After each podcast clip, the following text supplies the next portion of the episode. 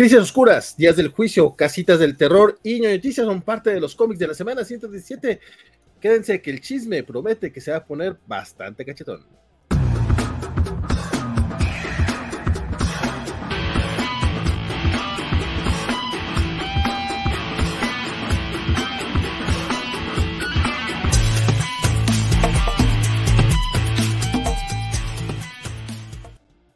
¿Qué tal, qué tal, qué tal? Mi nombre es Valentín García. Buenas noches de viernes a, toda la gente bonita que nos acompaña esta noche, principalmente a Mario Rodríguez, quien ya dejó su comentario a través de YouTube. Hoy no tenemos muchos comentarios aún este, esperándonos. Eso creo que es buen indicio. Y también es buen indicio tener desde la pera tapatía a mi queridísimo amigo. ¿Cómo están, amigos? Buenas noches. Bernardo Ortega por acá. Saludos, Valentín. Alegría verte al final de la semana. ¿Qué tal, los de la semana, los de la semana, libro, eh, eh, vivitos y coleando. Ah, ah, ah, y yo iba a decir algo gracioso. Bernardo Arteaga con una Y, pero no donde ustedes piensan. salud. Salud, salud, compadre. Yo que traigo un poco de agüita, pero bueno. Aquí también hay agüita para. Definitivamente. Este, mi queridísimo Bernardo, hoy arrancamos solos, pero estamos en espera de que, de que se sube más gente. Mientras tanto, mientras tanto, te invito a que arranquemos así rápidamente el bloque de Noticias. Ok.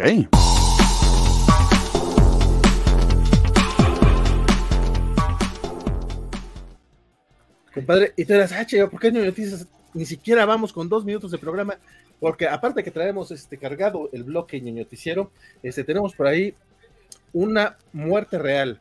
O sea, digo, no, o sea, todas las muertes son reales. No necesariamente, la de Superman y la de la Liga de la Justicia, no tanto. No, no, pero todas las que hablamos en, los, en, las noticias, el muertito de la semana, la muertita de la semana, este, pues está dando de qué hablar, mi queridísimo Bernie. Pues sí, yo quería la, la muertita del año hasta ahora, ¿no? Pues mira que este año ya se los fue también Gorbachev y, bueno, no, sí, este, a nivel internacional, porque a nivel nacional también se nos fue este Echeverría y pues ya no nos falta Kissinger, ¿no? O sea, de ese tipo de raza, de, esa época. De, los libros de historia de la Segunda Guerra Mundial. Leí un tuit muy gracioso que, de alguien que decía, eh, la muerte de la reina Isabel es ese tipo de evento histórico que siempre vas a recordar qué estabas haciendo en ese momento. Yo lo que voy a recordar es que estaba viendo a Wong bailar al, ritmo del, del, tema de los sopranos. ok, pues no lo vas a olvidar. Eh, menos mal. Cuando se enteró que, cuando, o sea, ¿qué estaba, básicamente la pregunta es, ¿qué estabas haciendo cuando te enteraste que, que, que, murió la reina Isabel? Ese tuitero que yo sigo, pues estaba viendo a Wong, have yourself gun, bailando. Este, fíjate que, este, no, no, sé si aplique realmente el que estabas haciendo en ese momento, porque aparte, pues, son, son, son, son pero te pregunto, ¿qué estabas haciendo en ese momento cuando te enteraste que murió la reina Isabel? Pues, leyendo Twitter. O sea, estaba en la computadora viendo Twitter. Es que ya es otro, o sea, ya son, ya son otros tiempos. O sea, tampoco es como que, pues, ¿qué estaba haciendo? Pues trabajando, güey. O sea, te, enteras al. sí, al instante, pero, pero fue a través de un Twitter. Fíjate, pero son cosas de cosas. Yo estaba en una videollamada de trabajo y me enteré fue por un mensaje, una iMessage de una amiga. Este, que eh, no voy a decir su nombre, porque usted no la conoce, pero me dio mucha risa porque literal se murió la vieja. Este, eh, no, no, pues es que tiene sentido. porque ya se nos había muerto también la otra vieja. O sea, la, señora de Pinochet se había muerto a principios de año.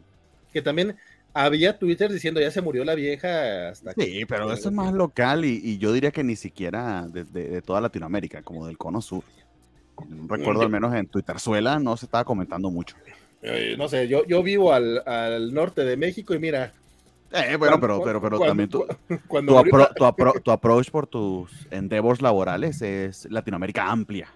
Sí, sí. Es un scope bastante más amplio que el mío. Mi timeline, yo sé, yo sé que lo he limpiado bastante. No tiene idea de la cantidad de gente que he bloqueado, pero aún así aún así me pasa que alguna que otra cosa que me llega. Bueno, lo único cierto es que nosotros no vamos a ser como Marta de baile, no vamos a decir que se nos murió la abuelita, ni vamos a llorar, ni mucho menos. O sea, el personaje, sí se fue un personaje icónico. Sí. o sea, eso no siempre es bueno, pero podríamos hablar de otros ciclos. No, o sea, hay, un montón de cosas que se pudieran decir, pero al final eh, es un símbolo de Estado y la serie de Crown es muy buena y la inspiración va a estar genial. Eh, vayan a mi Twitter para una anécdota que hay sobre la señora que yo espero que sea real, me dio mucha risa. No se las voy a contar para no tener ese spoiler, pero aparentemente eh, troleó a unos turistas norteamericanos que no la, no la reconocieron y fue muy gracioso. Entonces, nada, se, murió un símbolo de Estado muy importante y Chabelo la sobrevivió. Aunque después por ahí salieron los Actually.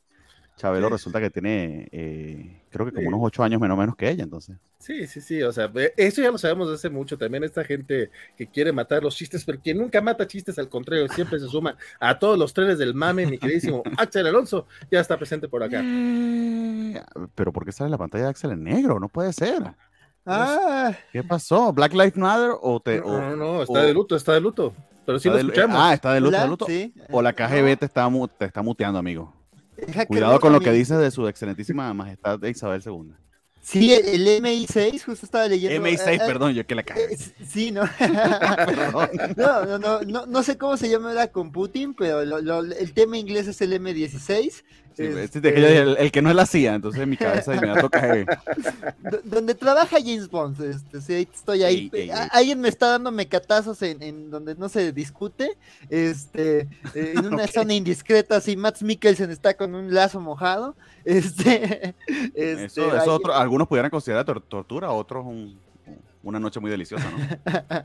bueno, mira, mira, con que Matt Mikkelsen te hable. Pero bueno, el chiste es que sí, no, no este, este, eh, no, pues sí, se fue un personaje. La verdad es que yo estuve, bueno, estuvimos ahí en el, en el cotorreo en Twitter. La verdad es que sí, eh, ahorita que, que me empecé a, empecé a sintonizar, estaba escuchando que preguntaban que dónde estaban cuando se enteraron. Pues digo, igual que Vale estaba trabajando, pero pues la verdad es que es lo que yo decía. La señora se murió así como para distraer la atención. Yo estaba preparándome, este, para a ver las noticias del Star Trek Day, sigan Kobayashi Maru el domingo, y de repente todo Twitter de, de, no, este, se murió la reina Isabel y yo, pero hay trailer nuevo de Picard, no vamos a hablar de eso. y no, no hablamos de eso. Entonces, este. No, pero es, monumental. Eh, recuerdo que, y fue, y fue muy parecido quizá eh, a, a, los que desafortunadamente han tenido que pasar quizá por la muerte de un familiar mayor. Literal, desde la mañana eh, el aviso es, está grave, está, en supervisión médica. Es lo mismo que te dicen cuando un familiar este, pues, está cerca de ese momento y cuando empiezas a escuchar noticias de que no, que viajó el hijo, viajó el primo, viajó no sé quién. Ah. Cuando viajó el nieto que está peleado con la familia. O sea, yo cuando vi de, Harry y Meghan están cerca fue como de, no, ya, se va a morir la señora. Eh, sí, los vengan a despedirse. y, y, y, por supuesto, nuestros viajes, nuestros scopes, quizá, no sé, de a lo sumo un camión de Guadalajara a Ciudad de México o algo así, pienso yo. Estos vatos es un jet de California a Londres, ¿no? Pero llegaron y se pudieron despedir al menos. Sí, no, ah, y sí, con, el pariente que está peleadísimo, va, es que dices, no, ya, ya, ya, ya se descontroló. Sí, no, definitivamente. Este, acá, acá en la covacha, para tratar de subirme al mame, este, subí por ahí una notita de la reina Isabel II eh, en los cómics, de Marvel principalmente. Y yo, porque no he visto esa nota, está genial. Me parece muy bien hecha. Este, pues, Porque al menos no dijiste, no murió nuestra abuelita, nos está doliendo mucho, al menos no te montaste en eso, como anda el, como anda el, el, enano que aún no sé si es su abuelo, su bisabuelo, su tío, su primo, o un padrino de su papá que, que, que era inglés, algo así vive diciendo. Sí. Una, lloradera que nadie se la cree, pero bueno. Crazy campechano. no, campechano, por favor. Crazy campechano, crazy pirata en Corsario. Por, por, lo menos creo que esa parte de César es de broma, quiero creerlo. Este, pero sí tiene un bisabuelo británico. A mí me gustaría hacer un, o sea, si tuviera la paciencia eh, y la obsesión, haría un supercut de todas las veces que lo he mencionado en Cobachando, porque creo que cambia entre el bisabuelo y el abuelo y el tío, o sea. Es probable, es probable. Es toda la rama genealógica. Sí, sí, sí. tiene más variedad genética que los corgis de la reina, eso sí. Sí. Ey, no, pero esos son de pura raza. De, ¿cómo, cómo, será el incesto ahí? No mames, eso es peor que los Targaryen. Sí, sí está bien. perdón, adelante, Valentín, perdón, perdón, perdón, estamos reyendo aquí. No, no, probablemente eran, eran clones o algo por el estilo, o sea. E, e, esta semana me enteré más de, Corgi, de Susan la Corgi que, que, de otras, que de otras personas reales. En serio, me enteré de casi todo y la mayor parte de las cuestiones muy a mi pesar. Pero básicamente este, el artículo era para, es para que casen o chequen a ver si entre sus cómics tienen ahí este, algunas de estas apariciones, porque no son más de 20, eh, son como 15 más o menos. Las primeras apariciones son en cómics de Capitán Bretaña que se en Marvel UK, entonces seguramente oh, esos, esos comiquitos este, pues, se van a... Se, van, se está cotizando ya por el valor referencial nada más que tienen y, actualmente pues por, por, por, el valor de, de, Cloud, de Mame. Sí, eh, mame en inglés es Cloud, si no sabían.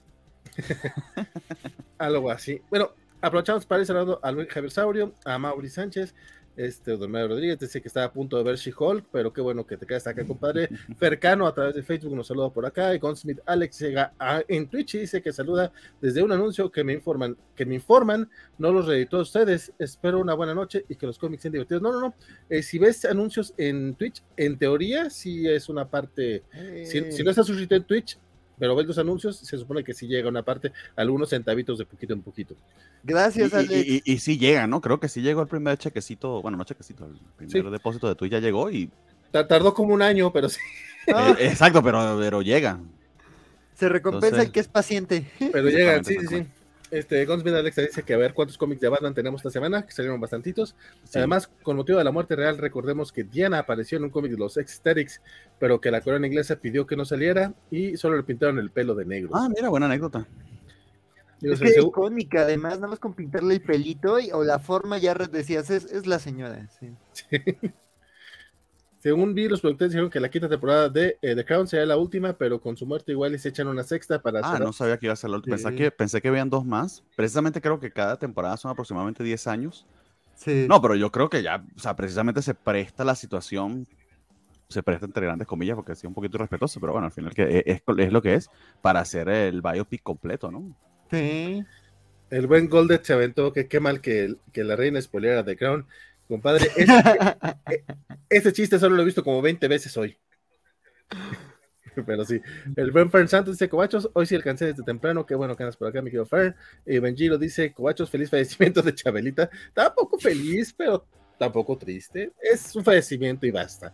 Este... Es un final. A ver, a ver, a ver. Hay, hay nacionalidades, vamos a decirlo así, que no me extraña que lo celebren. Eh, de hecho, sí. Lizzie's in a Box fue un canto en un, en un estadio en Irlanda. Y es la cosa más lógica del mundo. Este, Pakistán, los, los, los pakistaníes, algunos kenianos, algunos eh, indios, pues lo celebraron. Eh, y los hay que pensar. Sí. Eh, y, y los quería dejar de último. Ay, perdón. oh, bueno, exactamente. De hecho, eh, vamos a llamarlo Twitter Argentina, fue muy gracioso el meme que andaba circulando de, bueno, ciertos aviones de combate que estaban rodeando las Malvinas, este, diciendo es el momento porque están muy nerviosos, ¿no?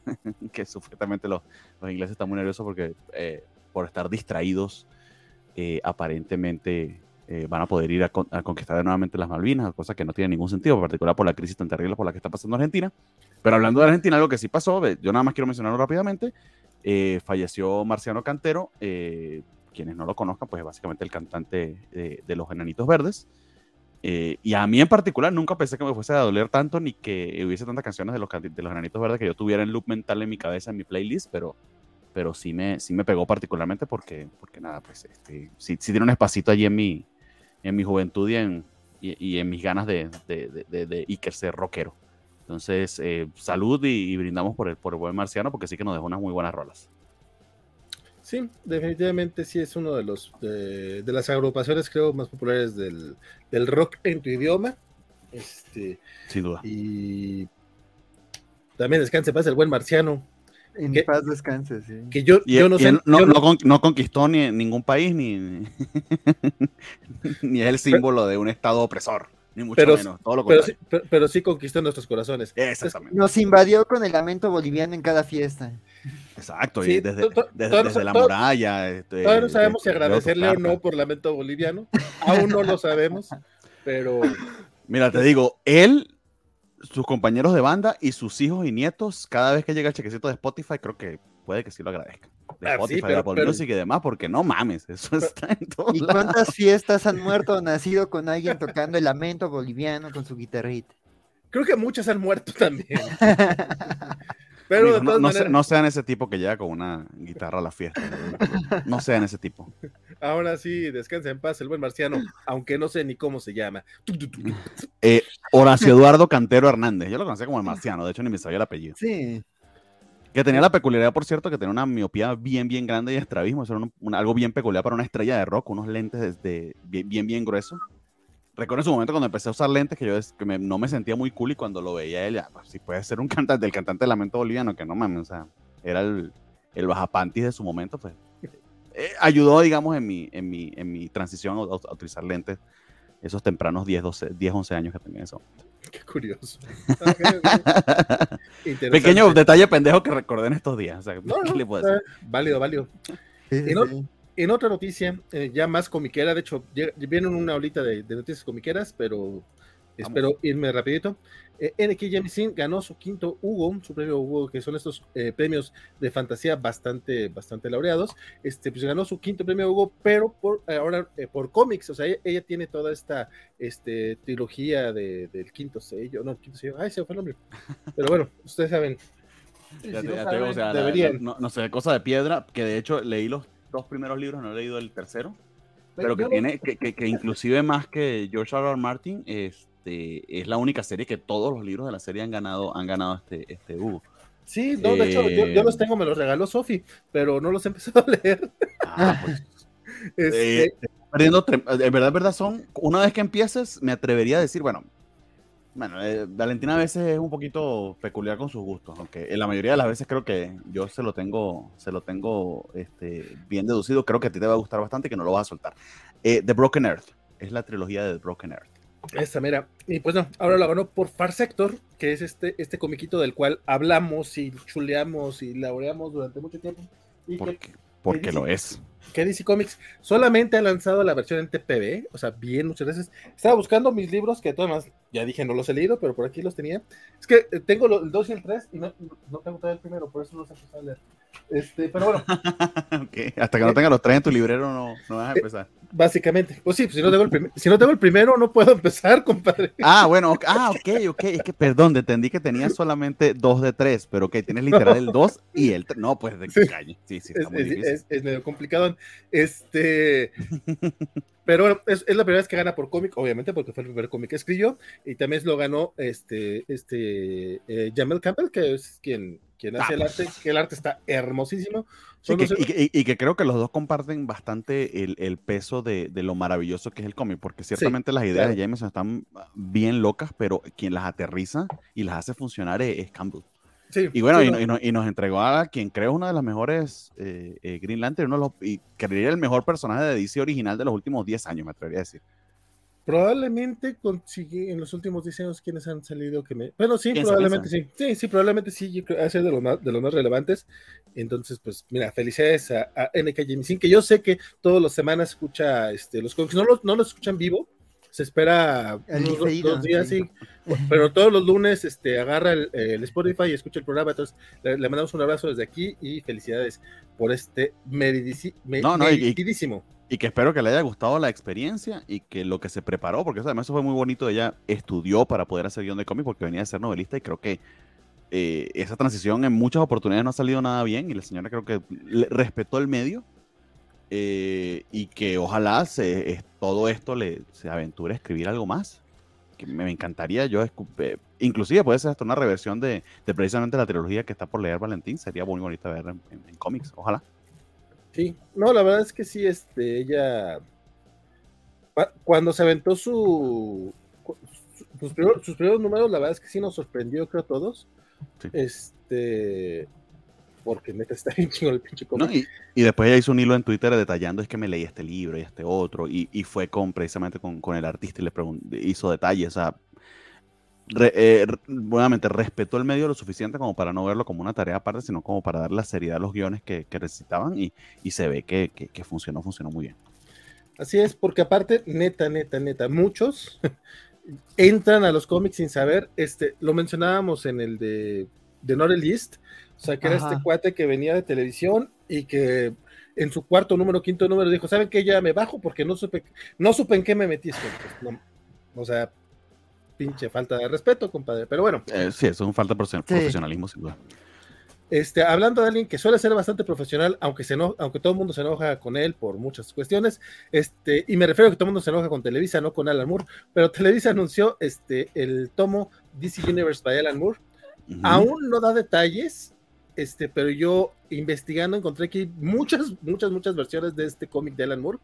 El más común es que tiene puros cómics de DC, digo, tiene sentido, o sea, vienen cosas como este Mogodos and Socialize del Green Lantern Corps, este viene este el hombre que lo tiene, el hombre que lo tiene todo, en, la noche más oscura, este, cositas así, el, para el hombre que lo tiene, eh, para ¿qué, ¿qué, le pasó al hombre del mañana, eh, Father's, Day de Vigilante, por cierto, viene, pues, vienen cosas chidas, pero hay una versión que también incluye cosas que hizo para Wildstorm, que no es muy, muy, muy fácil de conseguir. De hecho, estos tomos. Oh, será que la de Televisa lo trae? Porque, mira, nada más por ese extra ya me interesa. Yo quisiera, o sea, la verdad es que yo, yo espero que sí los traiga. Porque eso en inglés, bueno, yo nunca lo he conseguido, ni siquiera en digital. Está cabroncísimo, sí, sí, sí, Entonces, este, hay un tomo eh, que, de hecho también trae la misma portada que la Televisa. La bronca es que vi dos ediciones con esa portada y uno traía todo lo de Wildstorm y otro no lo traía. Okay. pues estaría bien chido ver su historia de Deadlow, su, Wildcat, su Wildstorm, pues, bueno, esta historia que, hizo en Wildstorm, Spotlight y su arquito en Voodoo. Cuando, él, cuando, él, escribió entonces Wildstorm, ¿ya era de DC o DC cuando, cuando se integró compró todo Wildstorm, inclusive lo de anterior? Eh, se compró todo Wildstorm, pero todo lo que esté relacionado con el universo Wildstorm. Todo lo de ABC, según yo, Ay, no, pues creo que sí, por eso también publican lo de Prometea, si no estoy mal. Este, que, que DC sí publica Prometea, por ejemplo, sí, sí lo tiene. Este, entonces. De hecho, sale en Televisa. De hecho, es DC Black Label, creo. Sí, sí, sí, tal cual. Entonces, pues mira, ojalá sea esta edición que está mucho más completa. Eh, yo estaba primero. Y pregunta, ¿va a ser un deluxe? No han dado, no, no, nomás ah, dijeron que sale en noviembre. Porque los deluxe de Televisa, honestamente, de verdad que valen bastante la pena en líneas generales. Eh, eh, el conteo de páginas quizás es lo que te pueda detener, pero la calidad de la impresión, la calidad del papel, creo que lo que estuvo genial y, me, y, alegra mucho ver que se agotó porque significa que puede ser que imprima los siguientes tomos es el deluxe de Sandman. El preciesazo con el que se salió está valía muchísimo la pena. Sí, sí, sí, la verdad es que ese les quedó bastante, bastante chulo. Este, fíjate, no, no han dado noticia, no, no, no han dicho todavía este, qué, qué, es lo, qué es lo que va a traer, en qué formato va a salir, este, porque es Alan Moore, yo supongo, sale en, en pastadura, pero eh, este mes de septiembre sale eh, un Absolute, sale el Absolute de, de Alan Moore, justamente de este uh, Something, el Something de Alan Moore. El primer volumen va a salir, entonces yo estoy uh. teorizando y que quede muy, muy claro, es teoría totalmente, o sea, no hay nada confirmado, que a lo mejor sí lo sacan en versión absoluta este tomo, porque si incluyen todo lo de Wildstorm, estamos hablando de casi 800 páginas. O sea, porque el puro tomo de puro DC son como 400, 500 páginas, entonces ya con todo lo de Wildstorm es prácticamente el doble. Y digo, bueno, ¿qué tal si una vez se aventan ese absoluto? Ya sería el primer absoluto que sacó Televisa fue el de la broma mortal, porque pues a fin de cuentas es la broma mortal y eso que chingadera va a vender. Pero ya, ya, 800 páginas, ¿te escuché bien? Más o menos, sí, sí, sí. Pero eso es casi ómnibus, ¿no? O sea, o, ah, pues, muchísimo, ¿no? Pues, bueno, perdón, o sea, estoy dimensionando aquí, pero puede ser que me equivoque. Pues más o menos sí, sería de los... Ah, choncho. más o menos, bueno, no te creas, el ómnibus de que sacó este no, ómnibus ya es como mil, ¿no? Son de 27. Eh, no, porque si hay ómnibus de, por ejemplo, los, los, dos de Panini, los dos de Panini son de 600 páginas. Entonces, hay... es, por, por, el número de páginas. Omnibus count, count pages, a ver si les digo allí, amigos. Sí, sí, sí. Dice Mario Rodríguez que Sector se merece ese hardcover. Eh, Humberto Vélez dice que qué pasa con Francisco, cuándo se unen. Mi querido Humberto, y esperemos ya la próxima semana, tal vez. Este todavía anda medio, medio cansado mándale amor y pregúntale en sus redes. Sí, Ahí, mándale un abrazote en su Twitter. Ayer ya anduvo por, eh, por la Covacharla. Esperemos que este domingo se integre a Kobayashi Maru. Esperemos que también pronto regrese a los cómics de la semana. Dice Arturo Guti, Smash está publicando en hardcover el evento de Death Metal. ¿Recomiendan este evento para invertir el dinero en él? Hasta ahora ya han publicado tres hardcovers. Eh, compadre, personalmente no me gustó y yo, yo no gastaré dinero en él el arte de Greg Capullo te podría convencer, quizá, este, si, si estás consciente de que, sobre todo el Dark Knights de Dead Metal, es totalmente una burla y es estarse cotorreando y, y, no tomártelo en serio, vas. Me acuerdo que el Dark Knights Dead Metal no me molestó. El Dead Metal sí, el Dead Metal me pareció una basofia porque se tomaban muy en serio. Ya el que ya no se toman en serio, me gustó un poquito más, pero no lo suficiente como para comprarlo. No sé qué opinen Bernardo o Axel. Pues Arturo, yo te diría que depende mucho de, de, o sea, ya para invertir en un hardcover, claro, los de Televisa, honestamente creo que los precios están bastante bien, pero tiene que ser un cómic que te haya gustado mucho, o sea, que lo hayas de, ojeado o visto antes o, o visto el arte. O sea, por ejemplo, si, darle un ejemplo. Si alguien nunca ha leído Batman Year One, no te, no te, a pesar de que me parece una obra maestra, si nunca lo has leído, no creo que la, la, primera vez que voy a leer el cómic voy a comprarme el Absolute. Digamos que el Absolute, de, el Absolute, los hardcover y los deluxe, usualmente yo se los recomendaría a alguien si te gustó mucho el cómic y quieres tenerlo en esta versión especial de, de, literalmente de lujo.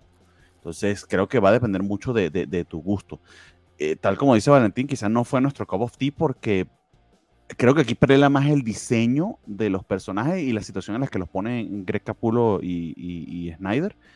Eh, pero si, por ejemplo, ese mame te gustó, o sea, eh, este Batman rockero, eh, la misma peleando con, con, todos estos diseños medio locos. he visto los juguetes de McFarlane y de verdad son muy bonitos, pero tienes que ser que como que ese mood te atrapó. Si te atrapó ese mood y te, y te gustó bastante, pues yo me parece más que respetable eh, tenerlo en hardcore, porque ciertamente creo que al menos en términos de, de diseño, eh, el evento marcó una época. Y algo bien chido que tiene de meta que mucha gente no sabe es un, es un eh, soundtrack de canciones originales de bandas de metal que está brutal.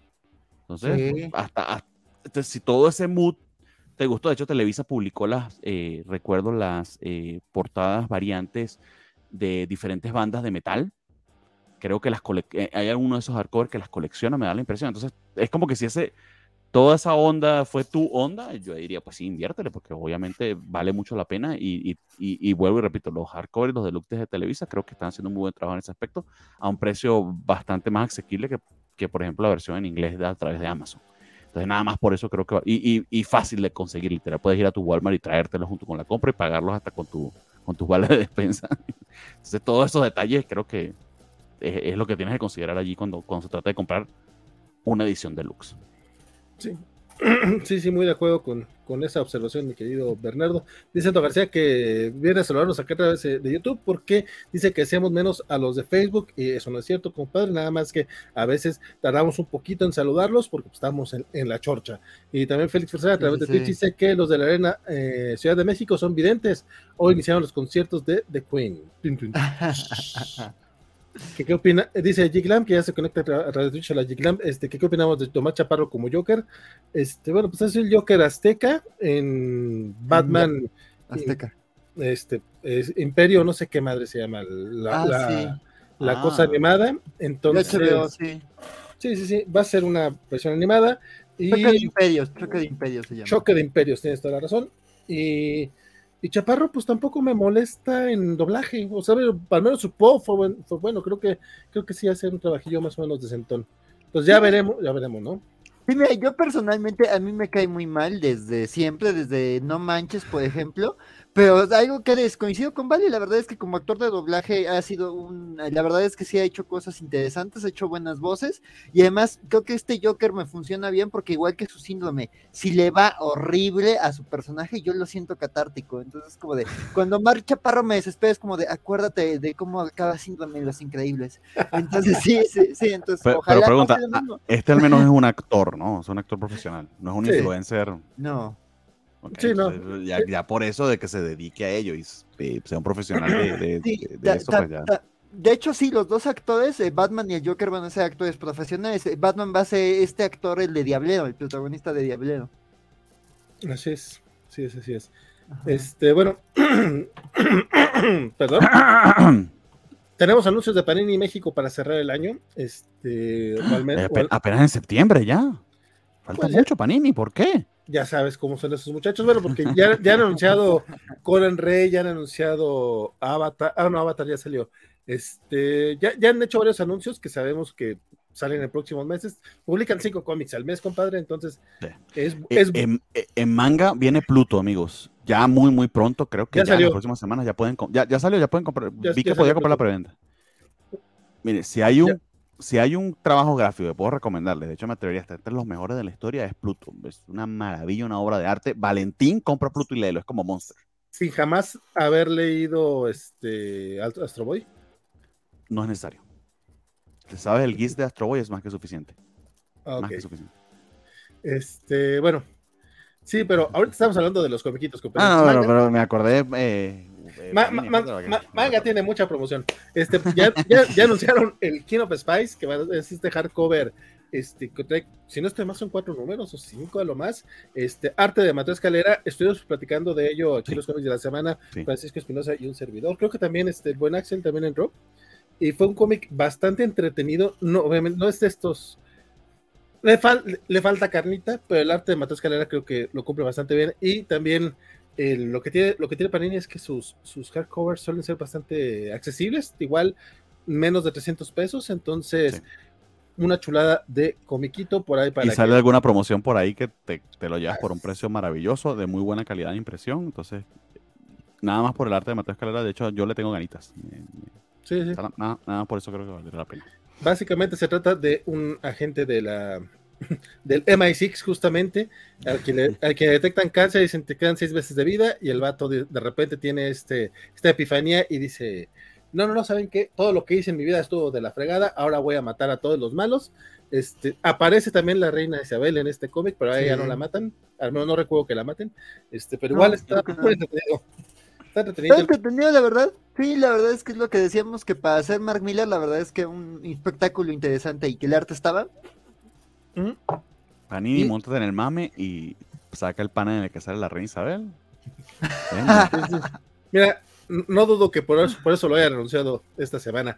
También anunciaron esta semana el tercer tomo de Star Wars The High Republic Jedi's End, que, dicho sea de paso, es el de hecho, va a ser el primer tomo realmente de The High Republic, porque este te incluye del, del el tercer arco que va del 11 al 15, los primeros 10 números habían salido en 5 grapas dobles, es de estos cambios de formato que pues, a nadie le hacen gracia y que de hecho estaba bien raro que, Panini decidiera eh, lanzarse en grapas cuando ya había cancelado casi todas las grapas de Star bueno de Star Wars ya las había cancelado todas nada más le quedaban las de Conan el Bárbaro. Entonces cambian de formato pero si, si, están siguiendo esta serie bueno pues sepan que viene en un tomito lo cual pues, va a quedar mucho más accesible.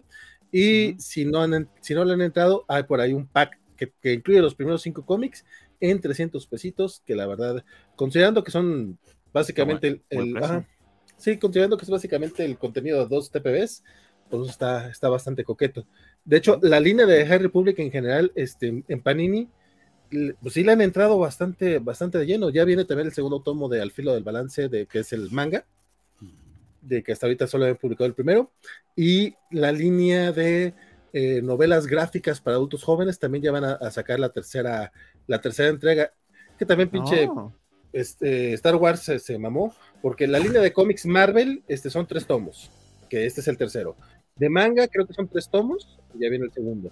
La aparte tienen la línea de cómics en IDW, del cual ya publicaron dos tomos, y aparte, no me acuerdo quién publica los novelas gráficas para adultos jóvenes, pero esos son tres tomos que es el que van a publicar el tercero. Eso o sea, ese creo que es IDW también. De hecho, yo con el High Republic siento mucho FOMO porque he escuchado muy buenos comentarios. Precisamente creo que eh, Elizabeth es quien ha estado siguiéndolo. Eh, recuerdo que un momento participó en los cómics de la semana, salió un número y lo comentó. Eh, y siempre me llama muchísimo la atención. Entonces estoy como que tentado a ponerme al día o echar una ojeadita en Marvel Unlimited a ver si, si me arriesgo eh, eh, a comprar impreso eh, con, con, Panini precisamente para completar el mínimo de 500 para los envíos con los mangas. sí, no, no, si te ayuda ahí. No, fíjate que conviene mucho algunos este, comiquitos por ahí que tienen, este, sobre todo de las grapas de Star Wars, tienen muchos one shots de, de 25 pesos o de 40 pesos que te ayudan justamente a completarlo. Y un detallito bien agradable de Panini que probablemente muchos no lo sepan porque quizá no lleguen tan lejos cuando compran o, le tengan cierta tiña a comprar en línea. Pero al menos yo siempre que he comprado a través de Panini siempre tiene la opción hasta seis meses sin intereses con diferentes tarjetas. E inclusive la, American Express y todo. Entonces, ellos no lo promocionan mucho, pero a veces te quisiera comprar un montón de cosas. Te sale como en mil pesos, pero lo puedes picar en, al menos en seis toletes. Entonces, sí, sí. E, es algo para considerar. Sí, definitivamente son una de esas, eh, son una de esas opciones que te pueden ayudar. Antes tenían PayPal, hombre, ojalá regresaran a PayPal. Y pues bueno. que a veces tiene promociones en el mismo PayPal también, sí. Este, bueno, ahí sí no, necesariamente va por, por meses, pero pero sí conviene. En tema cortito, se supone que este mes, según anunció la cuenta oficial de HBO Max en Latinoamérica, llega este X-Men Evolution. Este, todavía, todavía, no lo estrenan, yo estoy casi cada tres días revisando, porque yo esta serie jamás la vi en orden. No. Pero Jorge habla también de ella, que en serio eh, tengo muchas ganas de, de, verla y así darle, darle su momento, porque cuando salió hace 20 años, yo era ese tipo de ñoño de que, ay, pero Tormento y Wolverine están más viejos y estos no tienen nada que ver y, y como no eran como mis comiquitos y veníamos de unas caricaturas que eran fieles, por así decirlo. ¿Dónde está Jubilee? también, ¿quién es esa niña Kitty Pride? ¿Qué pedo? ¿Dónde está mi Jubilee? O sea, entonces, en su momento no la aprecié y sí quiero darle este, la oportunidad. Sí, sí, la verdad es que yo estoy ahí cuando, cuando salga el aviso, este, eh, yo también le estaré viendo porque la verdad yo también le tenía nostalgia, tenía un giro interesante y, sí, y la verdad es que creo que sí es de esas series de X-Men que, que no tuvo mucho éxito y como dices, tampoco la manera en la que se transmitía en México tampoco ayudó. Este, creo que pasaba en, Fox Kids y en, y en el Canal 5, pero siempre en ambas muy irregulares. Y sí, este, habrá que ver qué, qué tal. Qué bueno que, mira, viene, bueno, en Disney está la, la, la del 92, viene la del 97 y pues ya HBO se trae a los X-Men Evolution, que la verdad están interesantones. Sí, como quiera, de, de, qué material, digo, como si no tuviéramos suficiente material para ver, ahora también podemos irnos con, con las cosas este, clasiconas. Y finalmente, este, hoy se dio la noticia de que Amazon no va a renovar este Paper Girls, o sea, ya dijeron que, que no le van a dar este continuación a esta serie basada en el cómic de Cliff Chang y de Brian K. Y miren, me duele mucho, pero voy a ser muy sincero, yo no he pasado del quinto episodio. O sea, de hecho, eh, queríamos hacer covacharla de esta serie. Eh, resultó que eh, Amazon la sacó completa el 29 de julio dije, bueno, vamos a verla, este, la vemos completa y hacemos una covacha en vivo. Tengo por ahí la, cortinilla de esa covacha en vivo, así bien armadita y todo. este, pero entre que yo la terminé con Francisco no pasó el segundo episodio. Y no es que fuera particularmente mala, pero como que sí le faltaba un poquito de trabajo para que te interesaran más los personajes. Y mira que los personajes están así calcados del cómic, este híjole, me, da mucha pena no haber ayudado a. Digo, yo a lo mejor mi vista tampoco hacía mucha diferencia. No, fue toda la diferencia. de hecho, faltó una sola, faltaron dos vistas y fueron la tuya y la de Francisco. Es tu culpa. faltaron seis bloques, ya vamos a cancelar el. el tres, de hecho, tres vistas. Eran 10 millones de vistas y llegaron nada más a 9 millones 999 mil 997. Culpa de ustedes tres. Faltaron seis vistas, voy a avisarle a las niñas. Básicamente, sí. Una, pues. una covacharlo hubiera marcado la diferencia, mi estimado Vale, pero bueno, yo también me declaro culpable.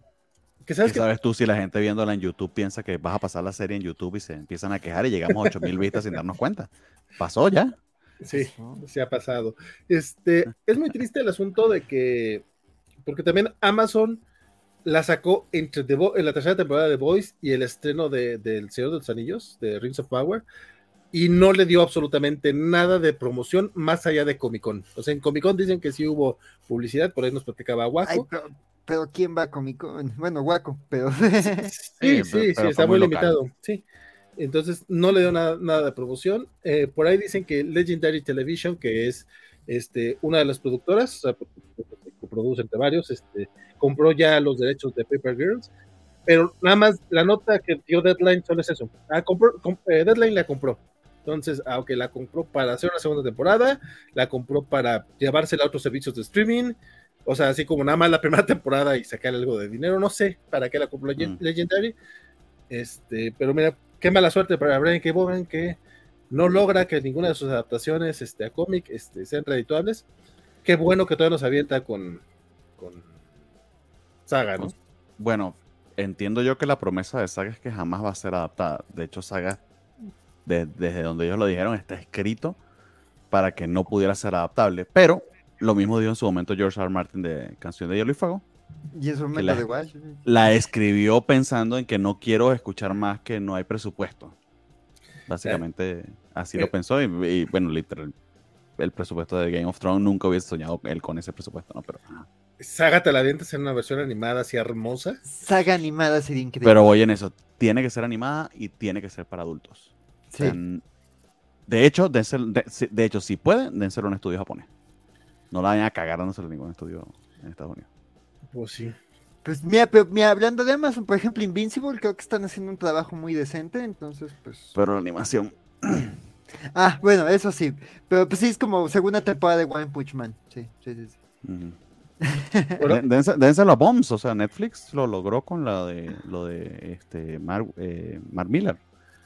A esa Bones. No la vi.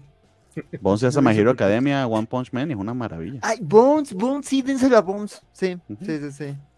Que nadie va a ver ese anime porque es Mark Miller, a nadie le interesa eso, pero pero en calidad de animación creo que lo pueden hacer maravilloso. sí.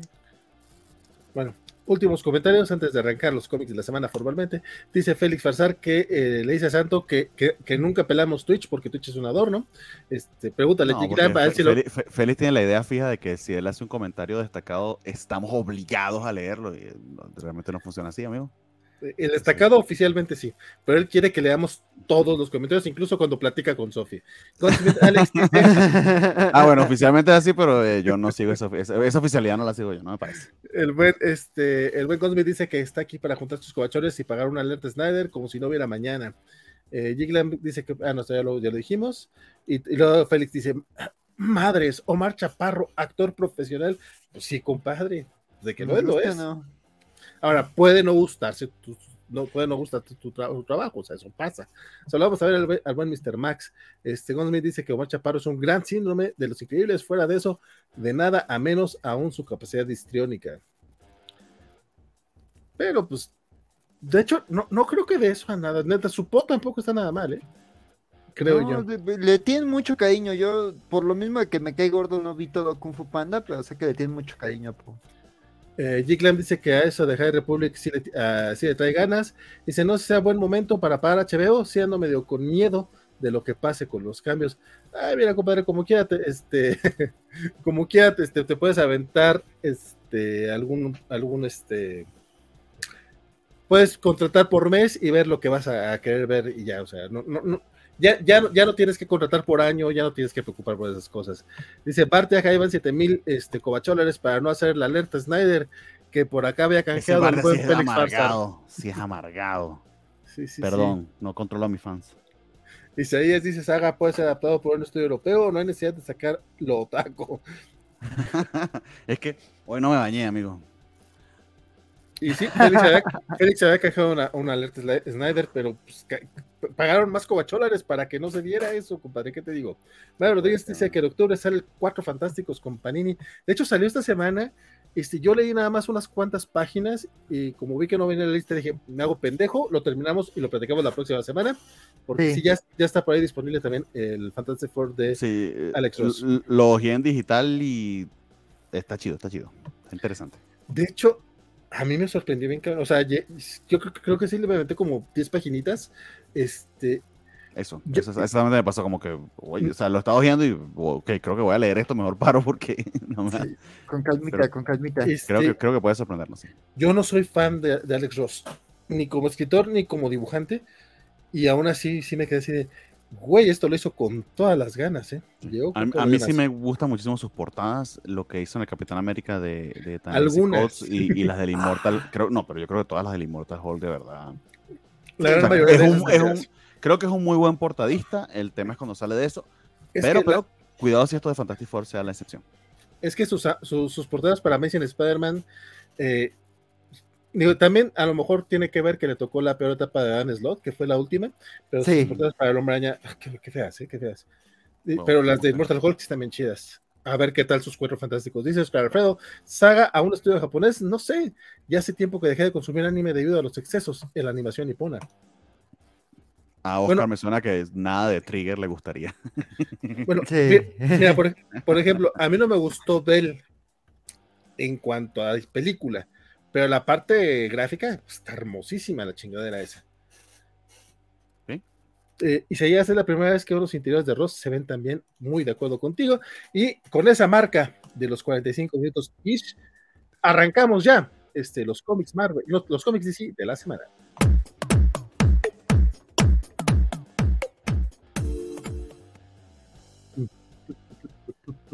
Y arrancamos con, ay, arrancamos con, con cómic mío. Debí de, haber puesto otro, pero arrancamos con The, New Champion, The New Champion of Shazam número 2. Esta miniserie escrita por Josie Campbell y dibujada hermosísimamente, hermosísimamente por Doc Chainer, que no, no puede ser de otra manera por ese hombre. Este, fíjate que este comiquito mejoró considerablemente. Básicamente nos cuenta la historia de, de la que yo todavía, todavía, le llamo Mary Marvel, yo sé que ya no es Mary Marvel, este, tratando de, llegando a la universidad y tratando de ser independiente. Eh, si vieron la película de, de, Shazam o están familiarizados con el nuevo lore que escribió Geoff Jones, pues ya saben que eh, Billy Batson llegó a esta casa con, con, los, con, con, toda la familia de los Vázquez, que son este, una familia de niños adoptados. Entonces Mary, que era la más grande, como que sí estaba un poquito harta de, de no tener una identidad propia y ser como parte de la familia, y pues, quería encontrarse en la universidad, pero Billy, que ahora es el nuevo Shazam, es el nuevo hechicero, ya no puede estar en la Tierra y le da los poderes a ella, solamente se los puede dar a una persona y se los da a ella. Entonces, está en su primer día de universidad cuando llegan y le dicen, ¿saben qué?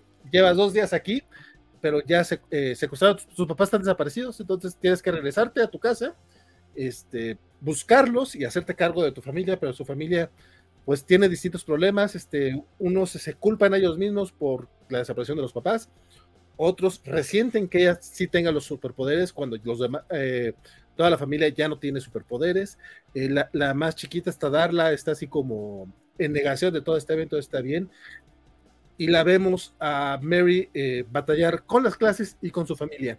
Este segundo cómic está muy emotivo, está muy digamos que la palabra no es bonita, pero no es, no es bonito, pues no es un cómic bonito, pero sí es muy personal, muy, bueno, no sé personal, pero sí muy, eh, pues eso, eh, eh, tiene crisis existencial, tiene, está, vemos a Mary batallar y también se enfrenta a unos villanos que están, este, que todos, son un poco, es un poco misterioso el tema este de los villanos que, que están apareciendo. Mm, aquí todavía no se resuelve mucho eso. Se, queda, queda un poquito el cliffhanger, queda que te, van dando a entender hacia dónde va el asunto, pero no, no voy a ir ahí, porque resulta que esta miniserie ya me empezó a gustar. El primer número ha sido como que, ah, está bien, le daré la oportunidad al que sigue. Este segundo número me encantó.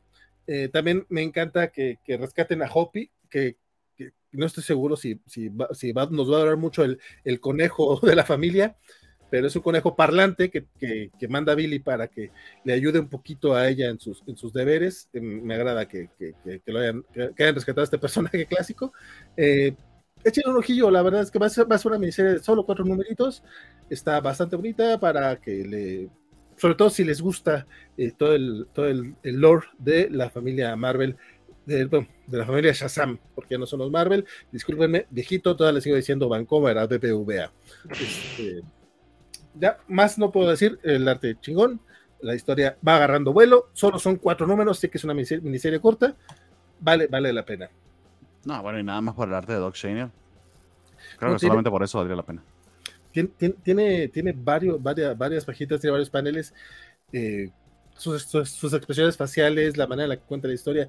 No es, no es un cómic espectacular. De hecho, la portada, te voy a ser sincero, eh, me cayó un poquito gorda porque es ella cargando el peso de, eh, de, todo y es como que está muy victimizante esta cosa. No, y, agarrando, y agarrando las nachas a dos compañeros medio raro ahí, pero bueno.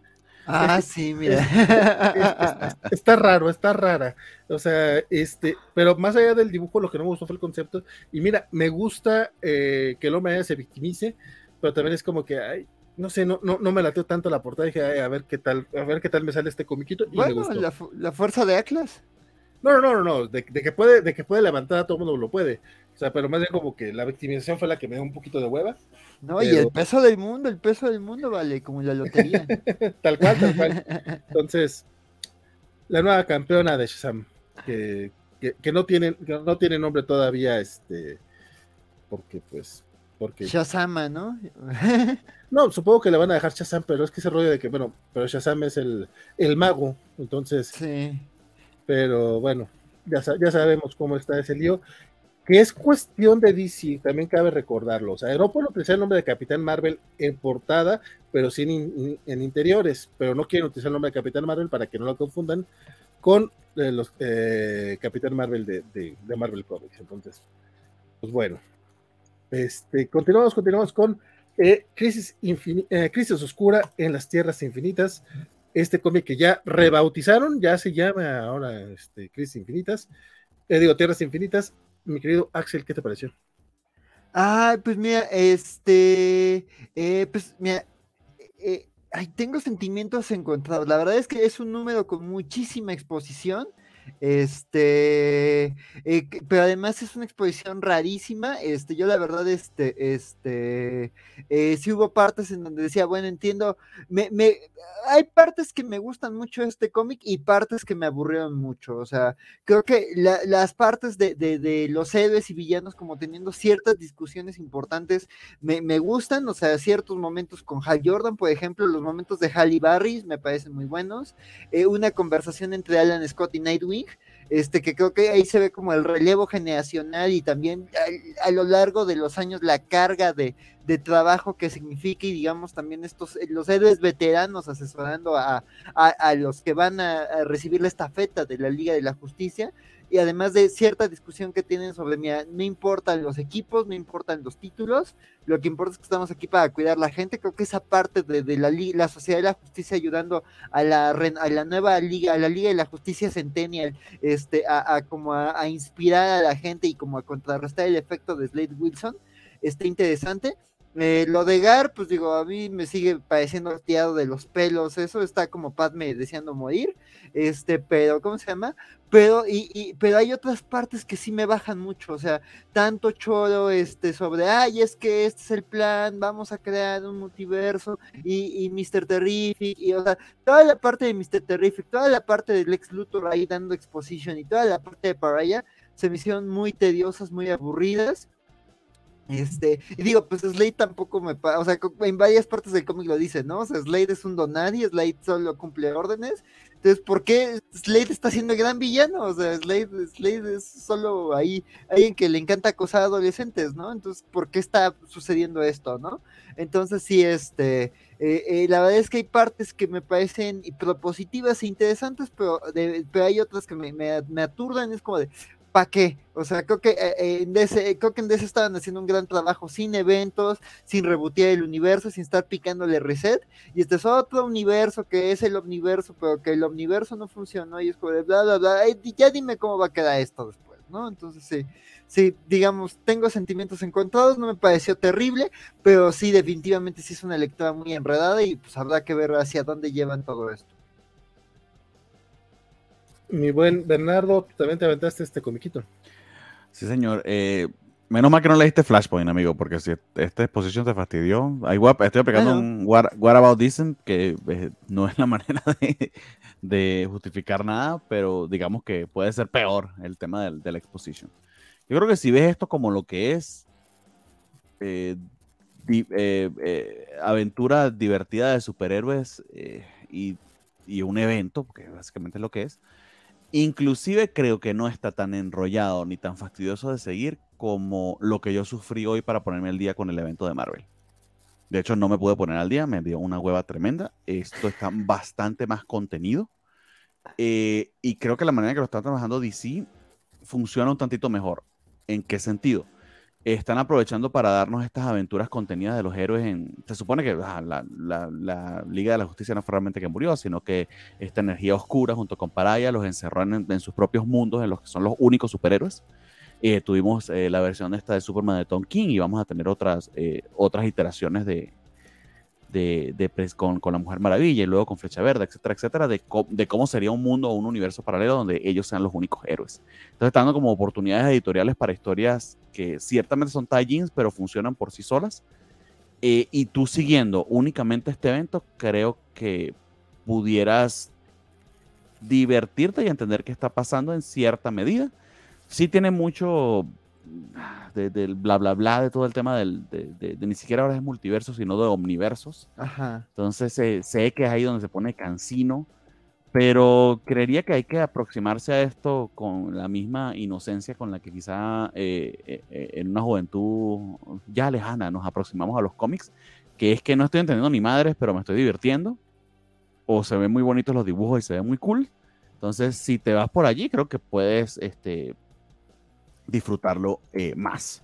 Porque sí, si te pones aquí a sumar las referencias a Crisis en Tierras Infinitas e inclusive las referencias a otros eventos de Crisis, sí que se va a poner demasiado cansón. O sea, tratar de entenderlo al detalle, eh, sencillamente, para eso está Wikipedia después.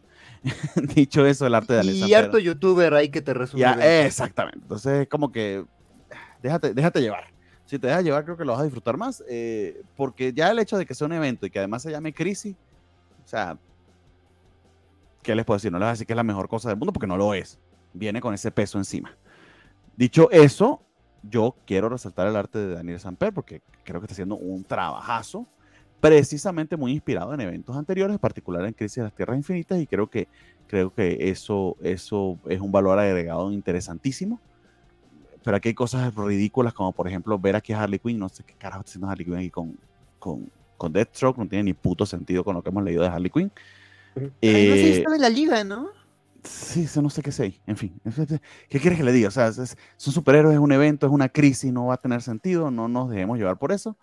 Y de nuevo, Flashpoint, que vamos a hablar de eso más adelante, Flashpoint hasta espolea esta madre. Así que, let it go. Let it go, let it go. No sé, Valentín, ¿qué pensó? Híjole, no. Eh, yo estoy muy, muy de acuerdo con, con el buen Axel. Este, sí, hay dos que tres cosas que me gustaron, pero mm, uno de mis problemas con, DC Comics en general de la vida es que ellos no dejan Let It Go nada. O sea, uno quiere leer, historias y no sé, se acabó Dark Knight Dead Metal y chingue su madre, todo está en continuación. Sí, sí, a la chingada. Dame excelentes historias de Harley Quinn, dame excelentes historias de Flash, dame excelentes este, comiquitos que estamos disfrutando mes con mes, como Nightwing, como Son of Kal-El, y no tenemos problemas. O sea, no me importa qué está pasando, no importa qué tierra es, eh, con que sean buenas historias yo estoy entretenido. Pero de repente llegan y dicen, ¿se acuerdan que, cuando terminó aquello fue un omniverso? Bueno, resulta que no lo es y resulta que es esto y, güey, no quiero que me expliquen ni más. Eh, ¿Sabes qué funcionaría mejor?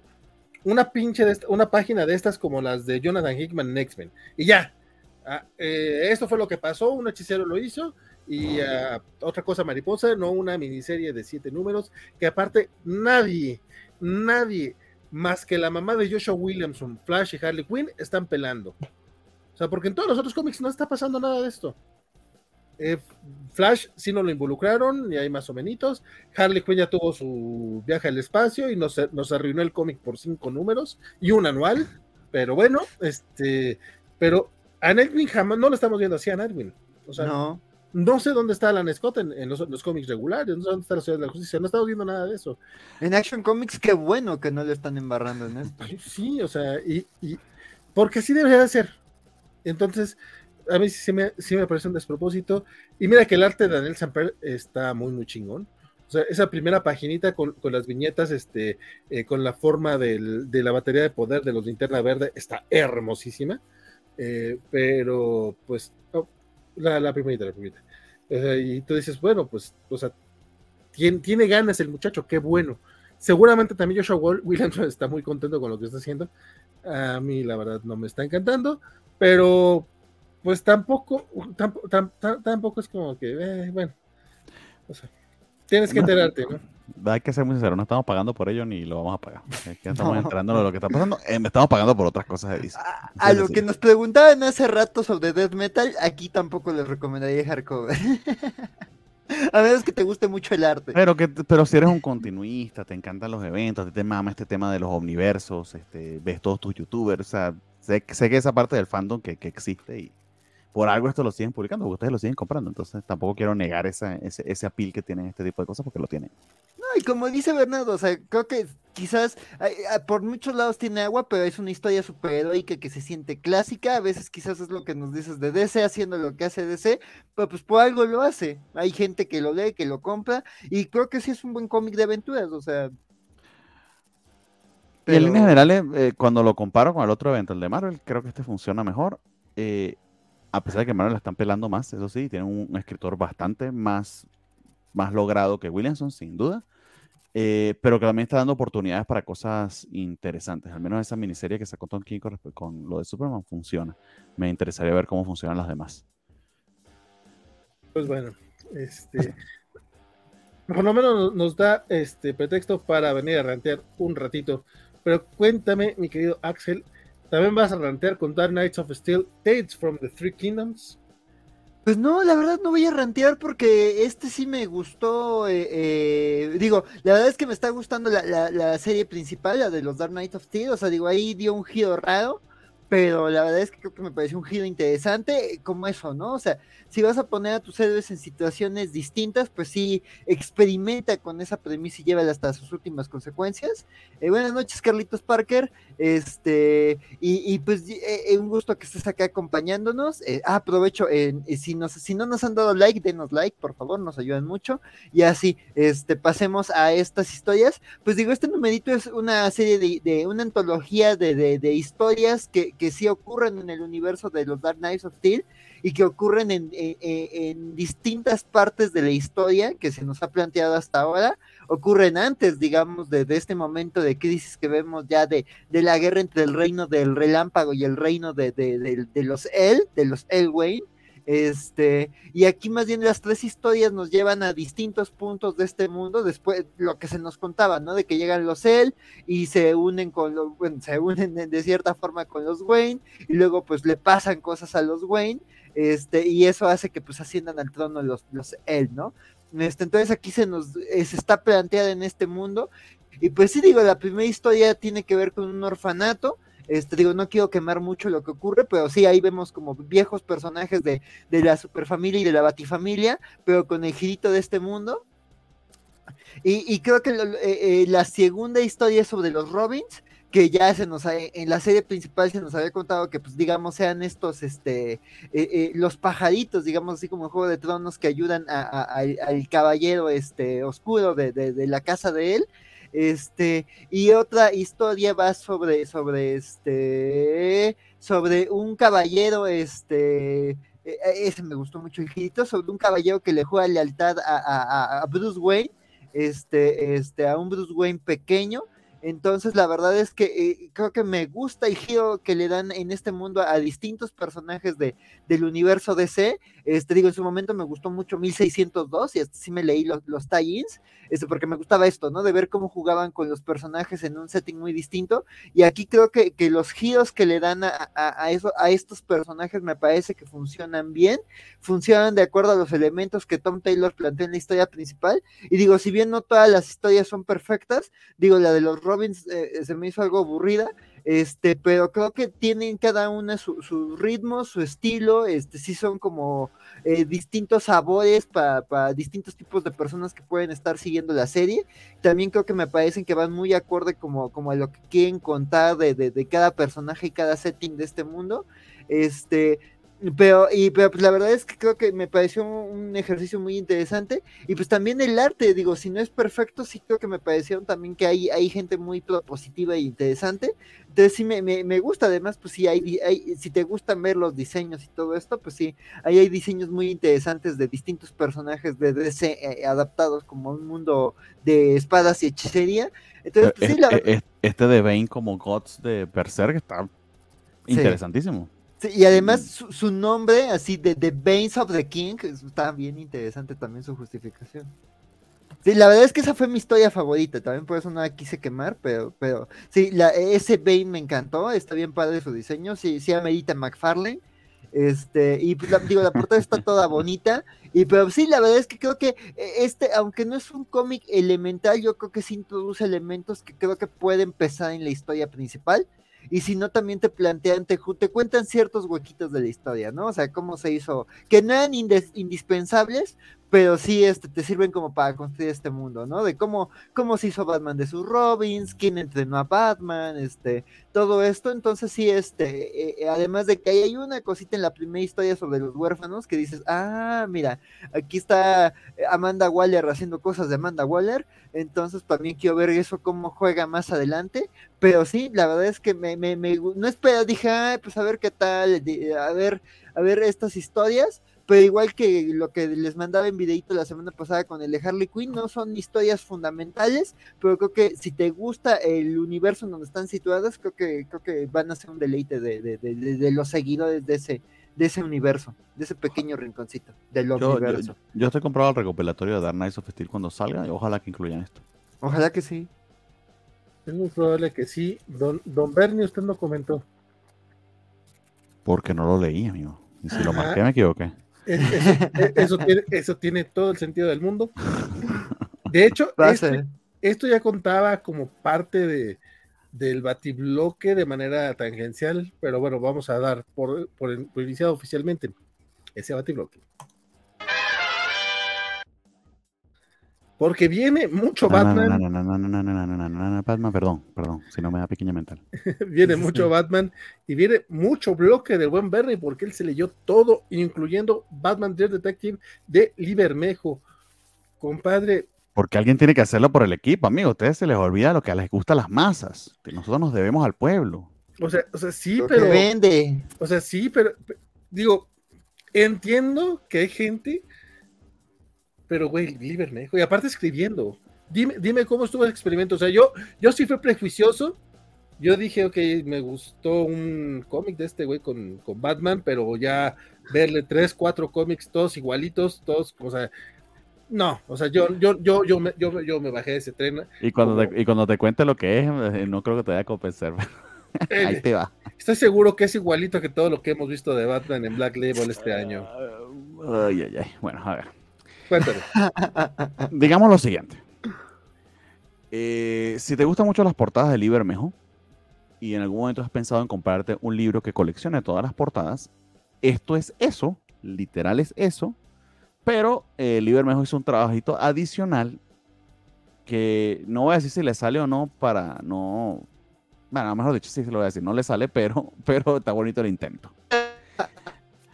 Básicamente eh, tomó todas sus portadas y trató de hilarlas con una historia. Eh, lo gracioso es que la historia, para no dañar la portada, no son globos de texto ni nada dentro de la portada, porque honestamente hubiese sido un gran, gran stretch sino que son estos interludios de como textos o sí, cartas que un villano que tenemos que descubrir nosotros mismos a través de pistas que nos dan en el, en el cómic de quién se trata, este, que le está escribiendo a Batman, está dejándole pistas a Batman eh, para seguir en la ciudad. Entonces, está interesante el trabajo en ese aspecto, o sea, al menos están queriendo hacerle un twist, pero yo diría que fundamentalmente eso, una colección de portadas. Y si lo ves desde ese punto de vista, creo que allí sí valdría la pena comprarlas. Comprarlo, perdón. Eh, no sé si esto va a salir en Black Label y en, tamaño grande. Creo que allí lo haría inclusive más atractivo. Si de nuevo eres muy fan del trabajo de Liber Mejor como portadista, que honestamente, aunque su estilo no es mi hit principal, creo que Liber es el autor del Batipene, ¿no? bueno, no es el único, pero estuvo en ese equipo. Vamos a echarle la culpa a Brian Azarelo. Ok. en el guion estaba y él lo dibujó con entusiasmo. Este. No sé si con entusiasmo también, eso es... Bueno, no sé si le quedó un pene bonito, de verdad que nunca lo vi. Este, pero es ese estilo. Entonces, si ese estilo, es tu mame, esto es una colección de portadas con un twist que se agradece porque literal, de hecho, eh, te dan pistas en el texto que puedes, si vas deduciendo, de hecho, es como un, como un código que puedes deducir a, medida que vas leyendo el, libro, el, el, el, el, cómic, que te da el nombre del, que te da el nombre del, del, villano. Entonces, tú mismo también eres el detective que está descubriendo de quién se trata. Es, es, así como, es, es, algo así como un Where's Waldo para niños que les gusta Zack Snyder. Eso suena, eso suena, muy despectivo y un, y un, y un tanto este, snori, pero, pero sí. sí, fundamentalmente. alerta Snyder. Pero, vamos, exacto, pero vamos a ponerlo. Yo pagué 7 mil coches para no lo hicieran. Pero yo la hice porque, para que después el, el buen no, Félix. me no debe 7 mil coches Que el buen Félix no se nos ofenda. No, no, te los transfiero. Este... Vale la pena, dice Vale. No me arrepiento de nada. Pero digamos que si, para, para un libro que es una colección de portadas, que hay muchos, hay muchísimos, y, estoy seguro que hay gente que los compra. Esto es una colección de portadas con un twist que eso le da un valor agregado. That's it. Y de verdad que se hace, o sea, al, menos en su estilo, hace un muy buen trabajo el tipo como portadista, porque, porque sí es su arte. Sin duda tú ves el arte de Lieberman y sabes que es él. Oye, pero, pero ¿Es una colección de portadas tal cual o tú dices que es como si fuera, o sea, no, no, no, él hace, hizo un trabajo de seleccionar las portadas, o sea, son portadas que ella publicó para que cuenten la historia. Ah. Verga se mamó. A veces funciona, no me, a veces no pensé, pensé que me lo había entendido. Pero no sí, creí que lo decía despectivamente, pero no. Ah, no, no, no, no, no, en serio lo hizo así, en serio lo hizo así. O sea, pues, lo estaba mostrando, perdón si no me expliqué lo suficiente. Yo, yo no sentí que fuera eh, de forma despectiva, pero sí dije, es como si fuera un. Nada más que sí, un par que, que reconocí y dije, ¿las volvió a hacer, güey? Ese, por ejemplo, no, lo, no, no, no, no, no, Él, tomó sus portadas, escogió, escogió las que cuadraban con la historia y le metió un texto entre ellas, que además el texto es un villano que no sabes quién es y que tú tienes que descubrir como lector porque te da pistas para que puedas descubrirlo al final del cómic. Entonces, es Dear Detective en dos medidas, tú eres el detective también. Entonces, para alguien que le mame el arte del libro y que quiera comprar un libro de sus portadas, pues esto tiene un añadido. Hizo un trabajito adicional el hombre, entonces. Por, eso, por eso es un valor agregado. Está bien, está bien. Eh, digo, es, válido, creo. Este, definitivamente no es algo que yo compraría, pero seguramente lo veremos acá en español. Ahora, eh, para, el trabajo de traducción, ¿crees que sea difícil?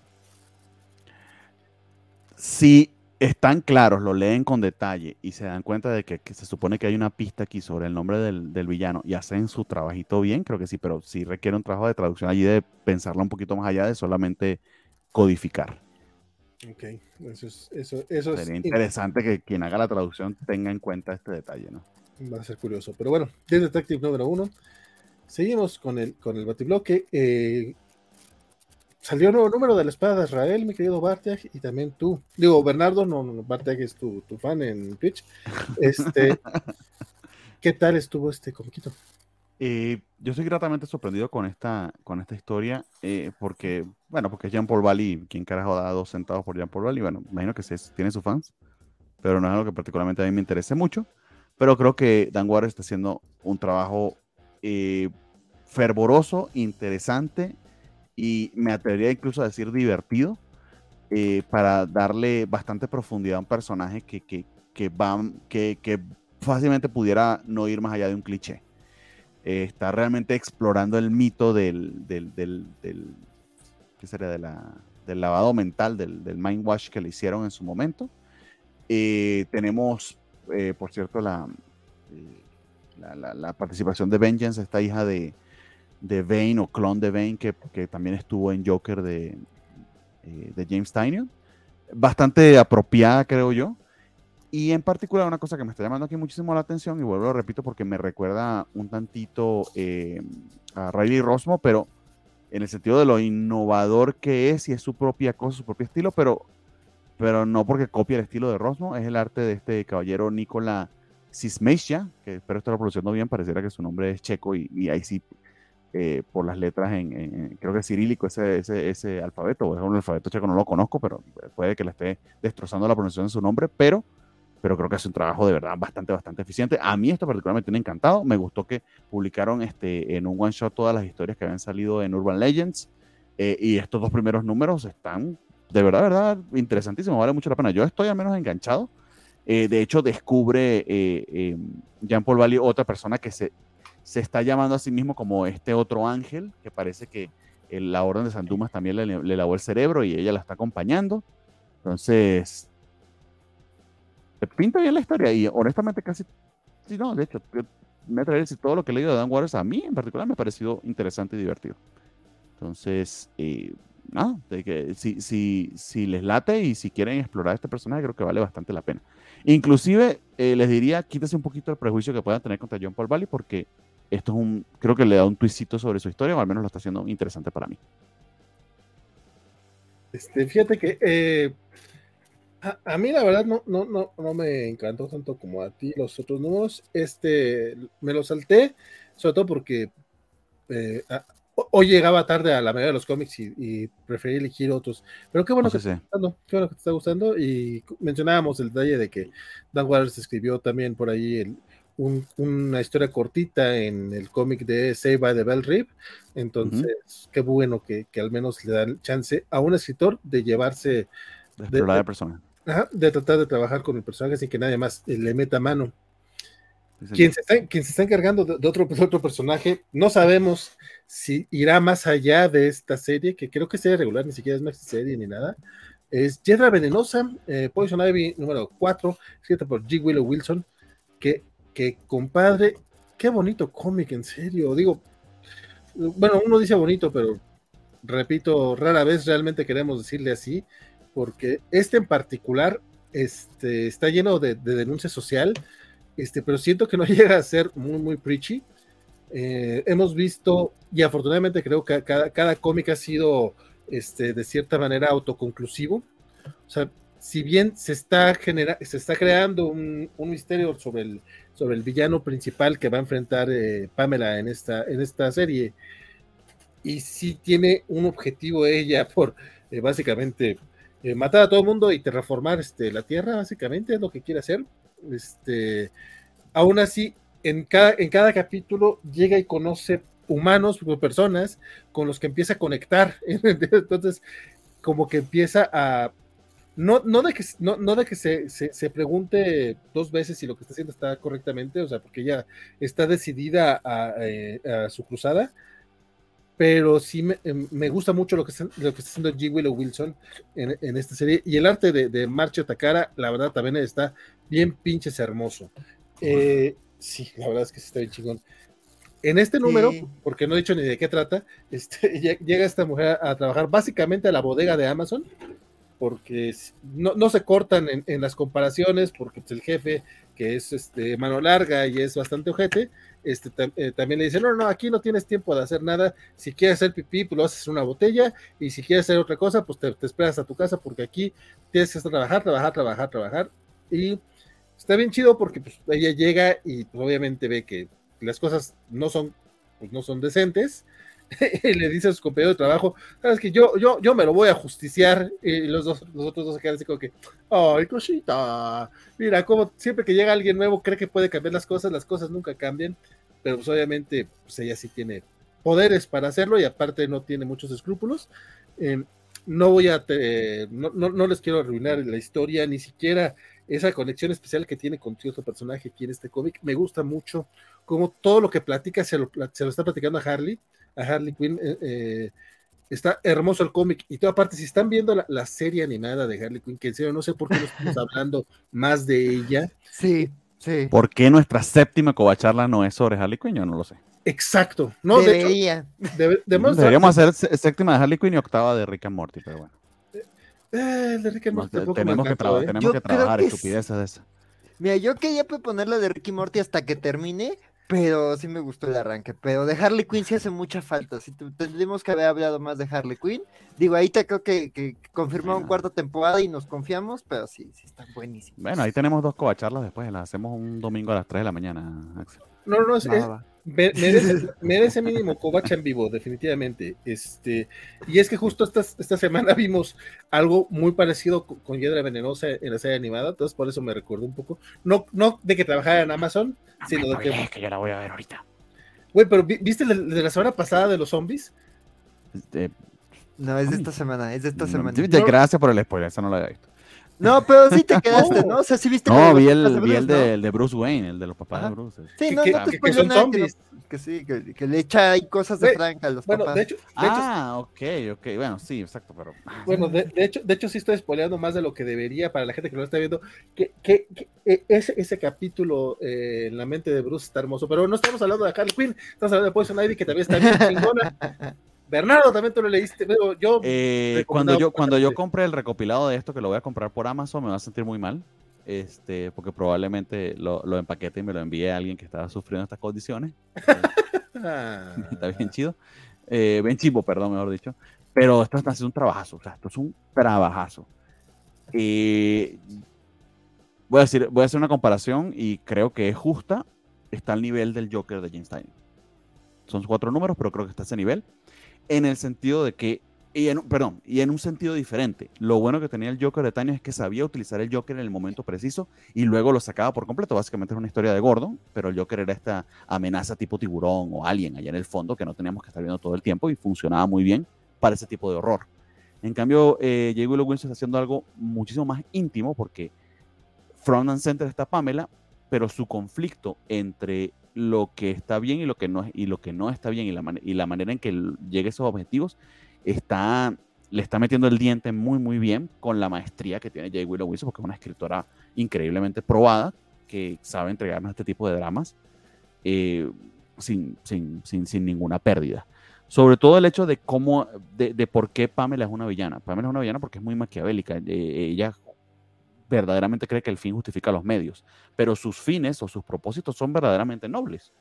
Recuperar la tierra de, de, del daño que le hemos hecho, un ambiente, básicamente es una eh, ecoterrorista, y también, por supuesto, su, su, profundísimo amor con, con Harley, que creo que las redime a ambas. Entonces, conoce muy bien el personaje de J. Willow Wilson, está trabajándolo psicológicamente muy, muy bien, está haciendo crítica social. Creo que sí llega a ser un tantito preachy, sí llega a serlo, pero se lo concedo porque funciona la historia, la hace divertida y la hace completa. Pero la que, lo que es la cerecita en el pastel, lo que hace de esto una verdadera. Eh, no es bueno, no, no decir maestra, decir un, cómic que vale mucho la pena, que destaca entre los demás, es la maravilla de arte de Marcelo Takara.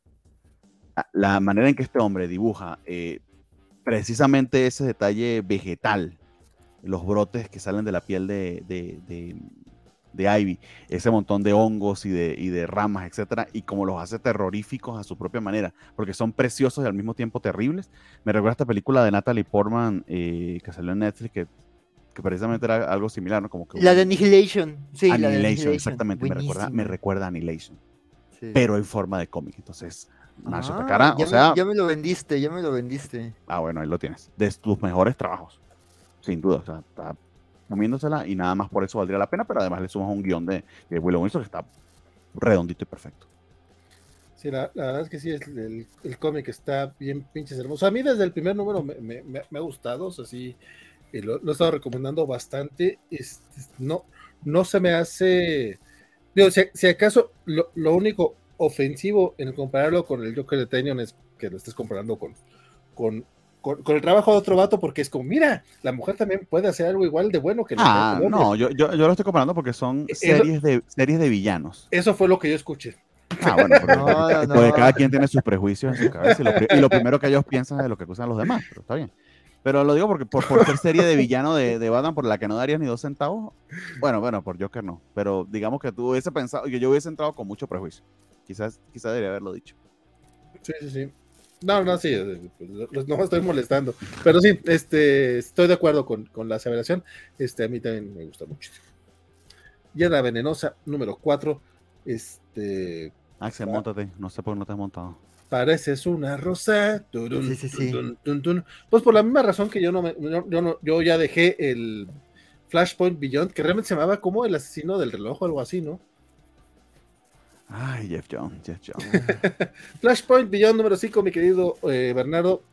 Otra bala que está tomando por el equipo. Sí, no. A ver, yo entré en este cómic porque lo coescribe Jeremy Adams. Eh, y de hecho le siguen dando crédito a Jeremy Adams como coescritor. Y yo honestamente nunca había leído Flashpoint. De hecho, seguí la recomendación de Valentín y vi la película en HBO Max. Está, está interesante y divertida. Es un muy buen resumen. Sí, o sea, sí, me puso muy... al día sin pedo. Como, como película es muy buena. Y creo, creo, me atrevería a decir, aunque no he leído el cómic para decirlo, compararlo de pleno, pero quizá alguno de los excesos que he escuchado acerca del cómic puede ser que la película los limpie o los purifique. Dicho otro detalle también que tiene esto, que hay que, hay que decirlo, esto está dibujado tanto por eh, Miquel Janín como por eh, Germánico, eh, ambos artistas de verdad de muy, muy alto calibre. Eh, entonces, nada más por eso también, como en el caso de Daniel Samper, nada más por eso hay que darle puntos a esta, a esta historia. Y honestamente, esto se estaba moviendo bastante, bastante ágil y rápido. Y este número no deja de serlo. Eh, mi único problema con este cómic es que, al menos en las dos primeras páginas, se tiró un exposition aquí, Jeff Jones, que o sea, literal lo tuve que leer como cuatro veces. Estaba a punto de hacer un diagrama. De hecho, lo puse en Twitter. De ese tipo de exposition que, que, que, que cansa y que estaba en Dark Crisis, pero precisamente cuando leí esto, después dije, no, lo de Dark Crisis está maravilloso, una maldita obra de arte en comparación con esta madre que se lanzó aquí este artículo de Wikipedia. Eh, digo yo que Jeff Jones, pero capaz que hasta la escribió Jeremy Adams y bueno, ¿qué le vamos a hacer?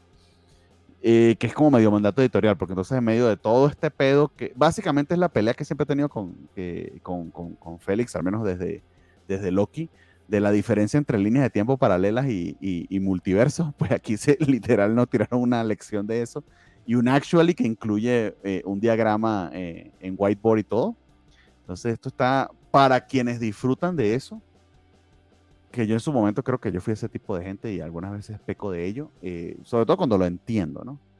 Eh, como no lo entiendo, pues que me, me, salgo del mame, o, mejor dicho, cuando creo entenderlo me pongo a pelear con los demás para entenderlo, porque es, parte del disfrute de hacer el actually, que también es muy cobacho.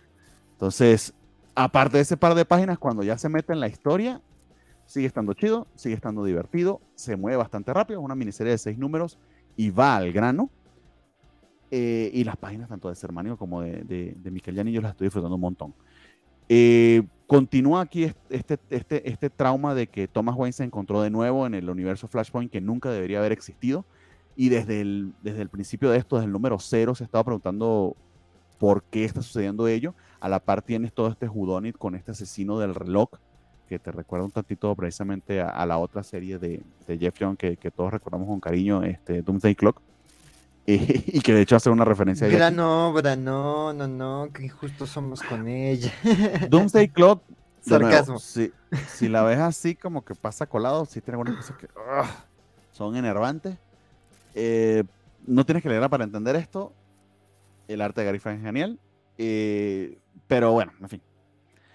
Eh, yo diría que esto está mejor que Doomsday Clock, es lo que les quiero decir, básicamente. Que no estoy consiguiendo las palabras, está mejor, básicamente.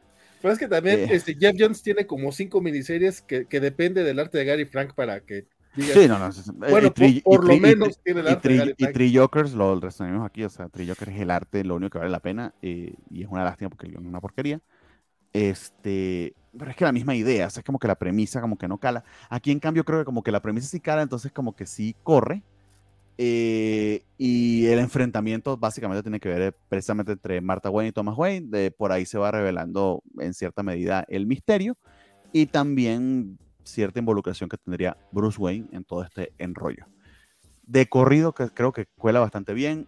De hecho, mi recomendación, porque yo lo he disfrutado así, véanse la película. Si nunca han leído Flashpoint, mejor, véanse la película y léanse esto. Y honestamente, honestamente, para mí me ha recompensado, me ha divertido, nunca he soltado el cómic. Y ah, este, páginas como esta, que creo que está de Germánico, me tienen, wow, o sea, e, ellos dos están haciendo un muy buen trabajo. Es Miquel Janín, es Germánico, amigo, o sea, nada más por eso valdría la pena. Entonces, nada, ¿qué les puedo decir? No sé si sea una bala, es una bala que aunque sea como que no me dio un punto vital, entonces puedo sobrevivir. Perfecto. Bueno, Flashpoint Beyond. Este, yo lo dejé creo que por el número 2, entonces probablemente regrese para cuando vaya, a terminar la serie. ¿Cuántos? ¿Qué son seis números? Son seis números y si lo dejaste el número 2 fue que le diste el 0, 1 del 2. Y créeme, que creo que, creo que lo comentaste que te pasó. Cuando te hagas el catch up, te vas a cuenta, ay, lo leí los dos números sin. Porque es un page turner, está bien escrito en ese aspecto. Entonces. Ok, ok, ok, ok. Este, antes de, continuar, tenemos algunos comentarios del Giglam que nunca creyó que un cómic de, de, Poison Ivy pudiese ser así de bueno. Este, y no es prejuicio, pero Pamela no era de los más destacados. Eh, todos opinamos más o menos lo mismo. No tanto porque Pamela no tenga potencial, sino porque es difícil tener un buen cómic de un villano, creo yo. Sí, no, porque además creo que Pamela funciona en muchas cosas que ya se hacen con Swamp Thing, ¿no? Entonces como que encontrarle su voz propia estaba complicado, ¿no? Sí, sí. Que han, estado buscando, precisamente con lo que está haciendo Rambi con Swamp Thing ahorita, como que meterle ya en todo el tema de, The Green, etcétera, que de hecho medio en, la, en la serie animada también lo hacen, que creo que por allí es que lo pudieran hacer, pero necesitas un escritor probado para ello. Pero creo que lo que está haciendo G. Willow Wilson, que puede que esté involucrado con eso, creo que funciona. Sí, sí.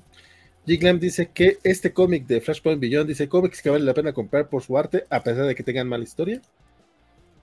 Y Isaías dice que lo del. Pero la historia, por cierto, la historia no es mala. Ese es el tema.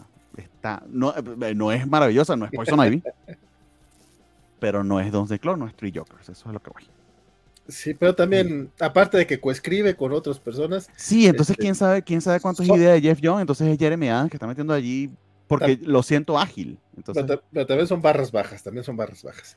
Este, dice Isaías que lo del Divine Continuum me da un cringe terrible. Compadre. No, no, y sobre todo cuando tienen que en el maldito pizarrón agarrar la D y la C señalártela como si tú fueras imbécil. Oye, yo, yo, yo tardé como dos números en darme cuenta que Dark Crisis también era DC. Pero por ejemplo, cuando, cuando me di cuenta, Yo me Pero- acabo de dar cuenta, Valentín, si te hace sentir mejor. pero- igual. Pero cuando me emocionó mucho, ay, claro que no, pero cuando me emocionó mucho fue cuando me di cuenta que eh, los eventos de WandaVision transcurren en Westview. Ahí sí dije, ¡ah! ¡qué detalles! ¡Qué bonito! El buen Fernando R dice un abrazo, hermanitos cobachos. Hoy nos desvelamos juntos. Qué bueno que nos Fernando, hacer. Fernando. Gracias por acompañarnos. Abrazote. Y de hecho tenemos muchos comentarios de, eh, de Luchamex, pero antes dice Carlitos Barker, buenas noches gente, y ese parte es un loquillo, dice el buen Félix Farsada a través de Twitch. Por su parte Luchamex, este, dice que qué bueno que no decayó el cómic de, de, Shaz- de- de New Champion of Shazam. Y dice, Ah. y pura Mari, verdadera capitana Marvel, dice. Entre Mari y América y Yara son mis chavas favoritas, este, dice del, de Ah, qué los bien. personajes. Este, Pues qué bien que estás teniendo series de todas tus. O sea, esta es la época de Luchamex, creo yo. Sí, no, Luchamex está muy consentido por las editoriales, qué padre. Pues sí, Sí, qué sí. Dice Crisis de la Crisis Infinita. Y las versiones chivis de los clásicos, creo que se refería al de Dark Knight eh, of Steel. Este, Eh, sí, en la portada. Y, por su parte, Jig Land decía que DC y sus, y sus 50 mil tierras, que no sabemos dónde continúan cada una, y de pronto nos traen una tierra que ya se nos había olvidado. No, y, y lo que nos quieren, y me disculpan el algunos que nos quieren meter, es que ahora no son múltiples tierras, sino múltiples multiversos. Perdón, perdón, es que Jig Land, Adelante, lo- adelante. Jig Land no estaba diciendo eso del, del cómic, eh, sino que canjeó un top 5, sí, cierto, ya lo vi ahorita. Dice, Ah, top 5 de cómics que vale la pena comprar por su arte, Ah, a pues pesar no. de que tengan mala historia. Amigos, y se supone que yo soy el que monitorea Twitch. Perdón. Este, lo debería haber visto. Ok, no, no, no, nos lo quedamos de tarea, compadre. eh, al final del programa hacemos nuestro top 5. Ay, Dios mío, ¿A ¿por qué? ¿Por qué? Eso Bueno. debería darle 15 mil dólares para yo poder pagar y decir que no. Pero bueno, este, el último, el último batibloque, y nada más porque es el último, vale la pena retomar el, la bonita cortinilla. Batman 127, que es este de Chip Zdarsky y Jorge Jiménez, mi querido Axel, ¿qué tal van? ¿Qué, qué tal va nuestro querido Zdarsky? Que no, no, no voy al día, no, no, me faltan dos numeritos de los tres que ha escrito. No, lleva, Ay, lleva cuatro, ¿no? ¿No tres? Tres. tres, tres numeritos. 125. Ah, no, sí leí la sí. semana, sí, sí leí el Y sí, sí, sí, Ah. sí te reseña y todo. Sí, sí, cierto. Sí. Estuvimos ñoñando rato largo. Creo que pude haber leído este. No, no lo leí porque dije, me faltan dos, mejor leo otras No, cosas. y No, era no, no. Brutivity, güey, no. Pero bueno, Sí, cuéntenme, cuéntenme, sin spoilers, por favor. pues mira, Mm, yo opino que está muy bien. O sea, personalmente, no, o sea, es lo que les decía, ¿no? O sea, Batman y Spider-Man sí requieren como, o sea, sí se me complica leerlos porque justo, ¿no? Son como los niños consentidos del editorial, hay mucha injerencia, luego pues escritores brillantes no, no, no, no, no, no triunfan en, querer rendirle tributo a, los personajes y conectar con los fans. Creo que sí, Darky lo haciendo. Eh, la verdad es que eh, los temas de este número están muy interesantes. Sí hay muchas referencias a, a momentos eh, distintos, pero muy conocidos por los fans de la historia de Batman, pero sí se, se usan no solo por la referencia, ¿no? no solo por el meme de Peter Griffin de ahí para que los niños digamos entendí, sino sí aportan algo, sí dicen un comentario sobre Batman, sí hay una crítica, pero al mismo tiempo también una exploración de, de, de, de qué hace de, de sus virtudes y sus defectos. Entonces yo la verdad es que estoy muy satisfecho, la verdad es que todo este tema de, de, de acá el Batité Mil que anda cazando a Batman, este me parece muy interesante. Este, y eso, ¿no? Creo que eh, la verdad es que el número 2 como que decía, eh, bueno, el, el 126 me, de- me quedé como de, bueno, pues esto qué tiene que ver como con lo que pasó en el 125, ¿no? Con Tim y con este Penguin. Este, pero aquí ya se va construyendo una historia, aquí ya entiendes qué se quería decir con Batman, digo, esto todavía no termina y sí, este, quedan ahí cabos sueltos de, de, de, de esta confrontación, pero eh, que es tanto física como psicológica, pero sí creo que sí hay un comentario muy interesante de Batman, ¿no? Desde que su paranoia, de que su manía por estar preparado para toda contingencia, tiene efectos en él y en su vida y en los que lo rodean, ¿no? Y, y esos que lo rodean son la Batefamilia y la Liga, ¿no? Entonces sí, la verdad es que estoy muy satisfecho, estoy muy gratamente sorprendido. Eh, el, guion me está pareciendo muy, muy bien llevado, este, muy bien construido. Y bueno, y el arte de Jorge Jiménez, la verdad es que en este número entrega unos super paneles, unas cosas bien emocionantes. Este, juega, digo, eh, para los que leyeron el número anterior, pues ya saben qué elemento ahí de, de, de Grant Morrison retomó este Chip Zdarsky. Entonces, la verdad es que el arte de, de, ahí y ciertos elementos que, que, se explican y se presentan de, de este pues personaje que, que, que, retoma Sidarsky, este me parecen como muy, muy bien trabajados por Jorge Jiménez. Digo, pues eh, él nos desvivimos en elogios cada vez que, que, hablamos de él. Este, entonces, este, pues nada, este, la verdad es que un gran trabajo aparte de, de, hermoso, el dibujo hermoso, entonces pues sí, así es Jorge Jiménez, este, y pues nada, digo, y, también este, eh, la segunda historia, la historia secundaria también me parece muy interesante, este, la verdad es que creo que iba de menos a más, pero creo que aquí da un giro muy llamativo, que no, eh, eh, que hay un momento en donde ese giro se siente de, ah, fuimos estimados, pero de repente creo que tiene ahí una justificación interesante, te presenta momentos ahí bonitos entre, entre, entre Catwoman y un personaje que no voy a spoilear, este, pero que está conectado con esto, ¿no? Con las consecuencias de la, de la, de la, del supuesto asesinato de Batman a Oswald Cobblepot, este, y que, y que hay un reacomodo ahí en la familia Cobblepot, ¿no? Que los hijos ilegítimos ahí están haciendo cosas y que Catwoman está investigando. Este, entonces la verdad es que creo que da un giro muy interesante la historia, tiene un momento muy bonito, muy humano, pero al mismo tiempo no deja de ser pues una historia de, de antihéroes y supervillanos, haciendo cosas de antihéroes y supervillanos. Entonces la verdad es que estoy muy satisfecho. La verdad es que sí, sí, incluso en internet vi mucha gente que fue de me trago mis palabras, está increíble esta etapa. Entonces sí, este, creo que, que, la verdad es que a mí me está sorprendiendo gratamente y yo sí recomiendo, vía yo, que me cuesta trabajo engancharme en estas series con nominaciones largas y personajes muy mimados por sus editoriales, no puedo recomendar más Batman. La verdad es que está muy bien y ojalá siga así y, y mía, qué, qué padre que Chip Zdarsky está manteniendo a Daredevil y a Batman y que está haciendo cosas muy interesantes con él. Sí, debemos hacer ese meme, ¿no? De que... Está haciendo el Daredevil de DC y el Batman de Marvel. No, no, no. De, que, de que Chip Zarsky fue hospitalizado por, por contracturas en la espalda después de cargar con todo el peso de, Batman. Sí, no, no, no. Mi querido Bernardo. Pregunta sincera, Valentín. ¿Leíste o no leíste 126? Porque es que es muy difícil hablar de esto. De hecho, no sé cómo lo hizo Axel, fue maravilloso. y yo me quiero lanzar un spoiler sote, pero necesito saber si leíste 126, porque si no te lo voy a cagar. Según yo, sí. Bueno, si hablé de. Sí, porque me acuerdo que me gustó mucho la, la parte de Catwoman. Ok, pero ¿recuerdas la última página del 126, el cliffhanger?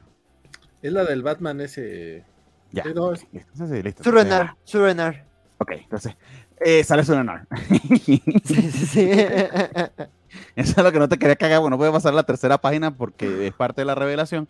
Eh, aquí vamos con nuestra política, por cierto, de que cuando hablamos de un número, a menos de que la mesa no lo haya leído, porque no es la idea, este, eh, no lo spoileamos. a, mí, a mí esa idea me fascina, me encanta de, siempre. Eh, y eso que no la conocía demasiado, o sea, la conozco básicamente por Wikipediazos y una que otra cosa que he leído de Morrison. Pero el hecho de que quien meta esta, este diálogo entre, entre eh, Bruce y Clara al principio, precisamente para explicarnos de qué se trata eh, Surenar, Surenar, y quién es Failsafe. Failsafe básicamente es este plan de Batman contra sí mismo. Cuando Batman enloquezca, para eso es Failsafe y por eso es que se chinga toda la Batifamilia. Eh, y tiene que recorrer a Surenar eh, Batman para derrotarlo. Eh, y, me encanta cómo lo dibuja Jorge Jiménez, porque básicamente es un Batman medio loco, medio, medio, medio yo crezco. Entonces, si con tres números ha logrado este continuo tan, tan trepidante, Sedarsky, que Jiménez se ha montado tan bien en él, esto, está, esto está pintando para ser uno de los, de los, de los ron de Batman, al menos, al menos yo diría más divertidos en muchísimo tiempo. Em, y de nuevo, creo que el arte de Jiménez está siendo lo mejor que lo he visto en mucho tiempo. Eh, los colores de Morey creo que están ayudándolo un montón porque son como más terrenales, un poquito más oscuros, pero al mismo tiempo eh, vibrantes si, si cabe la definición, de verdad me cuesta un poquito conseguir exactamente palabras para describirle el feeling que tengo, pero cuando lo he tratado de compararlo contra el trabajo que hizo con Tynion eh, Jiménez. Este lo veo, sí, las escenas de acción siguen estando igual de buenas, pero lo siento como que como se hubiese contratado un director de fotografía diferente eh, y le hubiese eh, puesto los tonos exactos para que se sienta, por ejemplo, aquí se siente la, la baticueva un tantito más oscura, eh, pero siguen siendo vibrantes los colores del uniforme, del uniforme del, del Saren Sur, se me olvidó el nombre, del, Batman este alternativo. Entonces, nada, ese, ese, tipo de detalles a mí en particular me tienen eh, gratísimamente sorprendido. Como por ejemplo cuando eh, en su momento leí Hoxbox y, y, el trabajo o, la, o la sinergia entre Pepe Larraja y Marta Gracia me, me, gustaba tanto, creo que aquí Morey y Jiménez están logrando una sinergia, me atrevería a decir, similar. Entonces, nada, amigos, o sea, si en algún momento pensaron, se, se cansaron de Batman, tal como eh, le pasó a Axel, eh, este es el momento de entrarle. De verdad que vale muchísimo, muchísimo, muchísimo la pena. Pues sí. Ah, y, la, y, la, y, termina muy bien la historia de Catwoman, pero muy, muy bien. Ese sí no va a decir nada, ni va a mostrar páginas, porque si te la spoilerías de la primera página, Valentín. Pero créeme que te va a gustar y me, estaba gustando bastante la, parte de Catwoman. Me sorprendió que lo, que lo tomaras Darsky, considerando que Selina tiene su propio título, pero no sé, bueno, sí sé por qué no lo leí, porque pensé que no había leído el anterior y no sé si lo leí. ¿Qué te digo? Pues bueno, con eso cerramos este, los comiquitos DC. Es hora de pasar al bloque Marvel de esta semana.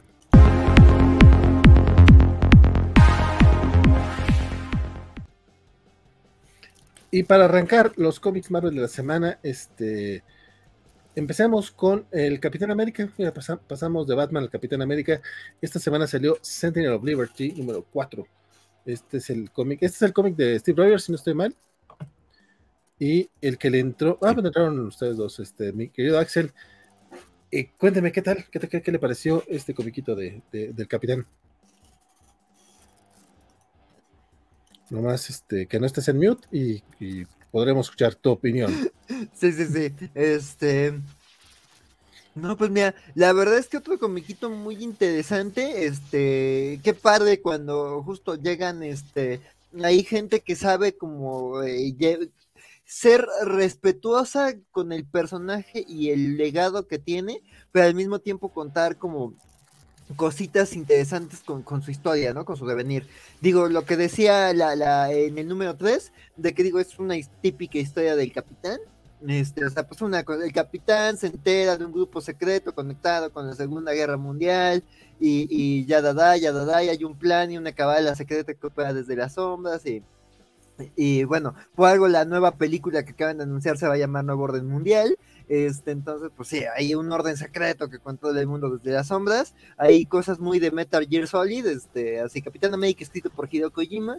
Este, pero la verdad es que este, este número creo que está muy, eh, eh, eh, trabaja muy bien sobre quién es Steve Rogers pero también te va construyendo sobre este misterio, ¿no? Sobre esta organización secreta. Aquí ya hay un poquito de conexiones. Digo, la subtrama de Bucky ya se combina con la subtrama de, del capitán. Este, ya digamos ahí no le dan muchas vueltas al asunto. Eh, básicamente el número empieza, digo, lo mostraba Bernardo, con los dos encontrándose y como juntando lo que saben este, sobre, sobre, sobre esta organización que sabemos que, que su que su estructura y su, y su organización está básicamente inspirada y está y una pista eh, es el escudo del Capitán América, que son como cinco líderes que, que, coordinan esta organización y que son una cabala que gobierna el mundo. El número anterior este, se nos explicaba quiénes sean, era la revolución, la industria, el amor, no me acuerdo quiénes eran los otros dos, este, pero aquí ya se nos, se, o se junta, digamos, este, esa información y aquí más que nada, más, bien este, la carnita del número es este, un, básicamente un día en la vida de Steve Rogers. Este, vemos esta, también esta trama que, que, que, se ha trabajado a lo largo de, de, estos cuatro numeritos, de Steve Rogers también este, teniendo una vida de civil, ¿no? Este, ahí este, conectando con su comunidad, conectando con sus amigos, este, conectando con, con, con, con gente de su entorno y del barrio donde él creció que eso es como eh, también una de sus fortalezas, este, su conexión con la gente. Este, entonces, este, yo creo que eso, este, eh, la, la, historia nos permite, pues justo, este, eh, el problema, digamos, que tiene eh, esta situación, este, que enfrenta, la vemos, este, desde distintas perspectivas, ¿no? Entonces, este, eso me parece algo muy, muy bien logrado este, y justo a través de estos distintos personajes con los que Steve interactúa, pues entendemos, ¿no? Por ejemplo, este, este personaje de este niñito tiene una conversación muy bonita sobre la violencia, ¿no? O sea, de güey, yo, o sea, pues sí, yo soy un vato que resuelve todo a madrazos, pero no, pero por algo yo me enfrento con los nazis, ¿no? O sea, tú no puedes ir por la vida sabiendo que, que o sea, tú, yo no te entreno para que uses la violencia como primera opción, la violencia es una respuesta, la violencia se usa para protegerte a ti, para proteger a tu entorno, y no, y no para que tú estés sometiendo a otros, ¿no? Entonces la verdad es que eso, eso me pareció un mensaje como muy bonito y una interacción muy simpática entre, entre Steve y este, este niñito con el que, con el que es amigo. Este, pero también, o sea, también su, su, su community, su grupo de community, básicamente su study group, también me encanta también el momento que tiene con ellos y también ciertas reflexiones que tienen, este, este, eh, con, con, con, su, con sus amigos este, respecto a la misión que, que, está enfrentando, pero digamos todo eso, aunque dices, bueno, otra vez volvemos a ver Steve este, en este modo terrenal, sin embargo ahí también hay un, ahí hay un girito, digo, desde el primer, desde el primer momento este, de, de sabemos que ahí hay algo más, que, que, que hay, hay un enemigo en las sombras, este, este, digamos que acompañando a Steve, y la verdad es que ahí, ahí hay un momento del capitán como de, güey, o sea, muchacho, yo, yo, este no es mi primer rodeo, sé cómo enfrentarme a un enemigo y sé moverme en situaciones de espionaje y sé cuando alguien me está espiando. Este, entonces la verdad es que creo que sí tiene, sí tiene este eh, momentos muy interesantes, pero además justo la misión, ah, pese a todo este viaje eh, eh, terrenal de Steve Rogers y este repaso por sus viejos este, amigos, sí, este, sí, sí hay, hay un avance y sí hay, hay información nueva respecto a la misión. Este, y además de que sí hay muchos momentos de, de acción muy interesantes, ¿no? También este, pues vemos que, que, se están moviendo fichas respecto a esta misteriosa organización.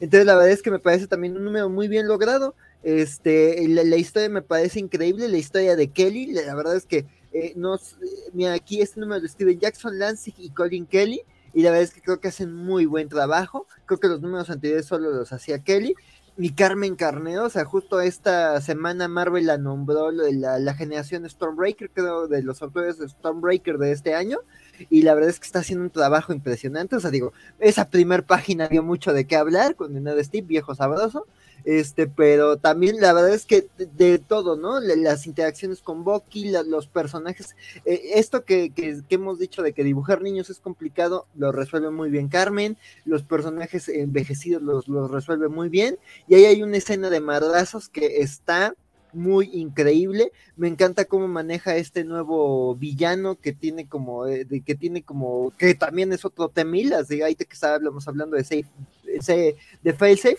pues también es, este es otro villano también onda tipo Temil, y la verdad es que lo resuelve muy bien. Entonces la verdad es que también me parece un número muy sólido. La verdad es que está, va muy bien esta serie, me está gustando mucho. Y pues qué bueno que, que, que, también otra vez hay una, digo, que, que digo, no, no terminé tan a Jesse pero no me estaba pareciendo una mala serie, aunque sí estaba pesadona y aburrida, también por algo no la terminé.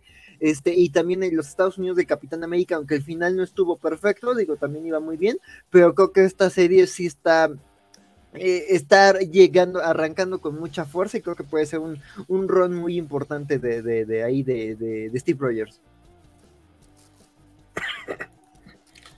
Este, eh, Bernardo también le entró a este numerito, el Señor de la Libertad. Sí, pero Don Axel se lanzó, la, dijo todo lo que iba a decir. Ay, perdón, perdón, perdón.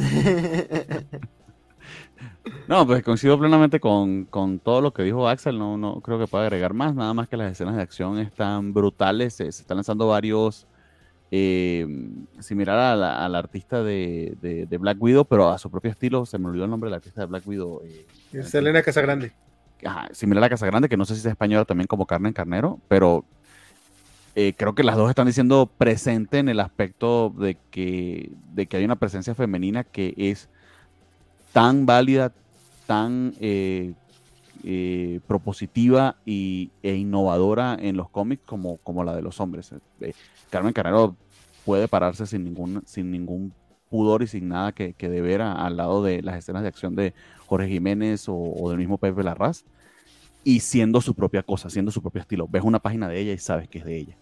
Están muy bien logrados. esto es una maravilla de cómics, solamente por el, por el arte, tal como dijimos los demás, pero el guion además está agregando eh, capas adicionales, porque tiene esos momentos eh, pequeños y tranquilos donde conocemos al personaje Steve Rogers a través de sus interacciones con los otros, que es un eh, Boy Scout, es un buenazo, entonces, eh, en manos de escritores menos capaces sería aburrido, pero eh, eh, estos dos guionistas, que voy a, voy a recordar su nombre porque, porque no, no los recuerdo, pero estos dos guionistas están haciendo un muy, muy, muy buen trabajo. Jackson Lansing y Colin Kelly.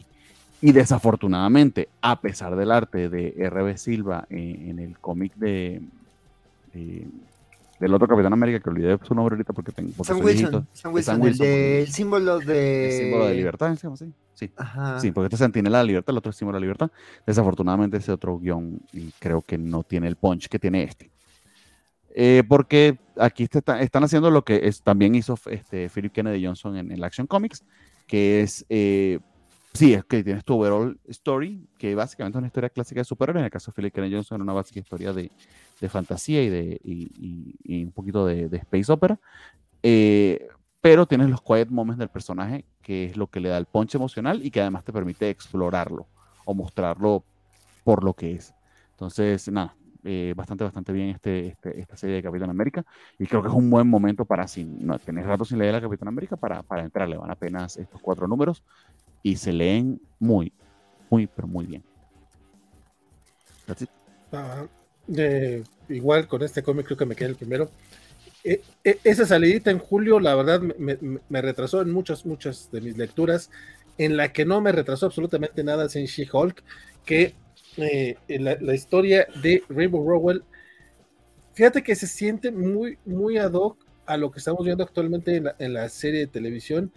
Y yo sé que no es como la mejor, este, el, la mejor manera, pues, de, de, Inclusión forzada, vale. La gente es progre. No, no, pero no me refiero. No, tiene que ser femenino. no, me refiero, no me refiero solamente a ese tema. O sea, pero me refiero a que se siente justamente como una serie eh, de bajo perfil. O sea, no pretenden ser lo más, y es que She-Hulk es este tipo de personaje que es muy humano y que es muy de, su vida diaria.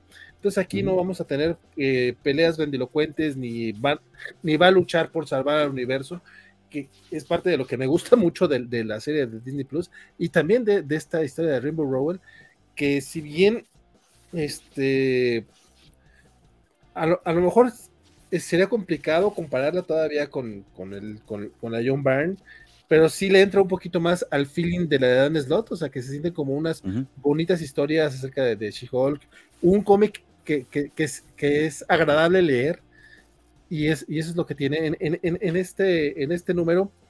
Eh, la vemos convivir con, con, varios, con varios personajes del universo Marvel, la vemos eh, un poquito con Patsy Walker, la vemos también con Nightcrawler, y obviamente la vemos con el buen este, Jack of Hearts, que en este número eh, pasan cosas muy importantes sobre el personaje, empezamos a descubrir este, mucho acerca de, sus poderes o de su falta de poderes y, y también pues se va a ir un poquito más o menos resolviendo cuál va a ser su relación con Jennifer Walters. Este, es un cómic hermosísimo y el arte de, este eh, Luca, Luca Maresca, que si no estoy mal, este, ya, ya tiene un par de numeritos y con todo el debido respeto que merece este, el, primer dibujante, este, el que, que, arrancó la serie originalmente, que fue este Roche Antonio, este, Luca realmente es quien merece estar en los lápices de She-Hulk. No que el primero lo hiciera mal, pero este lo hace hermosísimo. El cambio fue un poco sutil, pero se dan cuenta, sobre todo en las expresiones faciales, neta es una delicia, delicia, eh, y le queda perfectísimo al cómic. Es este rollo de que tengan eh, su, miércoles para comer este pastelitos en, en, vestidos fancy, en vestidos elegantes. Elegantes, sí. El miércoles de pasteles en vestidos elegantes, sí, sí, sí. O sea, es como a huevo. No, y, y tener el buen gusto de escoger precisamente este vestido, este outfit, que es que, haga ver elegante y sexy a, Jen. Eh, no cualquier artista es capaz de hacer eso. Tienes que tener inclusive un toquecito de diseñador de modas, eh, similar a lo, a lo, que a lo que en su momento hizo Russell Donovan para toda la, la, gala de Hellfire. Creo que está haciendo lo mismo acá este, Luca Marino y hay que, hay que destacarlo. Se ve preciosa. Sí, se ve hermosa. A mí lo que me encanta es que utiliza tacones. Es una mujer de dos metros con tacones, le vale madre. Y eso está. Perfecto, ¿no? Y, y, los músculos. Sí. O sea, sigue siendo musculosa en su forma de She-Hulk, pero sin dejar de ser sexy. O sea, es la combinación de todo eso. Sí. No, que por queda... cierto, Jen Bartel lo está haciendo en las portadas. Oh, no, no. Esto ya es otro puto nivel. O sea. Sí, las, porta no, las, portadas de, de, de, de, Jen o Jan. Jen, ¿verdad? Jan Bartel. Bar Jan Bartel. Este, me imagino que es ella, no estoy seguro, disculpen si me equivoco. Este, pero es, las portadas están, están tan chingonas que el diseño de pósters individuales que están sacando para la serie de Disney Plus están basados, eh, o sea, no, no, es que estén reproduciendo la, las portadas, pero están manejando el estilo de tener esta, eh, un color sólido, chillante atrás, con, con, un, con un outfit que, que, que, que le haga el, el, contraste bien chingón. O sea, es esa idea fregoncísima de, de Bartel para, los, para, para, las portadas de esta nueva serie, que aparte es algo exclusivo de esta serie, no se había visto uh -huh. en, en, series previas de She-Hulk. Este, lo están adoptando de una manera magistral también para la serie que yo estoy disfrutando semana con semana, así como disfruto este cómic mes con mes. Y me, me, voy a esperar a TPBs. También creo que sí es un cómic para TPBs, o sea, sí creo que no, no merece todavía un, un deluxe o algo más. Ya veremos hacia dónde va este Rowell, pero si hace lo mismo que hizo con, con Runaways, este, yo estoy aquí encantado 30, 40 números, ¿eh? bronca. Sí. Ojalá que llegue a 30, 40 números, porque de hecho estoy viendo que este es el Legacy 169 de She-Hulk, o sea, eh, She-Hulk le pasa como a eh, Black Widow, que cuando te das cuenta no tiene tantos cómics. Pero, pero, Black Widow tiene 50, compadre. No, pero, pero, pero igual, sí, no. pero igual me sorprende, o sea, cuando literal estás viendo el 900 de Spider-Man, Güey. Tú pensarías que She-Hulk tiene como dos, yo pensaría que tenía como 400 y no. Azrael tiene más de 100 números. Ah, bueno. O sea, Azrael. Los 90, amigos, los 90. Y los escribió, lo, 100 los escribió Denis O'Neill, o sea, hay que reconocerle, pero. Okay.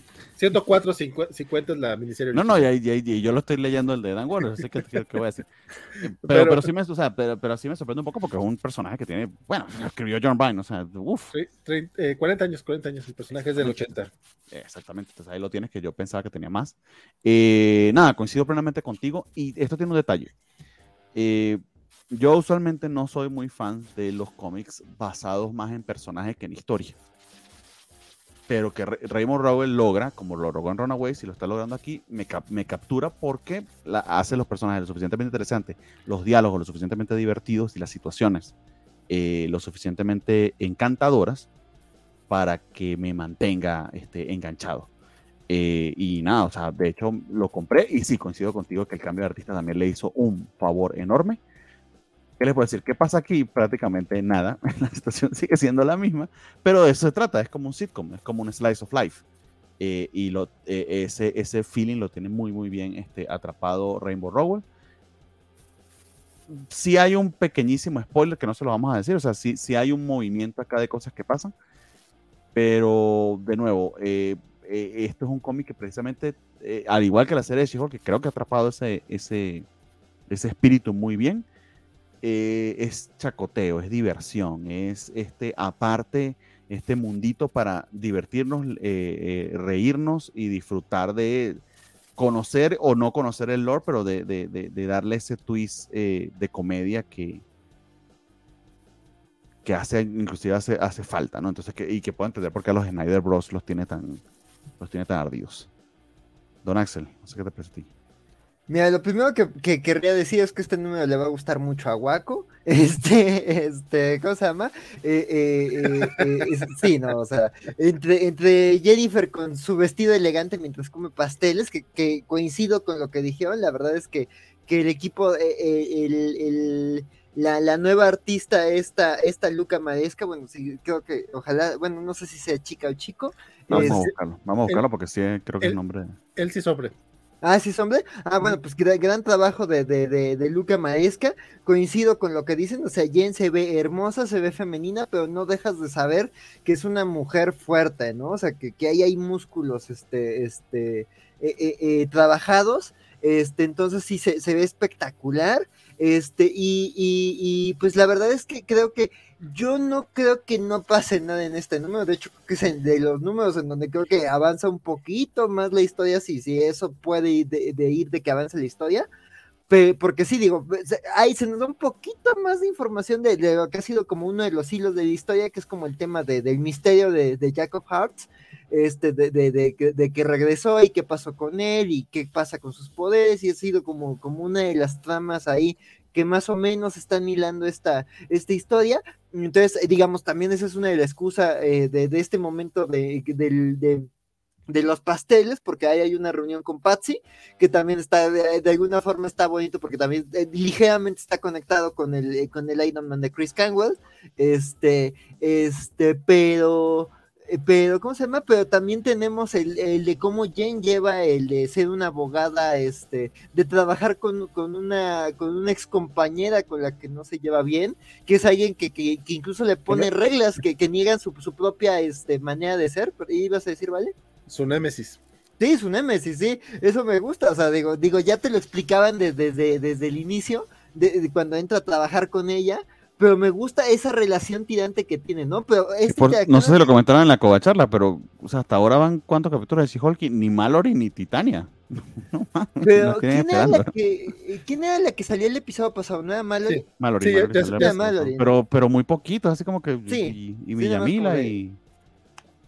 Bueno, que, no quiero spoilear she pero ya ojalá ya ah, vamos a hablar más de Yamila, pero, pero Yamila, ya, sal. Ya, Yamila, sí. Ah, no, porque además en su Instagram, o sea, se ve que Amo está en la serie, o sea, subió un video en donde está grafiteando los letreros de She-Hulk en personaje, o sea, como de soy Titania y hago lo que quiero, y, y es como de, güey, Yamila, te quiero. Pero bueno, aquí digo, eh, esta Mallory Book, este, eh, la verdad es que aquí, creo que, eh, digo, aquí hay una, hay una serie de interacciones muy bonitas, empieza muy tenso la interacción entre estas dos mujeres, son dos profesionales, son dos chingonas en su área, pero tienen filosofías distintas y las dos se reprochan cosas, mm, se me hace una escena como muy interesante, muy potente, muy bonita, pero al final me gusta cómo termina, de que de, de alguna forma las dos es como de, güey, diferimos, pero no nos detestamos. O sea, bromeamos con que somos nemes y hemos tenido nuestros momentos de choque en nuestra historia como, como, como colegas, pero sí hay un respeto, un respeto a la labor de, la, de estas dos mujeres, ¿no? Entonces eso me gustó. Además, digamos que el detonador de todo esto, eh, bueno, que además abogados, ¿no? Cuando hay dinero, pues las cosas cambian. Este, y me gusta que el detonador es que Kurt le, le, le, le llega con una propuesta este, ahí legal a, a, a She-Hulk. Ah, también me gusta eso de que ya vemos como un caso legal y quiero ver hacia dónde lleva esta propuesta que le hace Kurt a, a, Jen y los diálogos, o sea, sin quemar lo que le propone Kurt a, Jen, que me parece interesante quiero ver si tiene un payoff en, las series este, de, la, de mutantes o en esta serie.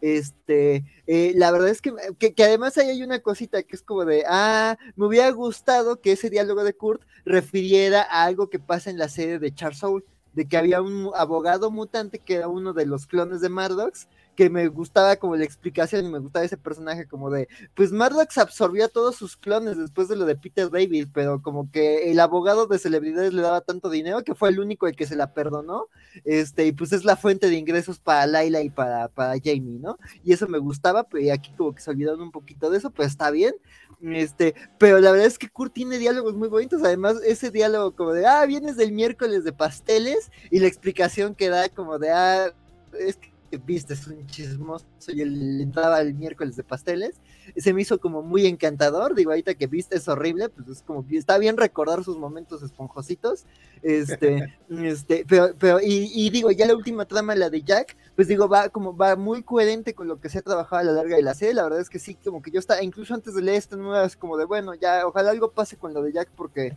no es un personaje que le tenga mucho cariño ni me está importando mucho, pero creo que aquí hay un avance importante, y sí, no, no, no quiero spoilear qué ocurre, pero sí está bonito lo que ocurre, de nuevo, este cómic le va a gustar mucho a Waco. Este, etiquétenlo. Este, ¿cómo se llama? Entonces, sí, este. Pues, eh, pues la verdad es que eh, coincido con lo, que dice, la verdad es que Raven Rowell está haciendo un gran trabajo, el arte, sin que el arte de los números anteriores haya sido malo, creo que en este número levanta muchísimo, sí es un arte eh, muy, sin ser espectacular y un arte de splash pages y de mucha acción, creo que es un arte que va muy bien con el tono de la serie. Los personajes se ven encantadores, se ven hermosos y brillan. Eh, los que tienen que dar risa dan risa. O sea, eh, Kurt, Kurt con su gorrita, como ves que nos dijiste que vengamos discretos, y pues yo soy un diablillo azul con cola. O sea, para mí discreto es traer mi gorrita de Spider-Man. Me encanta cómo se ve Kurt. Y aparte dice que, y que, dice que un Brad Pitt. En las sombras Kurt, por favor. sí, sí, no, gran diálogo, sí, sí, sí. Al menos no soy disfrazó de pirata, que aparentemente le encanta. Sí, sí, sí, sí, sí. entonces, pues sí, digo, pues no, no iba a venir de pirata, entonces me encanta que viene de neoyorquino. Este, entonces se, se, ve hermoso, ¿no? Se ve encantador, Patsy se ve increíble. Este, pues ya lo que decimos de Jen, entonces nada, un gran número, también una gran recomendación. Este, si les está gustando la serie, entrenle a esta a esta serie, si han leído, si les han gustado otras series de, de, de, de She-Hulk, particularmente un poco la de Slot la, y la de y la de Charles Soul, este, este, entonces creo que, creo que, eh, porque por ejemplo la, la, de John Barr pues sea más meta y esta no está tan meta, y pues la de Mariko Tamaki pues sea más drama, ¿no? Entonces sí creo que, creo que si les gustaron la de Slot y la de Soul, creo que esta tiene una, una cosa muy interesante que decir, y aunque no sea la serie más espectacular de Marvel, creo que sí es una, sí está contando y está mostrando la vida de, de, de pues de, de, la abogada Hulka, entonces pues sí, sí, la verdad, un, un título muy bonito y, y qué gran trabajo, la verdad. G nos dice que Titania con su patada voladora es lo que necesita este mundo. Y sí, todos queremos este, más, eh, ver más a Titania. Pero por lo pronto, a quien vamos a ver más es al Van Punisher de Jason Aaron. Mi querido Bernardo, tú estás siguiendo esta serie, cuéntanos qué tal va. Esta serie es justamente lo contrario de She-Hulk. Literal. Creo que sí. Me imagino. No, no está, eh, o sea, bueno, sí está medio basada en personajes, pero es toda violenta. A ver, eh, Bernardo. Importante. ¿Qué pasó, qué pasó? ¿Nos estás diciendo que aquí no hay miércoles de pasteles en vestidos elegantes con Frank Castle? No. Ah, yo no quiero nada. No, no. Nada, exactamente, o sea, eh, no, es, no, es, nada cute, de hecho, se regodea en su violencia eh, y en su self-importance pero es Jason Aaron escribiendo un diálogo de dioses y una pelea existencial. Entonces, el, si el tipo sabe hacer algo es eso, y, y, por, es, y por eso creo que le sale. Eh, y sigue explorando este backstory de, de del, del súper trágico y terrible personaje que es eh, Frank Castle, porque básicamente es un loco. Este, que está dedicado a la guerra, a la violencia, al sufrimiento y aparentemente eh, su historia de origen, que es la, la, muerte de su familia. Creo que no, no era, no, no, le sorprendería a nadie saber que no era ni un muy buen esposo ni un muy buen padre. Este, obvio. Eh, y Jason Aaron pues lo, lo toca sin mucho, sin, sin, mucho arrepentimiento. El arte de Jesús Aiz, a diferencia del arte de, de, de, de, Luca, se me olvidó el apellido del que estábamos checando de Chihulk, es básicamente todo lo contrario, que nos está regodeando en estas escenas de acción increíblemente elaboradas, difíciles de creer, eh, hiperviolentas, eh, que le quedan de verdad bastante, bastante bien.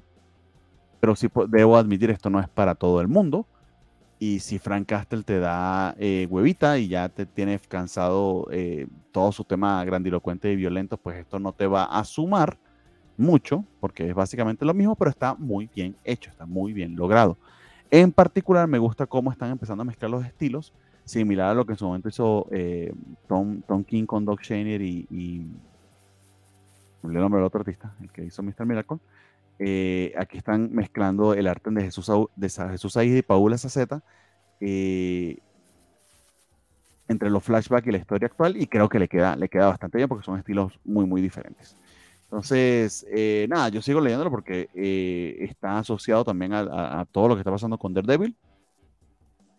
Y porque honestamente a mí me funciona, me funciona el, el guion de, de, Jason Aaron acá. Creo que sabe darle esa mezcla eh, épica a, a, la justificación de la hiperviolencia de, Frank Castle. Y al menos yo se lo he estado comprando. Y, también no debo negarlo, el arte de Jesús Saiz me tiene particularmente fascinado. De verdad que creo que el tipo está logrando un tremendo, tremendo trabajo. Eh, porque cada punch de la pelea lo sientes, es eh, visceral, es eh, desgarrado y es muy, muy expresivo. Entonces, nada, si, si es su, si, si tienen el estómago para ello y, y, Frank Castle, de hecho, me, me a decir, si Punisher es un personaje que les gusta, esto sin duda les va a gustar. Pero claro, ahí es donde empiezan ya las mezclas peligrosas de Snyder Bros, fans de eh, fans de Spawn, etcétera, etcétera, Venom, etcétera. Entonces. Los que se enojan porque She-Hulk turquea. Eh, exactamente. Entonces, tengan ese detalle ahí en, cuenta. Pero yo creo que, que, que ciertamente tiene, puedo decirlo, tiene valor, o sea, no es, no es de pura huevo, de verdad que sí, sí, sí vale la pena bastante el cómic. y hay, hay, una aparición, hay un cliffhanger bien interesante al final, by the way. Ah, mira, no llegué este, este mes, pero me voy a poner el corriente porque... Este número, particular, este número particular, de hecho, funciona como para atar toda la historia. Que ah. de hecho no sé cuánto, por cuántos ah. números va a ser más esto, creo que no son mucho más. A mí el segundo número me dio un poco de flojerita, la verdad. Yo no, ya no decidí, ya decidí no seguirla. Dice G. que Frank nunca va a tener un premio a Padre del Año. Pues me, me parece lógico. Moon Knight número 15, mi querido Axel, tú sigues al pendiente de, Mark o no sé quién sea ahorita, quien esté eh, bajo la máscara, cuéntame más. Pues mira, de eso va prácticamente este número. Este, este, eh, digo, ya habíamos dicho que desde el 12, 13, pues digo, el 12 creo que el que terminaba con, digo, Mark ha sido el protagonista que hemos tenido. Eh, eh, ahí se nos explicaba que desde, desde la era de Konshu, Mark era la personalidad que tenía el control del cuerpo y que esta serie había sido todo Mark hasta el final del número 12 que era cuando Stephen, digamos que entraba en escena como para evitar que Mark pasara cierta línea en su enfrentamiento con Zodiaco. Y aquí, digamos, los, eh, es algo, este arco, digamos, ha centrado en dos cosas, ¿no? Este, eh, el, un, un esquema, un, un, un, jefe criminal vampiro que controla un esquema piramidal, este, yéndose, empezando una guerra contra Moon Knight y Moon Knight respondiendo, y este, y por otro lado también este Mark, este, pues lidiando y haciendo las paces con, con, con, Stephen Grant y con Jake Lockley. Este, y pues este número va de esto, o sea, básicamente eh, el, recurso recurrente que ha tenido Jet McKay en esta serie, que es Mark hablando con su psiquiatra, que es un personaje que la verdad se ha vuelto muy importante en esto, en, eh, sobre todo en el primer arco de, de, de, 12 números de, de Jet McKay. Este, pues aquí, digamos, e, es, eso, ¿no? Digamos, otra vez él hablando con su psicóloga para explicar, digamos, cómo funciona esto, ¿no? Que ella le dice, mira, sabemos que tú tienes este desorden de identidad este, disociativa, creo que se llama el nombre de, la enfermedad, si, me equivoco ahí pueden corregirme, este, eh, trastorno de identidad, bueno, no me acuerdo cómo se traduce, ¿no? Pero aquí lo llaman este DID, eh, disorder of Identity, Disorder eh, of Identity Dissociation, no me acuerdo cómo era, pero DID, este, entonces, pues aquí hablan de eso, ¿no? De, de, de, de, de qué, qué, rol tiene cada personalidad en la vida de Mark y cómo Mark ha manejado esa revelación de esto ante las nuevas personas en su vida, ¿no? Sobre todo Soldier y, esta Reese, la, su, amiga vampira, este, su protegida vampira, este, digamos aquí el eje de la historia es eso, ¿no? Él explicándole a la psicóloga cómo funciona este, cuál es el rol de, cada uno de los tres y cómo cada uno de los tres tiene un rol que cumplir en esta, ah, que están juntando información, porque eso es lo que están haciendo ahorita, juntando información antes de irse a la guerra contra, contra este jefe criminal vampiro, ¿no? Que, que justo lo tiene en la mira por estar acabando con sus con sus este con, sus asociados y por digamos estar rehabilitando este vampiros como esta Reese o estar creando sus propios vampiros como Soldier. Bueno ahí va el spoiler no Soldier se hizo vampiro después de que Zodíaco lo, lo intentó asesinar este entonces este pero la verdad es que la, me pareció también un número muy sólido me gusta. Aquí digo para quienes extrañaban esa parte como de las personalidades Aquí me gusta eso, ¿no? Como que sí tienen un momento de calma cada uno de los tres, y sí los ves como en un momento de calma y en un momento de investigación, ¿no? Y tanto, tanto Stephen como, como Jake, ves cómo ellos se reponen de estar tanto tiempo guardados por Mark Spector, de que Mark estuvo al volante, pero también ves cómo, cómo ellos también entienden que tienen una misión y como sin dejar de ser ellos mismos están este, juntando información y resolviendo sus temas, ¿no? Pero a pesar de que este número recae mucho en ellos dos, no dejas de entender cuál es el valor de Mark, ¿no? Y por qué él tiene una visión tan nihilista de sí mismo, ¿no? Entonces sí, este, que, esa es su función, o sea, Mark es el que aguanta los chingadazos, ¿no? Este, entonces sí, este, me, me, gusta, construye muy bien y digo, aunque sí, creo que este arco está muy lento, o sea, en el número 13 creo que es cuando nos planteaban la cosa de, de, de, líder de los vampiros y no se ha visto mucho de ello más allá de, de que está mandando sicarios, este, aquí vemos que, que, que sin ver directamente este enemigo, vemos cómo están haciendo movimientos ambos bandos, ¿no? Y cómo, digamos que los dos están preparando, pero saben que se van a ir a la guerra totalmente, ¿no? La misión de la, de la, de la medianoche y pues este sindicato de vampiros, ¿no? Entonces sí, este, sí está muy interesante y sí hay mucho drama urbano, sí hay mucho drama de bares, este, de millonarios. me gusta que la locación sea Nueva York porque tiene los bajos y los altos fondos y el rol de, de, de, de las tres personalidades en, en la ciudad. Entonces, la verdad, Ah, mira, sí, aquí buen Giplam me dice desorden de identidad disociativa. Muchas gracias, este, este estimado Geeklamp. Este, y sí, la verdad es que me pareció un número también muy satisfactorio. La verdad es que creo que si, si, si solo viste la serie o conoces algunas otras series, pero no, no sabes cuál es el estado de The yo sí sigo recomendando esta serie. Creo que Jess McKay ha sido, está haciendo un gran trabajo para juntar muchos elementos y hacer una gran historia que sí está hablándote de lo que ha pasado en muchos arcos distintos y, hablándote de, de, esto, ¿no? De su rol de, ministro de Konshu, de su rol como una persona con D&D, este, de, su rol como protector, de su rol como mercenario, de su rol como, como vigilante urbano. Entonces sí, la verdad es que creo que haciendo un gran trabajo y creo que este sigue siendo un número muy sólido y ya quiero ver cómo, cómo avanza este conflicto con, con los vampiros este, estafadores. Pues bueno, este, lo, bueno es que estás disfrutando esta serie mes con mes, compadre. Eso sí, me da harto gusto. Porque yo no disfruto la que sigue, pero antes de, entrar bien ese chismecito, vamos a arrancar el bloque arácnido.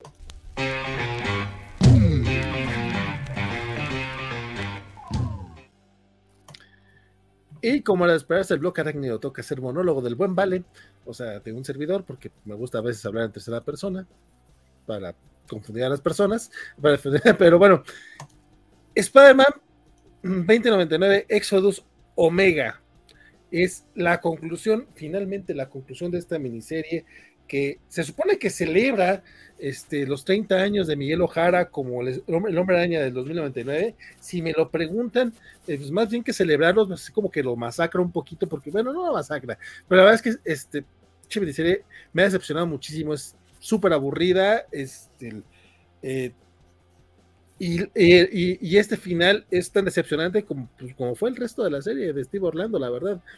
Este, como era de esperarse, bueno, eh, les recuerdo un poquito por si no, por si no, no, no, lo tienen en mente. Este, eh, regresa al Duende Verde, regresa Norman Osborn en el año 2099 y Miguel Ojara tiene que ir a pelear contra él, pero pues para pelear contra él, pues este, se va, va a juntar a varios de los héroes del año 2099 y durante la miniserie estuvimos conociendo pues, a la versión de aquel año de Winter Soldier, de los Hombres X, de los Vengadores y bla, bla, bla. Y en este número, obviamente, llegan todos a hacer su, su, su gran batalla contra el Duende Verde 2099, que le llamaron creo Galactic Goblin o Galaxy Goblin, una cosa así bien rara.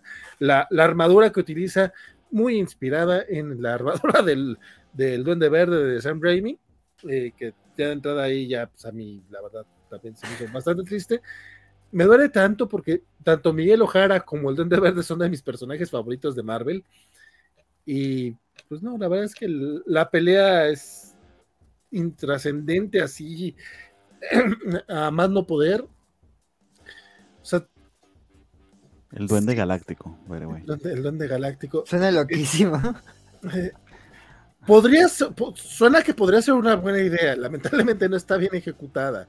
El arte de Paul Fry, la verdad es que no es nada espectacular y creo que una pelea de este nivel ameritaba algo así, algo, ameritaba algo espectacular, algo que realmente te emocionara. Este, los golpes se ven tan faltos de acción, se ven tan faltos de intensidad. Este, se supone que es el Duende Verde con una sarta de, de, lacayos que yo no recuerdo quiénes eran los lacayos, nomás veo que están ahí mono, monigotes, pero hagan de cuenta así como las peleas del Señor de los Anillos, que son así un chingo de gente que ni, te fijas bien quién es contra quién, pero por lo menos aquellas tienen buenos efectos, esta ni siquiera eso, ¿no? O sea, realmente es una... sin, sin haber leído nada, les puedo asegurar que ustedes saben cómo termina esto. Vencen, a, vencen al Duende Verde, lo meten a la cárcel, este, recuperan las chingadas que tenían que recuperar. El único, este, el único giro al final, que obviamente se los, voy a, voy a contar porque pues, tengo que evitárselos y puedes adelantarte, mi querido Bernardo, si quieres hasta la página final. Eh, todo, este último número nos lo está platicando la versión femenina de Uatu, por lo que entendí era la, la, la hermana, la prima, la, la, esposa la novia, no sé quién chingados era, pero era la nueva vigilante, que según yo no, no había salido los otros números, si sí salió, realmente lo olvidé, y de repente nos dice, pero bueno, Miguel Ojara seguirá peleando su, su cruzada, pero no solo, porque tiene a Spider-Woman, es, ¿what?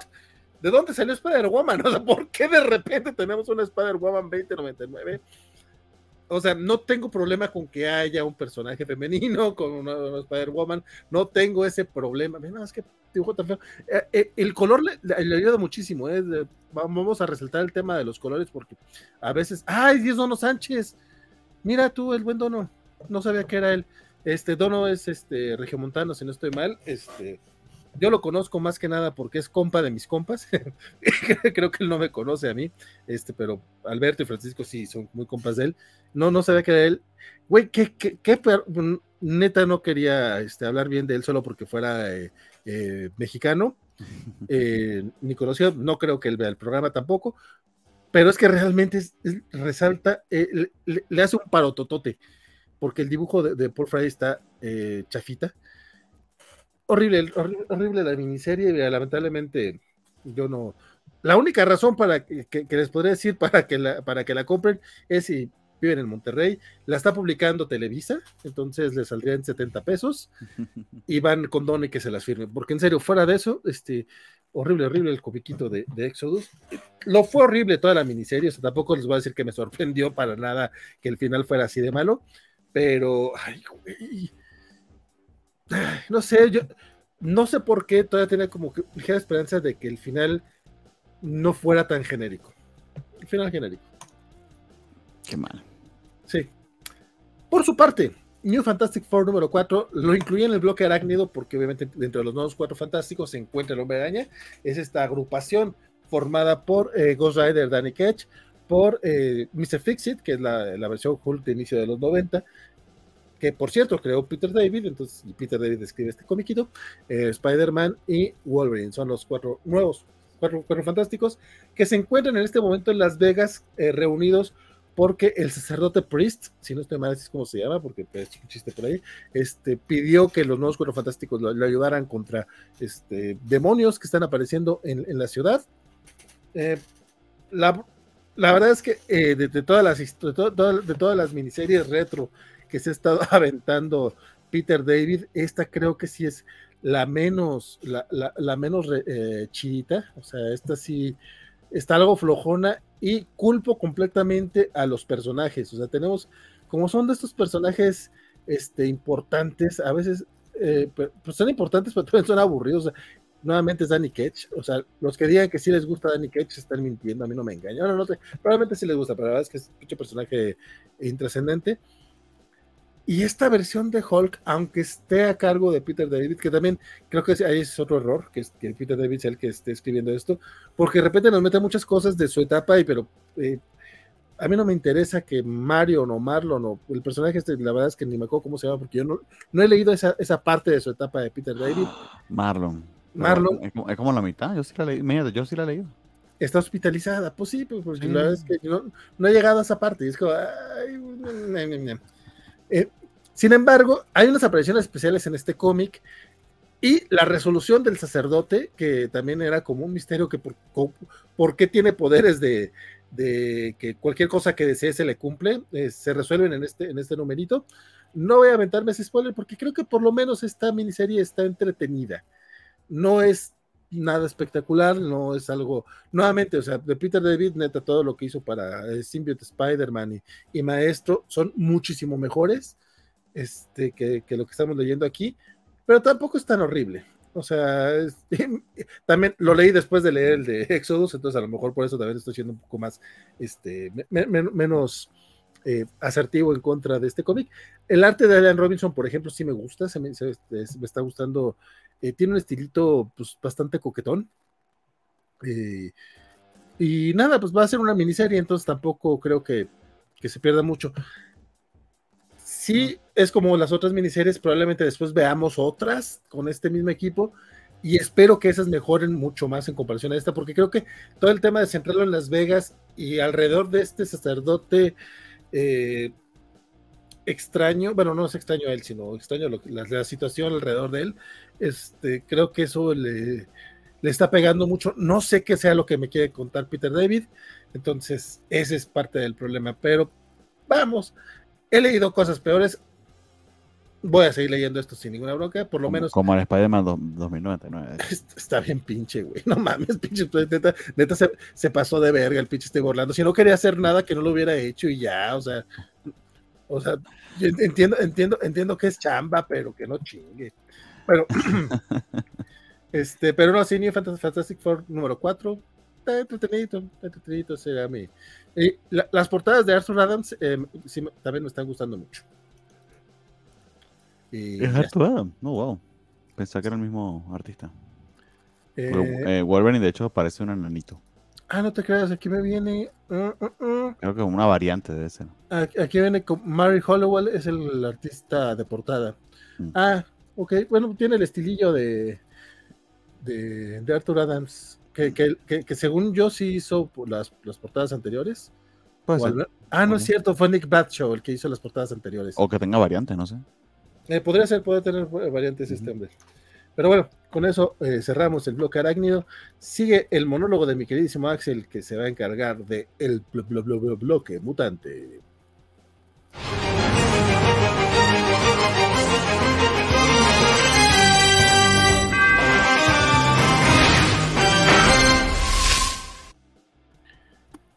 Y, pero como, como, realmente el buen Axel sí tiene parte de monólogo, pero este comiquito también lo leíste tú, mi querido Bernardo. ¿Te quieres arrancarte tú primero con Death to the Mutants número 2?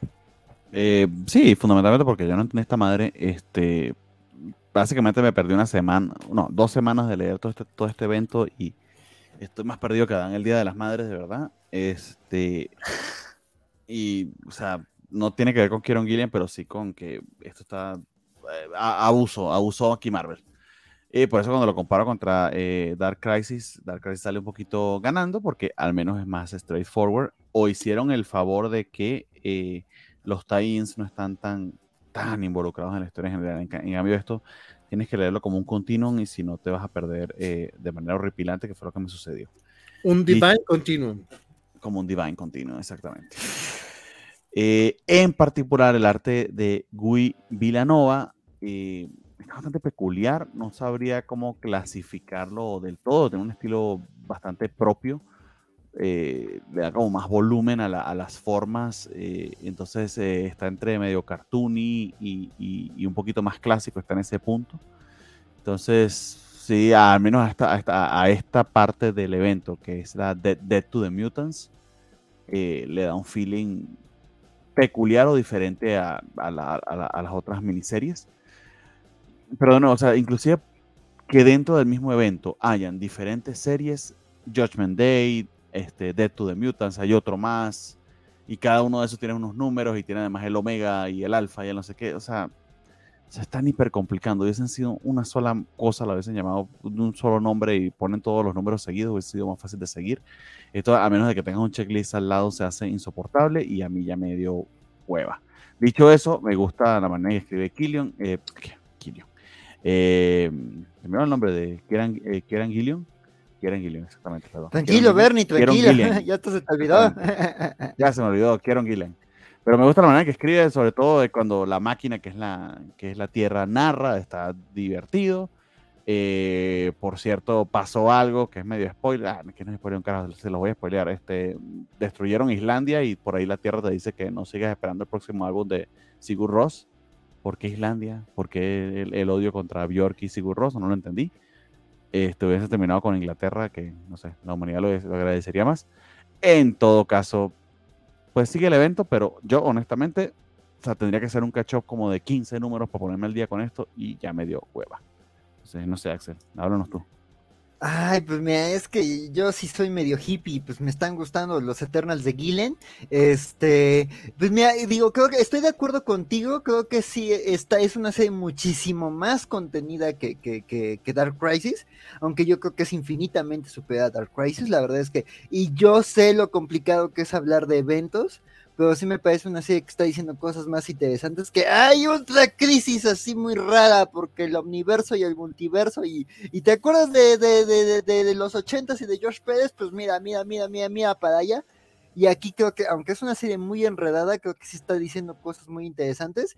Y creo que, eh, mira, para empezar, creo que esta serie es prescindible esto es más que nada un detrás de cámaras que cosas que de cosas que ya te están diciendo en la serie principal, porque básicamente aquí los puntos importantes de esta historia que es digamos este eh, la, la, alianza entre los deviantes y los mutantes, este lo del ataque de los mutantes a Islandia, este eh, bueno, para atacar al, celestial este que, que revivió en los Vengadores y la facción este Leviatán de los Eternals.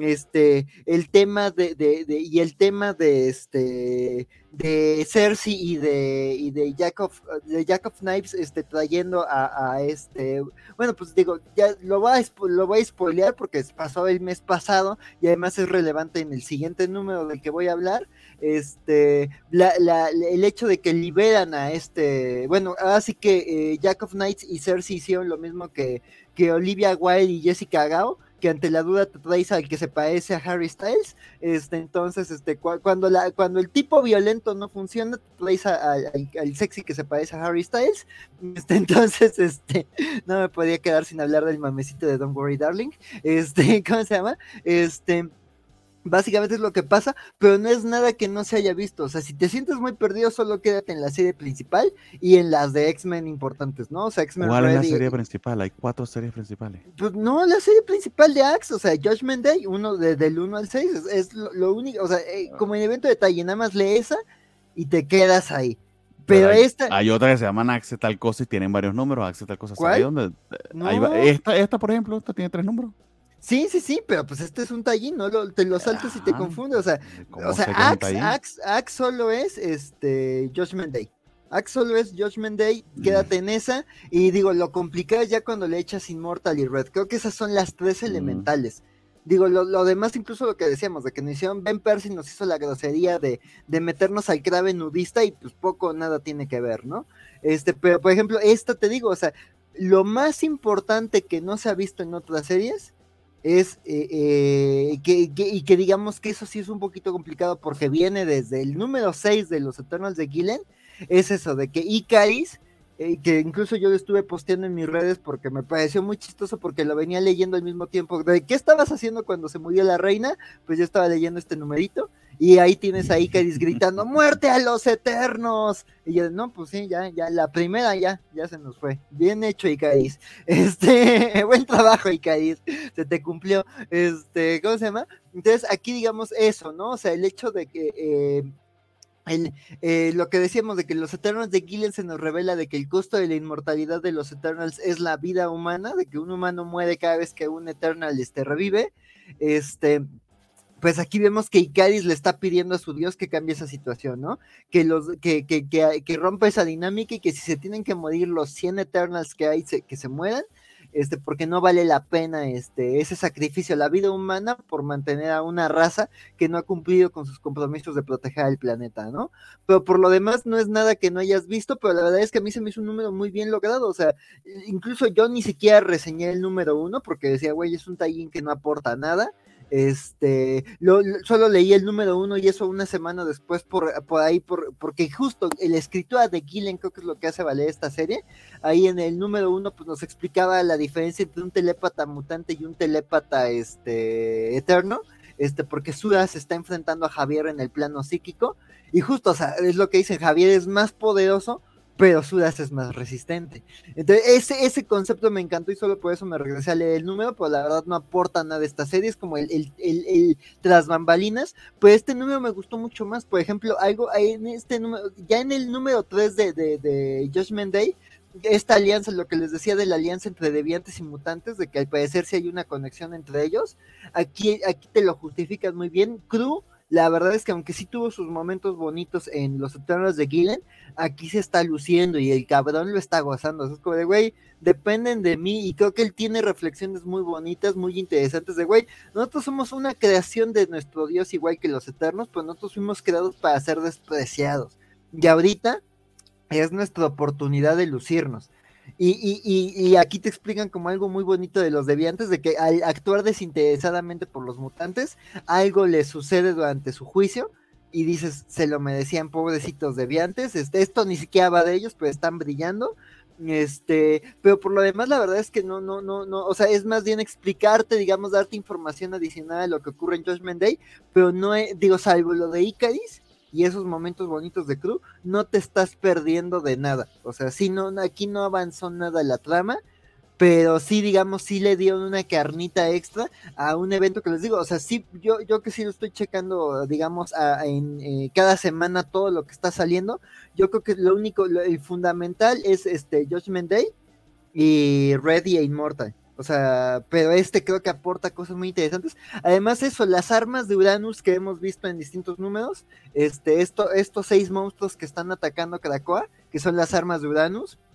Este, ahí hay un girito interesante. Además, te digo, me gusta que este evento sí son vatos en mallitas pegándose, pero todo está aterrizado con humanos. O sea, esas interacciones con humanos de, de, de, de, esto importa porque los humanos tienen una conexión que ellos no saben con los Eternals, me gusta. Y esta, y esta interacción entre una chica y un ser misterioso que resulta ser una de las armas eternas, me, me, me, me, me gusta, ¿no? O sea, me pareció interesante y creo que complementa, más bien complementa a lo que ya está haciendo Gillen con las tramas de los humanos en, en Judgment Day. Pero sí, o sea, entiendo que te puedas perder mucho y decir, güey, esto es un relajo, son muchos tie-ins, que sí, y de nuevo Marvel nos hizo la grosería de meter como tal en cosas que nada tienen que ver, o sea, me vale un cacahuate Kraven nudista ahí con, con su peluchito este de, oso polar, este ahí este haciendo nudismo frente a los celestiales, no me importa, Ben Percy ya suelta, suelta X-Force, este, pero aquí la verdad es que creo que, que, que, aunque sí puede ser un número confuso, si estás entrando a la serie que de nuevo, o sea, entiendo que sea complicada por todo lo que viene de, de los Eternals de Killen, la verdad es que está haciendo un viaje muy disfrutable y eso, muerta de los Eternals. Oye, Agárrate, Chabelo. Me, no, deja tú, a, a, mí lo que me preocupa es que todavía faltan otros cuatro comiquitos de cuáles platicar, hombre. Pero a ver, ¿Qué, ¿Qué, tal Immortal X-Men 6? Vamos a meterle turbo aquí a esto. Estoy sí. seguro que Axel nos va a hacer el favor de hacer lo mismo. Este, Immortal X-Men eh, se está atado a todo este tema de, de, de a, el evento de Axel. A él le gusta pues el evento se llama Axel. Ese es todo el pedo de Axel. Ya nos exhibiste, Bernardo. Entonces está muy, muy embebido. Más, eh, quiero que esté haciendo algo bien interesante, que es que se toma un momento para hacer flashback y explicar o detallar eh, algún personaje que pertenezca al Quiet Console. En este caso le toca a Sebastian Shaw. Y de nuevo, creo que hace un maravilloso trabajo, como lo han hecho en todos los números anteriores, que hace que esta serie, a pesar de estar embebida en este mega evento, sorry, pero Sansa se volvió loca, no sé qué le pasó. Este, no, a pesar de estar embebida en medio de este evento, eh, fluye un poquito más, o sea, está un poquito más potable. Eh, no sentí que tenía que leer 500 mil cosas, cuatro artículos de Wikipedia, hacer un análisis muy, muy, muy concienzudo para entender qué estaba pasando, a diferencia quizá del otro número. Creo que coló este caló un poquito más y se lee un poquito mejor de manera independiente. De todas maneras, sí es importante que hayas leído algunas cosas, o sea, literal te lo advierto, tienes que haber leído Axe antes de leer este, el, perdón, el Death to the Mutants antes de leer este. No, perdón, según esto, es que fíjate cómo me, me, confundo, ni siquiera es el, esa serie de Axe, no es la serie de Axe Axe, sino la, la, la, la, otra, la Judgment Day, que sí es la principal. En fin, esto está muy confuso. Anyway. Solo son dos de Axe, Death of the Mutants y Judgment Day. Eso es mucho, eso es mucho, para mí eso es mucho. Compadre, ve, ve, ve, el lado amable. Al menos no es como con Star Wars que, que, tienen ahorita, bueno, ahorita en Panini. Es Star Wars, este, War of the Bounty Hunters, y lo publicaron Star Wars, eh, War of the, eh, no, Star Wars, Darth Vader, War of the Bounty Hunters, Star Wars, Bounty Hunters, War of the Bounty Hunters. o sea, créeme que me, me han dicho. Puede ser peor, lo sé, lo sé, no. Eh, y, vamos a ponerlo así. Al menos esto tiene un, eh, tiene un checklist que si lo sigues, no vas a tener problema. En el caso de Dark Crisis, eh, lo de Flashpoint no sale por ningún lado y el primer panel de Flashpoint de esta semana te spoileaba por completo Dark Crisis. Es un spoiler muy idiota, obviamente, porque eh, disculpen el gran spoiler, pero la Liga de la Justicia va a sobrevivir, pero te lo spoileaba. Entonces, eh, son cosas de los cómics que a mí me enervan. Entonces, ¿qué les puedo decir? no, es, no es nuevo, pero me va a seguir enervando como si fuese nuevo. En fin, Immortal X-Men, chido. Adelante, Axel, porque salgamos de todo rápido. Sí, sí, sí. Pues nada, eh, digo, sigue siendo. no, no me pareció el número más sólido. O sea, creo que los números centrados en Emma y en, y en Exodus me gustaron más. Pero eso, me gusta el concepto de que cada número se está centrando en un miembro del Consejo de Krakoa. Aquí le toca al bribón de Shaw. Y me gusta también eso, o sea, me gustan los flashbacks que tiene, me gusta lo que te cuenta de él, que hay cosas que, que, que Dugan dejó sueltas de, de, su Hellfire, este, digo, de sus Marauders, y aquí se retoman. Este, pero digamos, aunque sí está enmarcado en Judgment Day, creo que también vale por sí solo, ¿no? Y ves más bien cómo, cómo este sujeto que solo se mueve por el dinero y por el beneficio propio, actúa este, en un momento de crisis, ¿no? Y también vemos un poquito el tema de cómo cada miembro del Consejo Mutante es evaluado.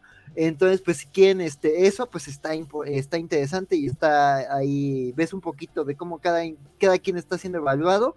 Este, Raven, este, Irene, Kate, este, entonces, digamos, eso es como lo, interesante del número. Y además, pues sí, justo aquí también avanza un poco más la historia porque vemos que el bando Eternal este, de, de, Cersei y el bando este, mutante están ya negociando a través de, de, de Shaw y de, y de cierto personaje que les mencioné en la reseña de, de Death to the Mutants.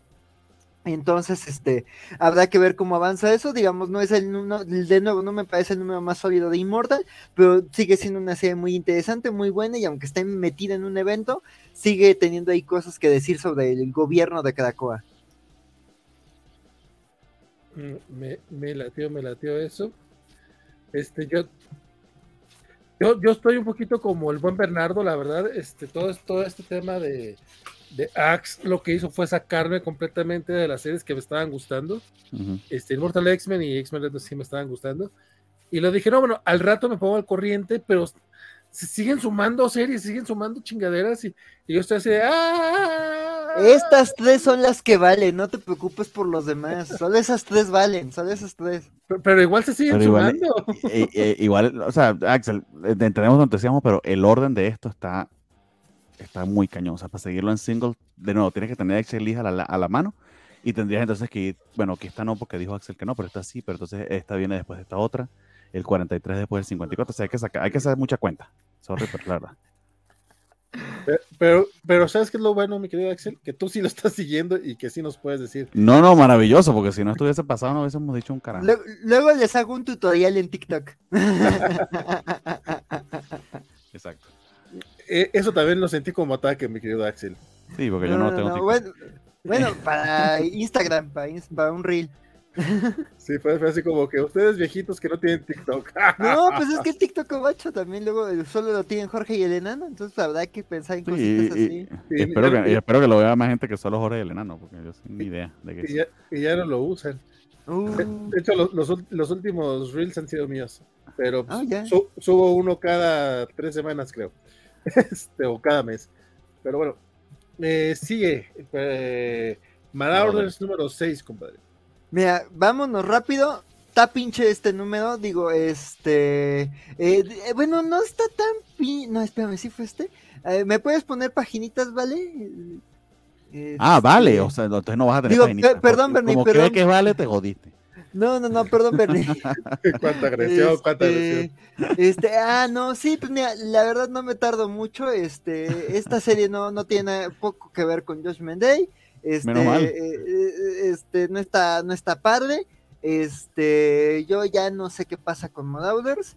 Este, aquí digamos que, ah, bueno, sí está metida en Judgment Day, pero pues no sé, o sea, es básicamente las evaluaciones cada integrante del equipo este, eh, como cada quien va pasando la, el juicio de, del, juez celestial, pero de nuevo, Marauders ya no tiene rumbo, ya no tiene sentido, y no me gusta lo que está haciendo Steve Orlando, entonces aquí pues La verdad es que este número sí está bien prescindible, o sea, si este, o sea, de nuevo, si tienen quejas como las de Bernie lo entiendo, pero pues este, este, este, por ser Modauders y por ser un tallín eh, metido a la fuerza, vale la pena huirle, o sea, digo, lo único interesante aquí es que introducen el concepto como de una terapeuta de batalla, o sea, como si tienen gente que, que, ha pasado traumas en el equipo y que además de que sus poderes pues son telépatas o son este, como este, el nuevo personaje que tiene que, con Somnus que tiene cosas de sueños, pues digamos, está bien tener un psicólogo ahí en el equipo de batalla, pero pues, no aporta mucho esta serie, entonces sí, pasemos al que sigue. Este no lo recomiendo, no huyanle. Oye, y este es Steve Orlando también. Es, es lo, eso es lo que va a resaltar Steve Orlando. Eh, tiene poco y lo poco que tiene se está ganando un lugar entre los odiados de los cómics de la semana. Sí, sí, sí. Wolverine 24. Wolverine 24, mira, pues aquí, eh, eh, digamos, este también, digamos, retoma como excusa el juicio de, del Celestial, este, pero digamos, hace más bien es Percy retomando sus tramas, ¿no? Aquí con la excusa del Celestial, vemos más bien la venganza de Dihant, este, la bestia de Dihan, digo, mira, por ejemplo, este creo que sería más importante haber leído eh, X of Words, este, porque digamos, eh, en esos está en ese preludio a X of Words, este, y le, le y Solem, eh, su juzgando que creó este Ben Percy, que a mi parecer es lo mejor que ha hecho Ben Percy en esa serie. Este Wolverine y su juzgando se quedaron con espadas Muramasa hechas ahí forjadas por, por para una boda satánica ahí en el infierno, cosas de ninjas, este, este, ¿cómo se llama? Y aquí pues más bien, este, la, la novia, la viuda de, de, de, de, esta boda fallida, este, pues está buscando recuperar las espadas y vengarse tanto de Wolverine como de Solem. Entonces, pues aquí mientras, mientras este, Wolverine y Solem están siendo juzgados, este, bueno, y también este, la ninja, este, pues básicamente vemos ese enfrentamiento, ¿no? Y pues eso, volvemos a ver lo que me gusta de este personaje, que es como la tensión sexual que tiene con Wolverine, de que es el bribón más encantador de Anaco, de que el cuate le encanta la buena vida y que sabe salir adelante de todos los problemas. Entonces la verdad es que, ya es lo que les digo, o sea, no me gusta ni el X-Force ni el Wolverine de Ben Percy, pero Solem me gustó mucho como personaje nuevo, como concepto, y creo que es lo que mejor ha sabido escribir este Percy. Entonces, pues creo que este arco sí le voy a dar la oportunidad, nomás porque, vean, nomás ese condenado viejo sabroso. Entonces, sí, este, sí, sí quiero leer otra vez las aventuras de este par de, de babosos. Te gustó fue la orgía, amigo, está bien. eso, es más que suficiente. Yo he entrado por cosas peores. New Mutants. pues mira, para los haters, buena noticia, ya no está Vita Yala, a mí sí me estaba gustando.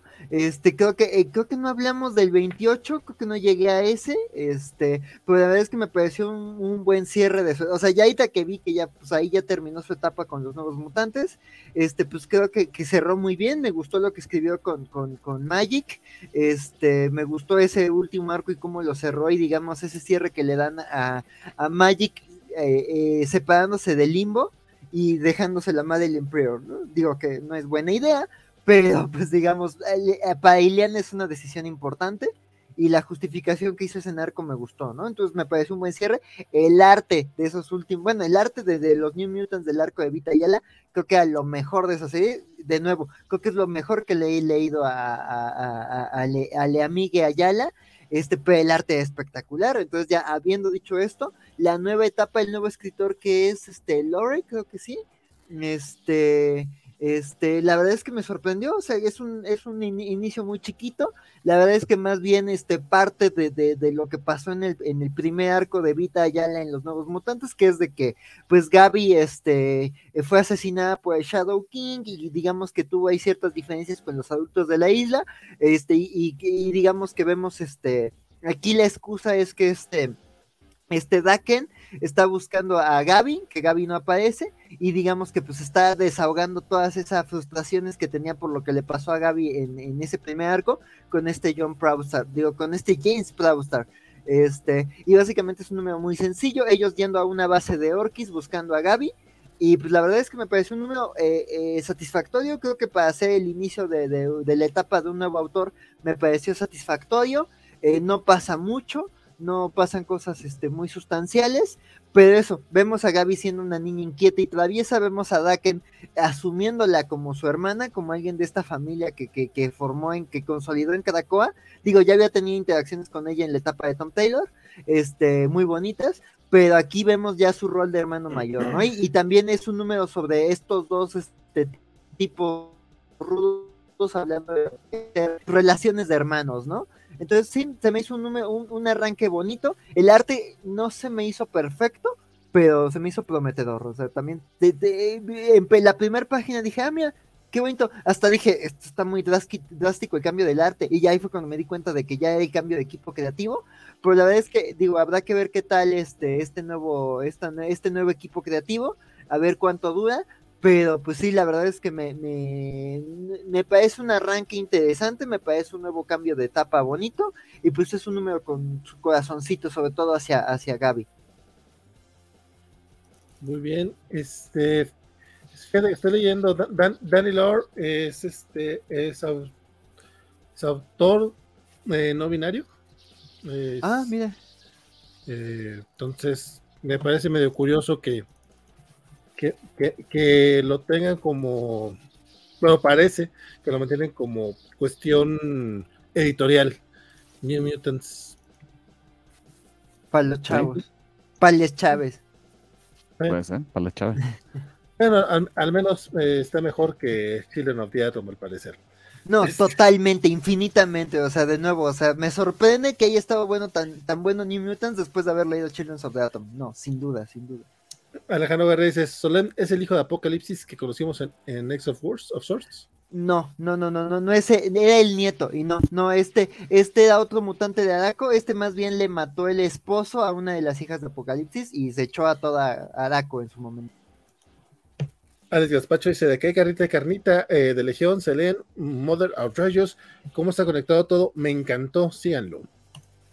Se refiere bien, al de... Alex. Immortal. Immortal G-Clamp, me faltó una Star Wars, Darth Vader, Billón 2099, dice G-Clamp.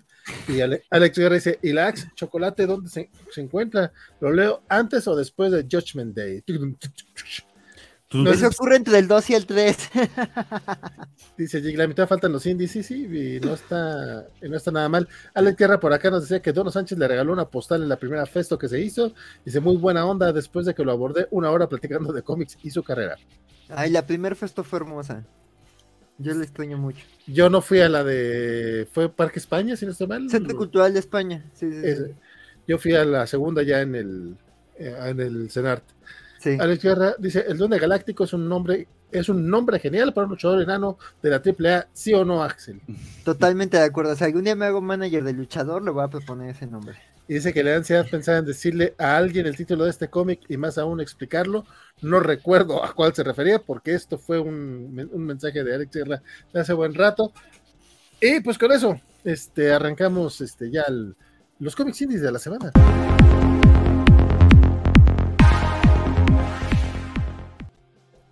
Este, y iniciamos con Erratic Recharge número uno, nuevo comiquito de, de, la serie de agua, que para que el buen Axel vaya a tomar un vasito con agua o algo después de su gran monólogo, me voy a aventar, yo, yo, yo, yo, yo me arranco con este. Ve al baño, amigo, ve al baño. Mi filibustero, sale, sale.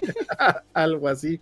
Este, yo la verdad, eh, no, no sabía que era un segundo volumen, o sea, ya después que vi Richard, Jane Back, y dije, ay, güey, creo que debí de haber leído algo antes, pero yo vi Carrie Andrews, dije, a huevo yo le entro, o sea, Carrie Andrews, este, a mí me gustó mucho lo que hizo con Spider-Man Manga, este, y ha hecho, lo malo es que no, no hace muchas cosas, también su, el, su capítulo de Tangled Web es de los que más me ha gustado, dije, ok, vale, entro. y aparte el personaje sí tiene como el estilo gráfico del Hombre Araña, Entrando... Es, el, es, el, Hombre Araña 2099 con el Duende Verde. bueno, perdón, y, y un pero, poquito de Nightcrawler, ¿no? Pero, pero, pero mejor hecho. No, no tiene mucho de Nightcrawler, hasta eso, bueno, ah, quizá por, por, por los la pies. Colita, la, la, la, colita, la colita. Sí, sí. En cuanto a lo gráfico, sí.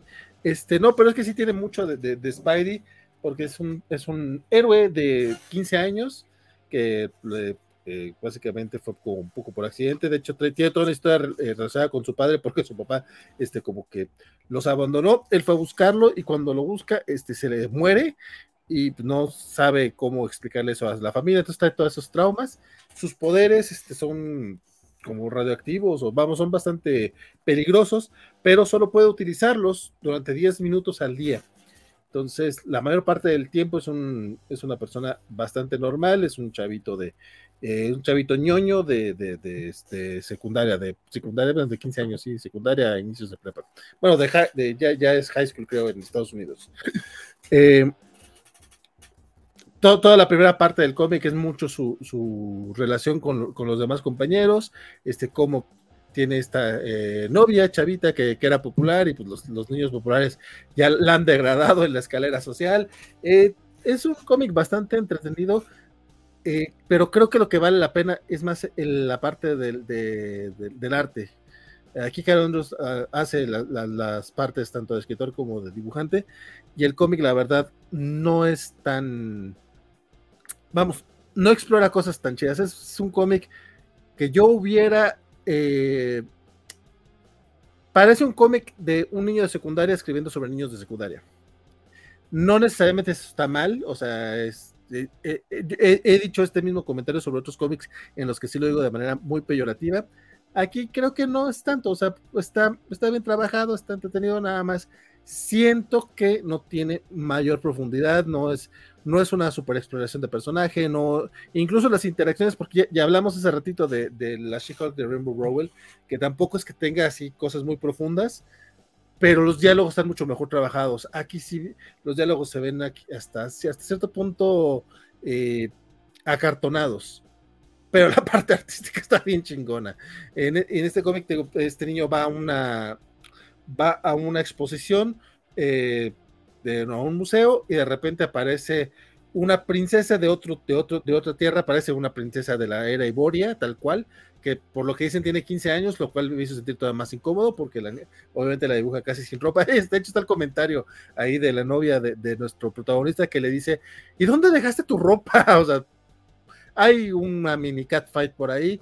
Nuevamente, parece, parece escrito por niño de secundaria, pero un niño de secundaria con mucho talento. La parte gráfica está muy, muy chingona y, y probablemente lea la miniserie. No pretendo leer la miniserie original y hasta eso creo que Cary Andrews hace el, trabajo bastante bien hecho de explicarnos qué sucedió en la, otra miniserie como para no, no sea tan necesario leerlo y ya si después termino, pues, me termina gustando, eh, ya la buscaré. Me llama un poco, voy a investigar ahorita dónde salió la primera Erratic, porque sé que es seguro que no salió en agua. Este, ah, ok, eso es lo que decir. Que de hecho, creo que es la primera vez que había agua publicando algo de superhéroes. Es, es, eso, es a lo que voy. De hecho, no, recuerdo que agua eh, publicara algo similar. Probablemente sí. Ahorita, ahorita investigo bien. Pero mientras tanto, mi querido Axel, cuéntanos a ti qué te pareció. Pues a grandes rasgos coincido contigo. Este, tampoco sabía que venía de otra serie. Este, dije, ¿por qué como el Recharged y el Erratic 2? Y dije, ¿por qué? Dije, ah, pues este, están experimentales, pero no, ya cuando ves la historia sí dije, ay, siento que me perdí, o sea, que llegué a la mitad de la función, pero como dices, creo que Andrews hace un gran trabajo como de explicarte lo que tienes que saber y además, pues eso, ¿no? O sea, historia de chavito con superpoderes, ¿no? Que obtiene superpoderes. O sea, podría ser el Dark Hawk, que hemos comentado aquí. Podría ser este, el Radiant Black. O sea, me recuerda como mucho este tipo de series, ¿no? Así de joven entra con una energía misteriosa y obtiene superpoderes. Y hay ciertas condiciones y hay ciertas interacciones que cambian su vida, ¿no? Pero eso, la verdad es que creo que aquí ya entramos ya con, con las cosas narradas a mí la verdad es que lo que más se me hizo interesante era como esto, esta dinámica social, o sea, y coincido también de nuevo contigo, Vale, de que se siente como un cómic por y para quinceañeros, sí creo que si, si, si hubiera leído esto de, de, adolescente también me hubiera gustado mucho. Y también igual que con el Spider-Man de con el Brand New Day me hubiera volado la cabeza ver ahí que uno de los señores que firma se llama como yo. Este, este, que eso fue lo que me pasó, pues eso es mi man crush, el tocayo.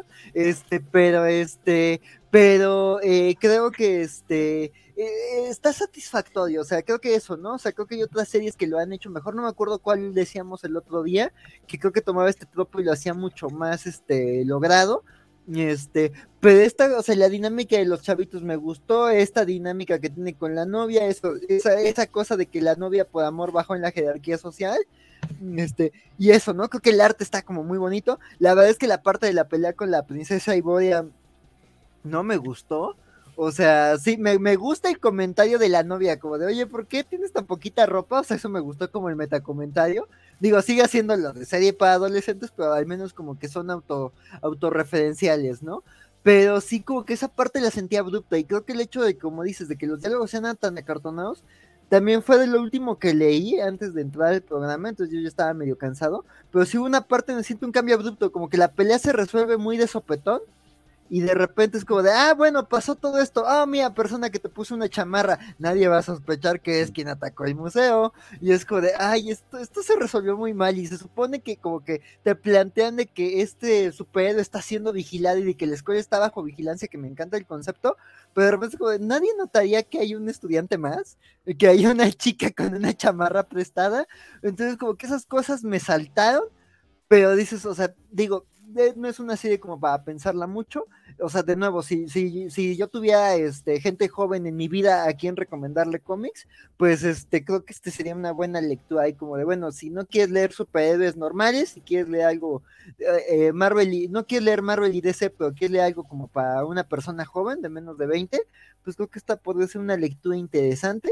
Habrá que ver qué opina una, una, una, una persona joven, pero pues no está mal, not great, not terrible, diría el señor de, de Chernobyl. Sí, tal cual. Este, bueno, tengo, yo sí rescato la, parte del arte. Qué bonito, sí. Y por cierto, nada más para, eh, para no dar falsa información, porque aquí no somos cobacheando, este, sí, resulta, resulta que Erratic salió el año pasado a través de agua. Sí, sí, sí ah, miren, pues. Sí, no, la verdad. Pero sí sería su primero de superhéroes, ¿no? Eh, sí, pero sería el segundo volumen. O sea, el primer, el primer número salió el año pasado, este ya es y si, tiene un segundo, y, si, tiene un segundo volumen es porque fue exitoso el primero, si no, no lo estarían publicando de nuevo. O sea que lo que vi fue los niños un poco cabezones, pero no sé si el estilo. Es el estilo. Ahorita que decía Vale que hizo Spider-Man manga, hacían Spider-Man manga. Sí, sí, sí se me hizo interesantillo, pero pues tampoco eh, tan, tan. De hecho, tal cual estaba escribiendo el, tweet con la palabra que dijo Axel, así que estaba casi casi lo estaba poniendo un segundo antes que él, eso de está, no está mal, pero no, no es espectacular tal cual. Este, pero Don Bernardo de, de Boogeyman número uno, otro cómic de Ablaze. Precisamente de Ablaze eh, y nuevamente unos franceses eh, siendo traducidos y publicados en Estados Unidos. Hablando de eso, esta semana me llegó eh, el hardcover de Animal Castle. Te quería mostrárselo. Pastadura de Ablaze, es el primer cómic que tengo de ellos. Precisamente porque nos gustó muchísimo esa, esa, primera miniserie y pues salió, salió la preventa hace poquito en Amazon. Si está un poquito costoso, no se lo voy a negar, porque está por encima de los 500 pesos y estas son apenas creo que 192 páginas, eh, pero la calidad de la, del papel y de la impresión está bastante bonita, eso sí es de tamaño, tamaño regular. Entonces, eh, esta serie en particular es, eh, fue publicada en, Francia en el 2020, si, si no leí mal. tiene un título bien peculiar, y déjame ver si lo consigo acá, se llamaba eh, Croquemitains. Que no, probablemente lo estoy pronunciando muy mal francés. Croquemitain debe ser, pero Ahí se los dejo. Eh, sus autores son eh, Mathieu Salvia y el artista, así no sé cómo se pronuncia, yo voy a decir Jet, pero probablemente la D sea silenciosa, así como en Django, pero, pero si se pronuncia diferente, pues luego lo, investigo. Eh, y está bastante interesante, es un cómic de horror. empieza con este pequeño chiquillo que está, está siendo psicoanalizado porque aparentemente unos abogados necesitan de su, de su testimonio para un juicio, eh, pero el chico pues dice que, efectivamente que no es que no recuerde, que, él dice que no recuerda nada, pero no es que no lo recuerde, sino que aparentemente hay algo que está impidiéndole a él contar la historia, y luego descubrimos que la historia es el asesinato de sus padres, lo cual le da pues una, una capita más de horror a todo este tema. Ahora, ¿qué fue lo que me sorprendió? Me gustó de esta historia, la manera en que este artista Jet, vamos a decir, suponiendo que la D sea este, eh, muda, retrata precisamente estas escenas de horror, porque eh, es bastante habilidoso en lograr esa atmósfera de, susto, de framing, de, sí, de, terror, que me recordó un poquito, por ejemplo, a, escenas, por ejemplo, dirigidas por Sam Raimi. O sea, dónde poner la cámara, eh, y en este caso es dónde poner el, framing del panel. Eh, este, este señor lo hace muy, muy, muy bien. Y el, el, ritmo, la manera en que nos va narrando la historia, eh, el escritor también creo que está bastante, bastante interesante. Eh, no les spoileo más porque, pero hay unos elementos sobrenaturales bien, bien interesantes aquí en Bebidos. este, no es solo la historia del asesinato, sino, bueno, ya, lo saben por el título también, el Boogeyman, eh, que, que, le dan un twist chido. De hecho, me, me gustó, fluye muy bien este primer número eh, y al menos me tiene atrapado para un segundo. y nada, o sea, es que también algunas de las páginas, si el arte y las historias de horror son si el arte, perdón, los convence y además les gusta el horror, creo que vale bastante, bastante la pena darle una oportunidad a esta historia. Entonces sigue Blaze trayéndonos eh, artistas europeos eh, a quienes leemos cómics de, Estados Unidos, eh, lo cual creo que funciona bastante bien para, para, para, para hacer un showcase de ellos, que, que quizá pues algunas de, de, de, las cosas que salen en Europa salen un poquito desapercibidas para nosotros y bueno, Blaze al menos sirve para, para mostrarnos tanto para, inclusive para lo que sale en España, porque han publicado muchas historias de María Llobet, de María Lobet, por ejemplo, y también de. Ah, olvidé el nombre de este artista que fue el que dibujó Joker también, eh, que es español. Eh, Valentín quizá lo recuerda, pero bueno, que también hubo una historia publicada de él que publicó. Killen March. Killen March, exactamente, muchas gracias. Entonces, eh, creo que vale la pena. O sea, este primer número me convenció, entonces vamos a ver qué tal van los demás y capaz que termino comprándome también el, recopilado de esto, quién sabe. Perfectísimo. Oye, pues ya que estamos en, terrenos, este, ya que estamos en, terrenos de terror, hablemos un poquito de Shock Shop número uno, que es una nueva serie regular escrita por Cullen Boone, eh, publicada a través de Dark Horse, que está bastante curioso el proyecto, porque es básicamente este el, ay se me olvidó los cómics de ese eh, los Tales from the Crypt es básicamente de hecho la portada está wow sí, la portada está bien chingona sí, sí creo que capaz por eso te llamó la atención ¿no? sí ¿eh? qué portada o sea, cualquier banda de, heavy metal pelearía por una por esta portada para un disco. Sí, ¿eh? no manches. Merol. Mira, qué curioso, este no, no viene. Ah, sí, Danny Luckert es el dibujante de, la portada. Y aparte es el que dibuja la primera historia. Este, ¿por qué la primera historia? Bueno, eh, este comiquito trae dos mini historias, lo cual la verdad a mí me pareció. Oh. a mí no me latió la idea, porque una es mucho mejor que la otra. Y, eh, y ambas tienen este mismo inicio de que eh, nos presentan a la eh, a, la guardiana de la, cripta de, aquí, que es como, es una mujer muy tétrica, que tiene una mano esquelética, que tiene una tienda de cómics y dice, bueno, ustedes vienen por cómics y vienen por historias y vamos a contar historias de terror y da su presentación, bien chingona, bien bonito todo el asunto. Pero está más guapo que el, que el de la cripta, de la cripta no estaba ah. tan sexy. Sí, está. Con todo y la mano esquelética. Sí, está, sí está más sexy, eso sí. Este, las dos mini historias tienen así su presentación esta, el, esta que está a cargo de, de, de, Luca, eh, de, Dan, de Danny Luckert, es, es donde se llama más sexy el personaje. Que es que también hay algo. Hay algo muy curioso. El cómic Shock Shop viene creado por Cullen Boone, pero cada historia viene eh, co-creada por Cullen Boone y por su dibujante. Entonces, como que en, el, en, el, tema de derechos, esa parte se hace muy interesante porque bien Cullen puede vender sus cuentos de la cripta a Amazon o a cualquier otro streaming. No que esté ahorita en planes, no estoy diciendo que ya haya planes para llevarlo a, a, un, a televisión, pero evidentemente él llevaría dinero por el, por el proyecto y cada historia que se adapte recibiría cada, cada dibujante su parte respectiva. Me imagino que así funcionarían derechos, no estoy seguro. Este, pero bueno, esta primera historia es. Nuevamente, a mí me gustan mucho las, historias de, interacción humana y de chismes, básicamente. Entonces, aquí tenemos a un grupo de, amigos que están en el bosque, que fueron a hacer su caminata, y evidentemente hay un problema ahí de, de, infidelidades y de problemas en una pareja en particular, que de hecho se meten a, a, a, platicar sus broncas a una casita de campaña, porque ya están como muy hartos de, de estar como con todos, y bueno, ya me toqué hablar con ella. Y luego vemos a todos los amigos, como en cualquier reunión normal, hablando de los que no están presentes. Se ponen así de, ay, güey, es que ella no debió de haber hecho eso, ¿no? Y es que él hizo esto. Y, ay, tú estás a favor de ellos porque eres amigo de ella y no de él. Y, y toda esa parte, toda esa interacción, Cullen Moon la escribe de manera muy natural y bien pinches interesante. Y no solo eso, o sea, porque estás en una, no, no es una atmósfera solamente de chisme, también es una atmósfera de terror.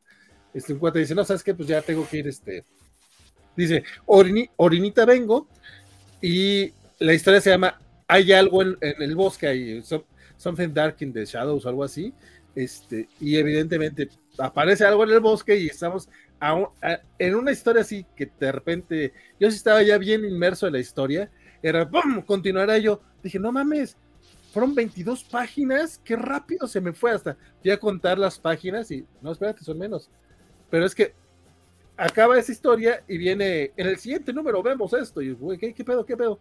Entonces ya seguí scrolleando y si ya viene la segunda historia, y es como, ay, esta me ha gustado muchísimo, pero bueno, la segunda, que, que si no estoy mal se llama Familiars, este, es está a cargo de Leila Leis y de Cullen Boone, obviamente, la, eh, Familiars, este, y es de un, de un, de un vato que está, eh, se, se acaba de mudar a un departamento, es un padre soltero, bueno, no es padre soltero, es padre que abandonó a sus hijos, este, realmente, pues sí, tiene a los hijos nada más cada fin de semana, pero...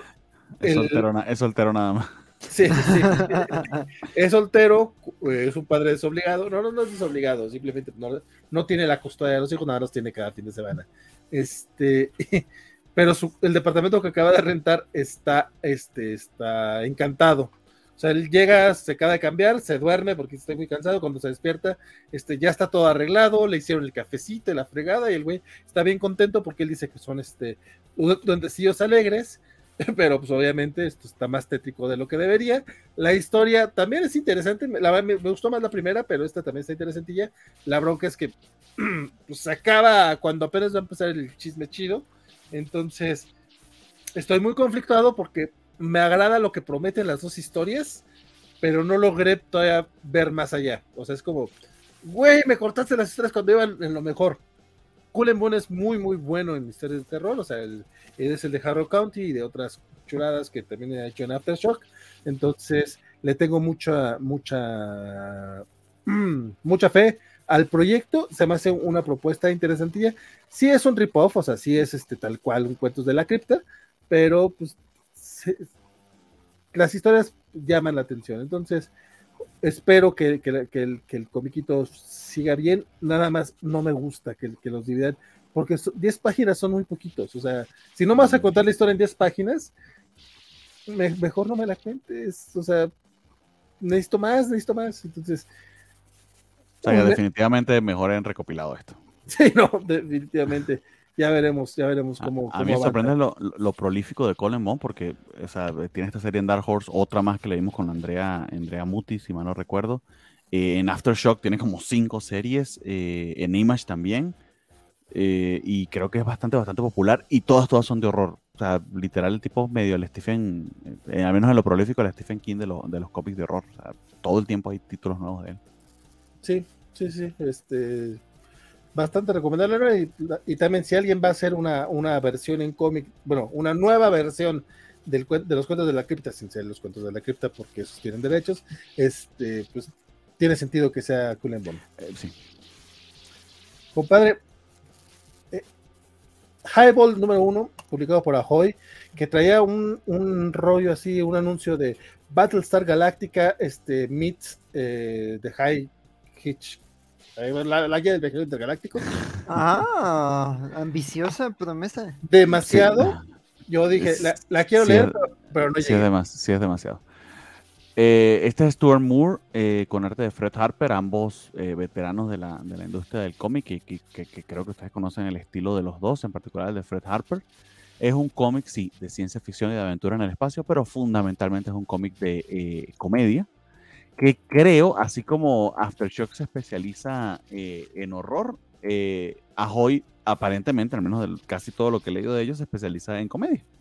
Entonces, eh, tienen allí esas, también esas, esas pequeñas prints para, para que eh, sepan más o menos qué puedan esperar de cada una. En particular, a mí esto, eh, no, no, les no les a negar, no me gustó del todo, pero creo que tiene más que ver con estilo y quizá con el mood del momento en que lo leí. Tiene cositas interesantes como que eh, algunas veces dicen algo raro los personajes, como eh, este tipo que dice Hell's a Yes, y, la explicación es que esto es un futuristic slang, o sea, que está tratando como de inventar, así como en la naranja mecánica tenían su propio slang, este, él está tratando de inventar estas palabras raras, las que dice que son las que se van a hablar en el futuro. Eh, y la historia es de este piloto aparentemente muy habilidoso, pero al mismo tiempo, perdón, muy talentoso para, para pilotear naves, pero al mismo tiempo eh, muy torpe porque termina apuñalándose una mano y haciendo desastre de borro porque está increíblemente borracho, aparte de medio alcohólico. le toca una misión bastante peculiar de, básicamente rodear un arma que, es capaz de absorber soles y enfrentarse a una raza que fue conquistada por otra raza alienígena a la que ahora los humanos se encuentran en servicio porque aparentemente son multimillonarios. Entonces también hay una crítica allí al capitalismo, etcétera, etcétera, etcétera, etcétera. Eh, honestamente, el sentido del humor no caló del todo conmigo, el arte tampoco fue del todo mi hit, pero puedo entender por qué las, las expresiones y las caras están exageradas porque se trata de eso, de ser muy flamboyante. Eh, diría que si para ustedes eh, eh, los cómics de, humor y este humor un poco facilón es su hit, que muy bien pudiera hacerlo. Y cuando quiero decir facilón, la verdad es que suena, suena muy despectivo y puede que lo sea, pero hay gente que, bueno, tiene mejor, mejor corazón que el mío y, y, y, se ríen más fácilmente, son más alegres, entonces probablemente para ustedes cale mejor. Pero a mí el chiste no me cayó del todo, desafortunadamente. Con todo y todo, creo que las páginas están muy, muy bien logradas, eh, eh, la narración también, eh, y está plagado de chistecitos, de jueguitos por aquí y por allá que puede que funcione con ustedes. Pero, por ejemplo, lo último yo recuerdo de que sí me gustó mucho de, de, de High Comics fue precisamente un cómic de, de, Mark Russell, que creo que sí funcionó mejor conmigo, que era una historia de superhéroes bien locochones. entonces, este en particular no, no fue del todo mi hip highball, desafortunadamente. Este, yo cuando, vi la, promesa dije, lo quiero leer, lo abrí, el, arte no me, no me llamó. Mm. Dije, bueno, primero leo otra cosa, este, porque también esto no es como que eh, de mis cosas favoritos, no es que no es que le, no es que le huya particularmente, pero es como que no es, vamos, no es un nombre que me haga decir, ay, a huevo quiero leerlo, ¿no? Entonces, lo dejé para después, probablemente luego intente retomarlo, porque a mí lo de, lo de Ahoy eh, se parece entretenido. Pero hasta ahorita tampoco he visto algo que me encante, eh, de ahora que lo recuerdo. Mm, la historia de Jesucristo de Mark Russell, que yo recuerde. Em, no, a mí, a mí, no me encantó. De hecho, salió, ya salió la, la, segunda miniserie, esa ya ni le entré. Sí. Y, y precisamente también lo, lo, que también escribió Mark Russell de superhéroes, también, sí me, al menos hubo momentos en que me dio mucha risa. Eh, lo del mono la, enlazándole ácido a la gente, eso estuvo genial aún, lo recuerdo, con cariño. Ese, me falta, ese me falta, porque le hablaste muy bien de, de ese. Sí, que, me sacó una carcajada, pues, que y creo que eso se trata el tema de, del humor, ¿no? O sea, básicamente.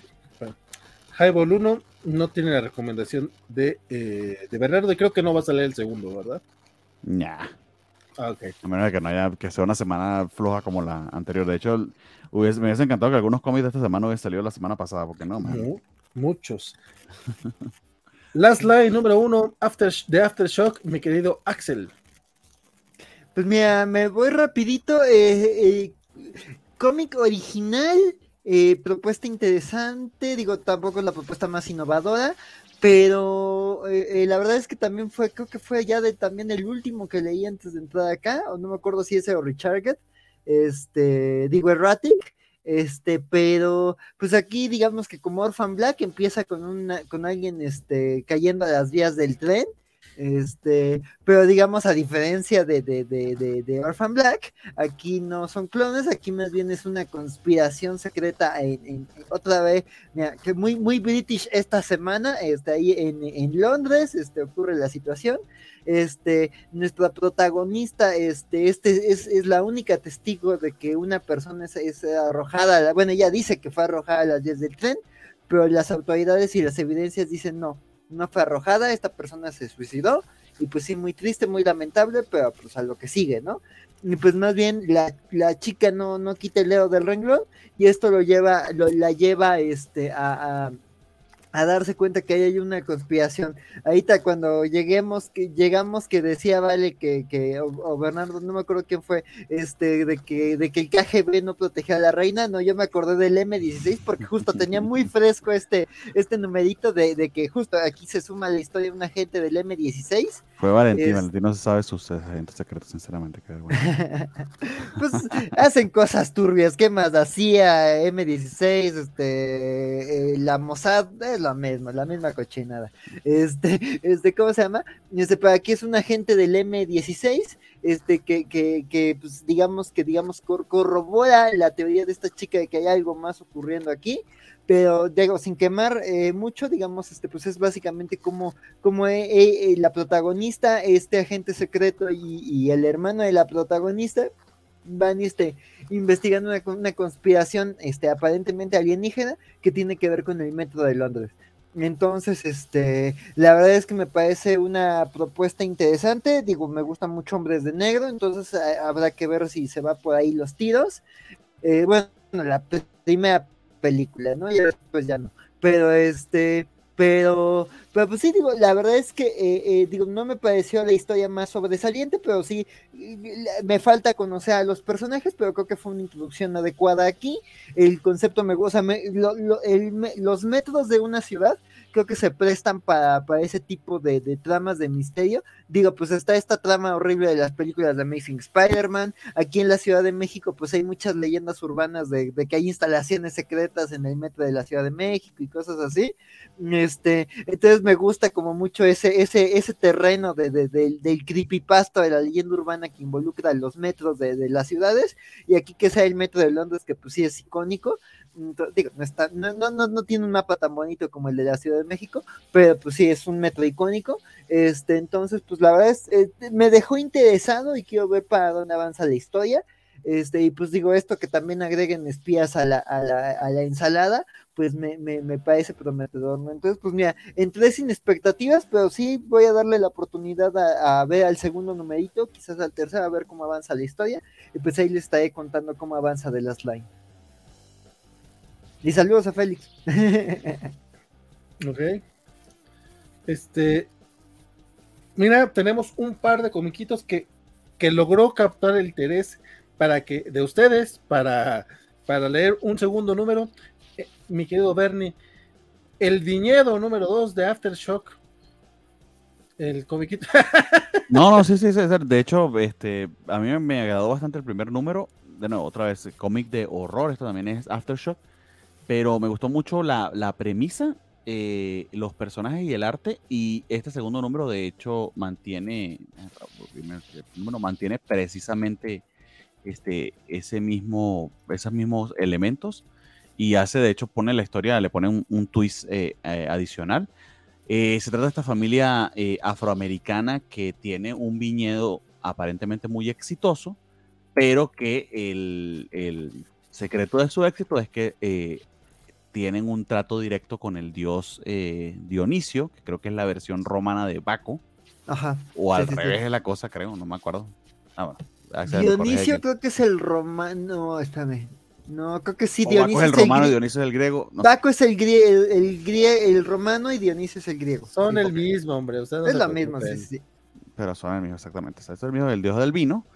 Eh, que exige sacrificios humanos eh, entregados a un árbol allí todo tormentoso, de, donde salen las vides, aparentemente, aunque las vides que yo sepa son de plantas chiquititas, y que además este, tienen eh, relaciones sexuales con, con sus devotos cada vez que hacen estos sacrificios. Entonces la manera en que está retratado está bastante este, creepy y erótica al mismo tiempo. De hecho, me recuerda un tantito al arte de Marcio Takara en Poison Ivy Eh, y, y, creo que lo hace, lo hace bastante bien este, este artista que soy, soy bastante grave, este, terrible que no lo estoy recordando. Sami Kivela, que ahí sí no sé si se trata de un hombre o de una mujer, vamos a investigarlo rapidito a ver si lo consigue. Es un artista eh, finlandés y es, un hombre, Sami Kivela. Eh, creo que hace un muy, muy, muy, muy buen trabajo acá.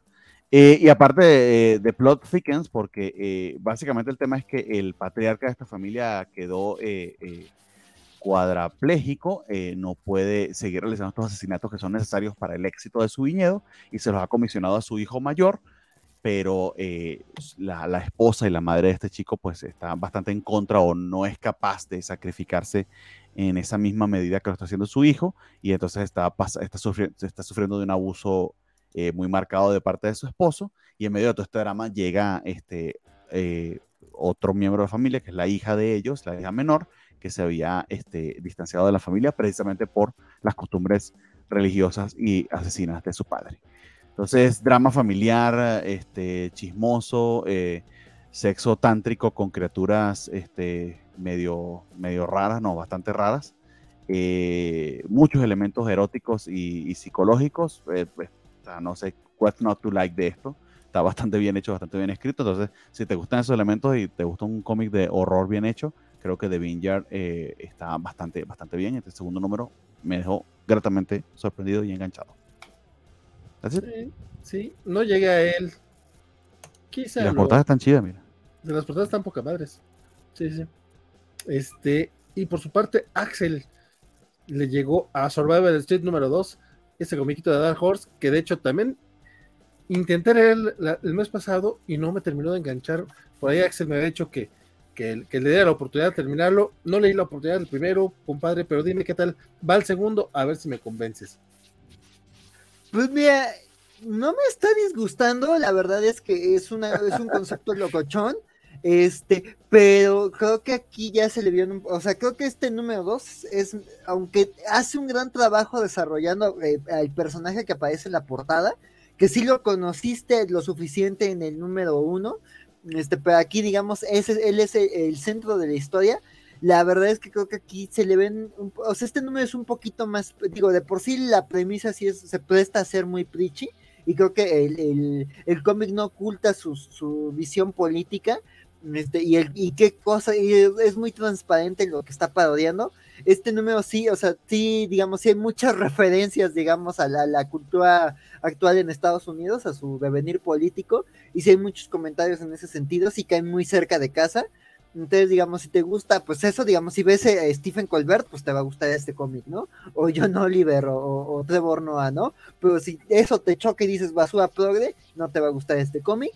Este, o si dices, güey, no, no quiero leer como dramas gringos en mis cómics, porque sí, digamos, sí es muy transparente en su sátira política, pero creo que sí también, o sea, creo que sí cuenta historias como muy crueles del capitalismo con, con estos, con estos mopeds, ¿no? Aquí ya se nos cuenta que pues, los mopeds son básicamente migrantes, que básicamente dejaron su tierra idílica e inocente, porque pues las empresas gringas la, la saquearon y te cuentan, pues, digamos, la historia de, de, de, de, este, el capitán, ay, no me acuerdo cómo se llama, es una parodia de, de, Archibaldo, le voy a decir Archibaldo, porque básicamente es Archibaldo, este, eh, este, este Archibaldo, este, desencantado con la vida, te cuentan su historia, la verdad su historia se me hizo como muy triste, este, digamos, la trama B, que es esta, se me hizo como muy conmovedora, pero la trama sí creo que no se me hizo tan interesante como la primera. Aquí más bien están desprestigiando una asociación de armas de fuego, que creo que es muy obvio a, quienes se refieren.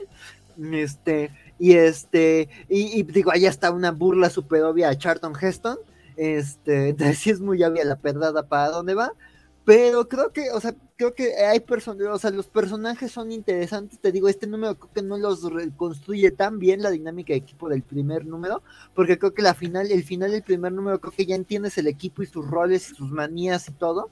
Y aquí, pues no, aquí más bien se centran en vamos a hacer quedar mal a esta organización de armas, porque están cayendo en unos excesos peligrosos. Y también la idea es hablar de, de cómo las corporaciones, por su beneficio económico, le arruinan la vida a los niños específicamente, porque aquí es básicamente, eh, este moped te cuenta cómo de niño vio perderlo todo, este, a su familia, porque llegó una corporación a construir a su, a su isla, ¿no? Entonces, no me parece un mal cómic, a mí me está gustando por mis sensibilidades, este, y está, y la premisa me encanta, pero, pero sí entiendo que no, no es el sabor para todos, y sí creo que igual, y espero que el número 3 sea mejor, porque sí, aquí perdió mucha candela de, de esa potencia que sentí que tenía en la segunda mitad del primer número. Qué mal, qué mal, qué triste, compadre, pero pues quiere decir que qué bueno que me estoy salvando de, de leer ese comiquito. Sí, sí, sí. Don Bernardo, Twig número 5 es esta serie que eh, cuando empezó la recomendaste bastante y de repente como que la dejaste ir. Ahora que la retomaste, ¿qué te pareció? Eh, la dejé ir porque honestamente se lee mejor de, corrido. Em, y a ver, eh, tiene elementos interesantes, pero sí también tengo que ser sincero. la historia es bastante sencilla. De hecho, casi casi que pudiera ser la historia de un juego de rol o de un eh, videojuego, porque básicamente es un quest de este, este personajito eh, que se va encontrando con diferentes obstáculos para, para una tarea que le es encomendada desde el principio de la historia y es como va resolviéndolos. Entonces, en eso es bastante sencilla, eh, tanto la historia como la metáfora que nos tratan de penetrar a través de ella. Pero lo que efectivamente es maravilloso de acá es el arte del señor Kyle Strand, que es maravilloso. también está coloreado por este señor Jean-François Belou, creo que se conoce así su nombre. Eh, y la combinación este, eh, color y arte es lo que, lo que hace de esto particularmente notable y maravilloso porque eh, tiene un estilo muy, muy, muy original, creativo, abundante en, la capacidad que tiene para, hacer estos paisajes. Eh, eh, bueno, aquí viene la palabra favorita que siempre me, castigan por ella. Estaba buscando una diferente, pero no hay de otra. Oníricos. O sea, eh, me recuerda, por ejemplo, como los paisajes de Dream y, de, y, del infierno, etcétera. Esto, por ejemplo, ¿no? que ven este puente que eh, son rocas, pero al mismo tiempo parecen dentaduras y eh, toman estas formas todas peculiares. el mismo diseño del personajito Twig, que es una mezcla entre Ebook, Yoda y Pitufo, etcétera, etcétera, etcétera. El otro personajito que lo, que lo acompaña, que es una, un gusano con patas, etcétera, etcétera, etcétera. O sea, todos esos elementos lo hacen eh, divertidísimo y creativo. Y fundamentalmente esto, como les digo, pudiera ser un juego de rol en el que vieras estas láminas de que vas tomando, va, siguiendo las aventuras del personajito principal eh, y siguiendo la historia y, también hubiese funcionado la mar de bien, pero bueno, ellos decidieron hacerlo en forma de cómic. Eh, y en ese sentido se siente un poquito gimmickoso porque es un quest, pero creo que si eh, le perdonas eso y te concentras sobre todo en el dibujo de Carl Strang, en los colores que lo acompañan, creo que lo vas a disfrutar muy bien. Eso sí, muy concentraditos eh, y cortos los números. Leerlo de manera mensual si se pierde un tanto el efecto, sobre todo el efecto de, todo el arco. Em, y yo ahorita que lo leí de corrido desde el principio hasta, hasta, hasta este último número, porque nos prometen que va a regresar el personajito, pero digamos esta primera historia se cerró, eh, funciona muchísimo mejor así. Entonces, eh, por cierto, que no les había comentado esto de este, Scotillón, que también tuvo em, esa otra historia que dibujó Jorge Corena y que olvidó por completo su nombre, que creo que sale aquí el. No, no sale la, promesa. The One You Love in the Dark o algo así, si mal no recuerdo. Eh, y que tienen ellos también este otro cómic también muy famoso, déjame lo busco Jorge Corona y, y para referir, referírselos, eh, que también es bastante, bastante recomendado, Midwest, Middle West, perdón, entonces, eh, aquí con, otro artista, pero creo que está haciendo una serie que también vale bastante, bastante, bastante la pena. De nuevo, si les gusta la fantasía, si les gustan los mundos extraños, si por ejemplo eh, son fan de, eh, de esta serie del cristal, de Dark Crystal, por ejemplo, esto tiene esta vibra. Eh, y estuvo, está muy bonita la historia como un arco de personaje y lo que nos quiere presentar. Entonces, yo la disfruté porque todo, todo este tipo de cosas me gustan bastante. Eh, y ahorita que lo releí de, corrido, eh, también lo disfruté un montón. Y, nada, Travis Strahan de hecho hace un trabajo maravilloso, tanto de diseño de, de paisajes y de personajes. Cada panel es básicamente un paisaje diferente. De verdad que se la, se la rifó bastante y creo que, creo que logró un resultado eh, más que satisfactorio, sobre todo en la historia overall. Entonces, bastante bien, bastante bien, Twig, recomendable. Sí, me acuerdo que ya habías este, hablado ampliamente sobre el tema del arte, que bueno que, que se sostiene. Yo cada que lo veo, te lo juro que digo, ahora sí le voy a entrar, ahora sí le voy a entrar. lo he dejado, lo he dejado un poquito de lado. Mira, no te va a llevar leerlo todo de corrido, si te lleva 20 minutos es mucho, 20, 25 minutos. Este, sí, sí te creo, este, por acá, eh, Motocross nos manda un mensajito a través de Twitch, que bueno que... Muchas gracias, amigo, por la audiencia. Un, un, coqueto emoji. Chacal del Sur dice que cómo se llama el animal de compañía de Bernardo, que pasó atrás muy alegre. Animal de compañía, es, que, es un perrito, no sé si que pensaste que era un gato. Eh, se llama Sansa. Va, Sansa. Y el, que se llama Sansa Valentín. Yo lo sé, pues, para, para que le quede claro al buen chacal. Dice Alejandro Guerra que Cullen Boone dejó de hacerlo sufrir y haz la segunda parte. Ah, deja de hacerme sufrir y haz la segunda parte de The Sound. Ah, mira tú. Si no la de ello. Y también nos decía que hay un anime llamado Tiger and Bunny que iba sobre dos superhéroes que tenían superpoderes solo cinco minutos al día y deben, eh, deben tratar de salvar el día y no perder patrocinios. A lo mejor Bernie ubica ese anime. Eh, nunca le he querido entrar a Tiger Bunny, fundamentalmente porque sale Netflix y Netflix es cuando le da la perra gana y eso me da un poquito de rabia. Pero sí, ahí está. De verdad que nunca le he entrado. Sí sé que tiene muchos fans. Este, estamos por entrar al último cómic de la semana. Recuerden que tenemos pendiente un top, eh, top 5 de cómics que vale la pena comprar por su arte, a pesar de una mala historia, por, del, buen Jiglan, para que lo vayan pensando mientras este, toca este, hablar de That Texas Blood número 17 que eh, este, ese es un número que está muy balanceado entre el suspenso y las revelaciones, la verdad. Este, esto reafirma eh, pues que la obra de Chris Condon y Jacob Phillips es de los mejores cómics del año, digan lo que digan y pase lo que pase, la verdad es que pinche está brutal.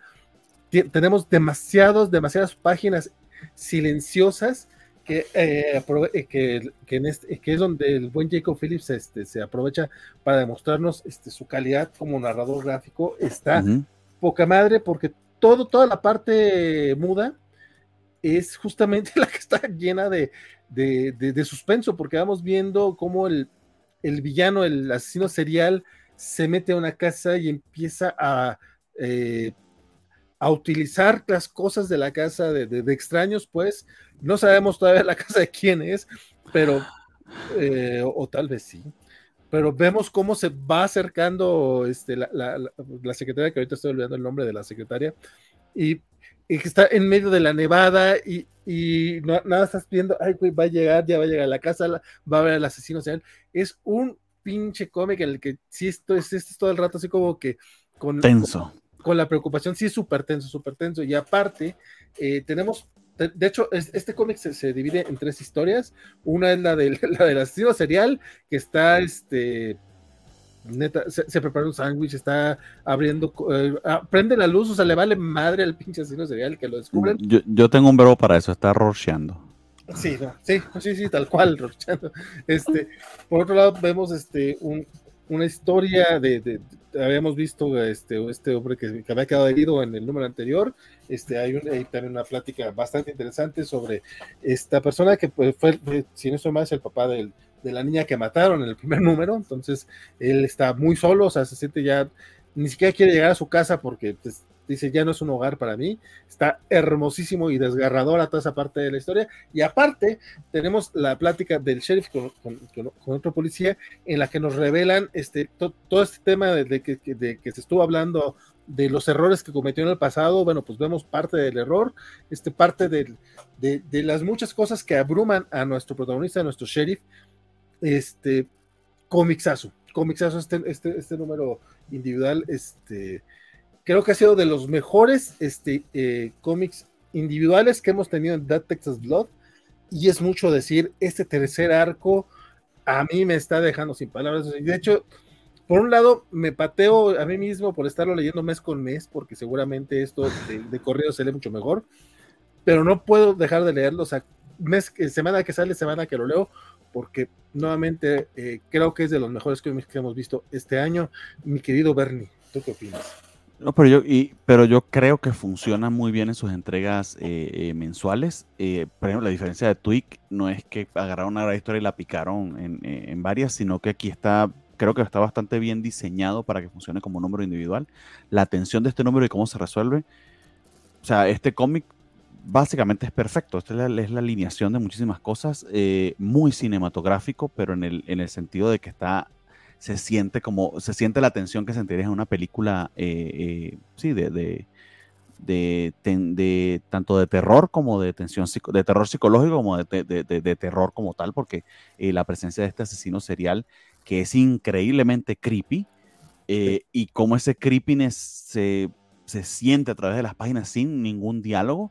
Eso es la combinación perfecta de un guion muy bien escrito y de un artista que, sabe poner, poner el panel y el ritmo muy, muy bien. Entonces, Jacob Phillips es, sorprendente. Este es su primer trabajo, créalo o no. Eh, está también dibujando ahora la otra serie con Sedarsky, este, pero es eh, su experiencia como dibujante es esto nada más y todos los cómics que dibujó de su papá pero, pero, o sea, no parece, parece que tiene años. O sea, el, talento y el oficio de este señor eh, son eh, brutales. Y esta serie se para al lado de, cualquier otro cómic eh, de, noir o de detectives que puedas nombrarme. O sea, es, de verdad, de verdad, de verdad, de las mejores series actualmente. y en particular este último arco, me atrevo a decir es el mejor de los tres y es decir bastante porque los otros dos fueron muy, muy, muy buenos. Entonces está Texas Bloss y este número en particular, chulada. De hecho, voy a leer spoiler, este es mi cómic de la semana. Ok, con eso termino yo por decidir cuál va a ser mi cómic de la semana, porque ah, este se acercaba muchísimo, pero sí, es, es que el número estuvo poca madre, la verdad es que este no, estuvo buenísimo. y, y, como número individual, de hecho, se lo das a alguien que no conozca la historia, se lo das a alguien que no conozca la historia y va a sentir la misma tensión de hecho, este pudiera ser un buen jumping on point, literal. Lea de Tax y, y, este en particular, si te gusta, vete desde el principio. Sí, sí, sí, Totalmente de acuerdo. Texas Bluff, como, claro que sí. Bueno, con eso cerramos ya los comiquitos de la semana. Mira, para haber tenido 40 minutos de noticias, creo que estuvo bastante y estuvo bastante, bastante amable el asunto. 28 este, cómics, Valentín. Uf en 3 horas 20 minutos. Wow. No estuvo nada. No, no, no, en 3 horas. fueron, porque, fueron, 40 minutos de noticias. Estoy sumándole. Eh, ah, perdón, exacto, en 3 horas, exactamente. Fueron 40 minutos de noticias, exactamente. estuvo bastante, bastante. 44 minutos para ser preciso, porque empezamos en el 44-24 con DC Comics. pues bueno, este, con eso vamos este, ya este, cerrando, cerrando este, este programa, los cómics de la semana. Agradecemos a todos los suscriptores a través de YouTube, que tenemos a Richard Olea, Mauricio Castro, a Mauricio Sánchez en Mixly, Sadlayer en 1992, Carlitos Parker, Natalia López, Rafa Reyes, Luis Morán, Adrián Coy, Javier Saurio, Diego Brizón, Jorge Villarreal, este, Humberto Meléndez, el buen José Viajero, yo, Carlos Pati Tierra, Axel Alonso, Bernardo Ortega. Muchas gracias a ustedes dos muchachos. Qué bueno que también están suscritos al canal de YouTube así como el buen Alex García, Félix Barzar, Carlos Villarreal e Isaac de la Rocha. La verdad es que eh, muchas, muchas de ustedes que nos siguen y están suscritos a través del canal de YouTube, donde eh, pues ahorita no tenemos muchas, muchas cosas, pero la cosa es que está subiendo contenido exclusivo también para el canal. Y en Twitch este, tenemos a Silvalmont, a Persa88, Semix, Elizabeth Ugalde, Kiki Moriki, el buen Raúl Hernández, Guaco, a la Conley, Gallada 111, Spider Games, Goldet, Félix Barzar, Ryu Tenshi 7, eh, de Gaby el, el buen Saúl, eh, la señorita Melón y Disco Chan. Y también hay un tal Vale García que se suscribió hoy a través del canal de Twitch. Ah.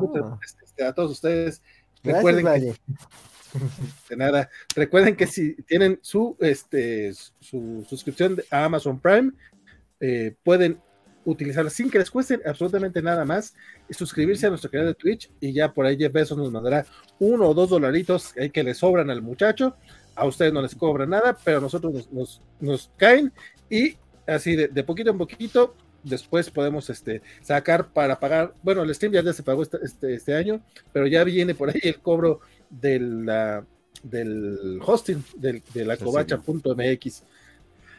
Mi querido Bernie, cuénteme usted cuál fue su cómic de la semana. Ya, ya, ya dijiste cuál es tu cómic de la semana. Eh, ¿sí? sus parroquiales, redes sociales, cualquier otra cosa quieras comentar.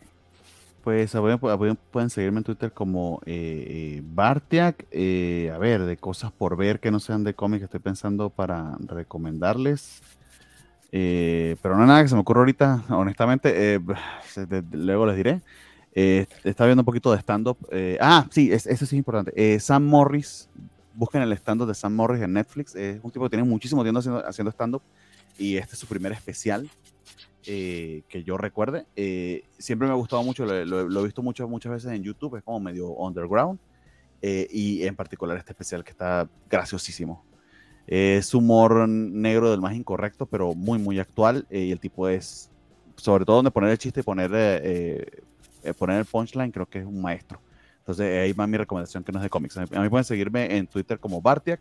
Nos vemos los lunes en la Covacha Anime eh, y el martes en la Covacharla de House of the Dragon.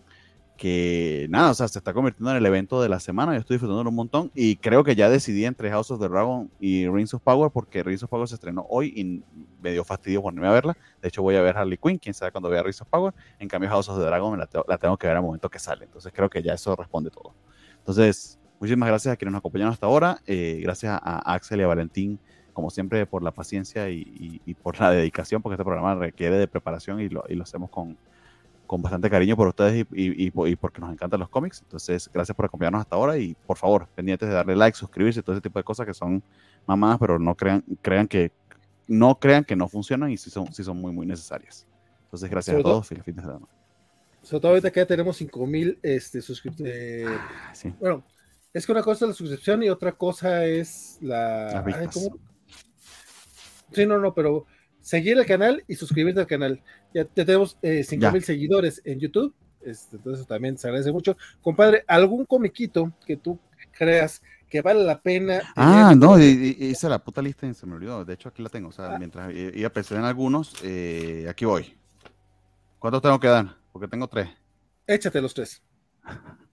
Ustedes no pensaron carajo.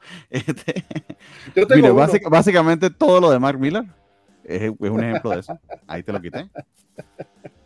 Eh, recordé, eh, Danny DeVito escribió un cómic sobre el pingüino y lo dibujó Dan Mora. Ese es otro ejemplo. El arte es precioso porque, bueno, Dan Mora, Dan Mora hace lo dé la gana y le queda precioso. Eh, y aquí un ejemplo que puede que yo sea un poquito injusto. Eh, recuerdo que lo leí hace muchísimo, muchísimo tiempo con muy poca, muy poco framing de cómics, entonces tendría que releerlo para saber si se, se mantiene este juicio. Entonces pueden quitarlo de la lista si estoy siendo injusto, pero yo diría el Silver Surface de Moebius con Stan Lee. El arte está mucho mejor que el guion, pero mucho, pero es porque es Moebius, que es un maldito maestro. That's it, ahí tienen tres, pues. Y sí los escribí, por si no me bien, no, no, sí te creo, sí te creo. Ah, qué aplicado. Ah, bueno, aproveché que mientras lo pensaba. Adelante. Eh, ay, pues este, a mí me costó trabajo porque la verdad no, no, te- no- no- lo tenía tan presente, pero pues así a bote pronto y algo que hemos dicho mucho aquí en los cómics de la semana, los X-Men de Dugan, ¿no? O sea, tienes a Pepe Larraz y a Marte perfecto Gracia haciendo un trabajazo y pues Dugan siendo Dugan, el peor Dugan, porque sus modelos sí me gustaban al inicio, pero pues ese se me ocurre, este, pues también puede ser este Three Jokers, que también, bueno, lo que decíamos, ¿no? Gary Frank Jeff Jones, o sea, Gary Frank, que sin duda es por lo que estás ahí, ¿no? Este, y, y ya, me- y a ver, ¿qué dice Vale? ¿Y tu cómic de la semana? Ah, ah, bueno, eh, eh, bueno, eh, mi mensaje de despedida, este, mi cómic de la semana, eh, sorprendentemente es Batman 127. Este, oh, me, me mm. sorprende muchísimo. Me parece que Chipsy Dark está haciendo un trabajo tremendo. el guion me pareció muy bien llevado. Me gusta que, aunque sí refiere cosas muy puntuales de, otro, de otras etapas, específicamente este, eh, Mark Wade y, Grant Morrison, este, creo que, lo utiliza muy bien para contar una historia muy valiosa sobre, Batman y Bruce Wayne. Me gustó cómo usó a- a- al Suranar.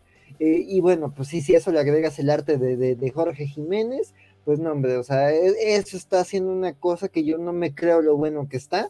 Entonces lo recomiendo mucho, porque, y sí me costó trabajo, porque también estaba entre ese o She-Hulk, pero al final creo que me, me sorprendió más este, este Batman, y pues ya en otra ocasión estaré también ahí poniendo mis recomendados a She-Hulk, porque creo que también en algún punto sí lo he nombrado como cómic de la semana, porque sí está muy bonito, este, pero Batman me tiene muy sorprendido, y pues nada, yo, yo este, soy Axel Alonso, ahí está mi, ahí está mi Twittercito para que platiquemos, este, comentemos. Ahí estuve compartiendo este, muchos memes de la reina de Inglaterra. Este, estuve ahí también este, compartiendo cositas del Star Trek Day.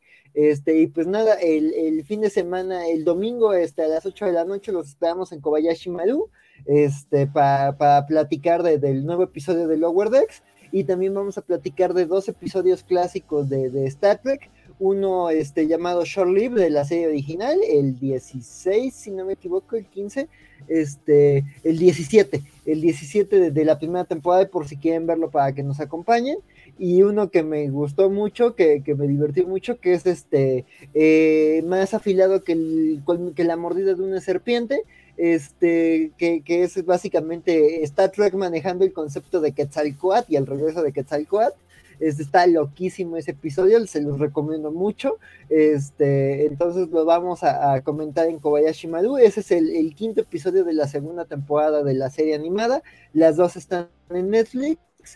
Este, y pues nada, yo mi recomendación, digamos, este extra es este, bueno, lo que platicaba en Kobayashi Maru la semana pasada, yo colaboré en la revista Punto de Partida, ahí te tenemos una convocatoria que se llama Cuerpos Aparte, entonces si son menores de 35 años y escriben y hacen artes gráficas, eh, o hacen artes gráficas, este, los invitamos a participar con, con obras literarias o gráficas sobre el cuerpo, distintas ideas del cuerpo, ¿no? Cuerpos naturales o cuerpos humanos vulnerables. Este, digo, y si tienen más de 35 años, también ahí en mis redes compartí, este, en mi Facebook, eh, digo, en mi Twitter compartí la convocatoria que está abierta a todo el público de cualquier edad. Entonces también si se animan a participar, eh, lo apreciaría mucho y me va a dar mucho orgullo ver ahí publicada en, la, en alguna de las revistas a alguien de, de, de, de, estos rumbos, ¿no? Y pues nada, un gusto como siempre estar con... No, que participe, participe, una, una oportunidad muy buena. Sí, sí, sí, la verdad es que sí. Este, y pues este, ya saben, yo encantado de compartir este platiquita con el buen Bernardo y con Valentín, este, y con, todos ustedes que nos acompañan. Y pues bonita noche. Ahí que descansen. Buen fin de semana.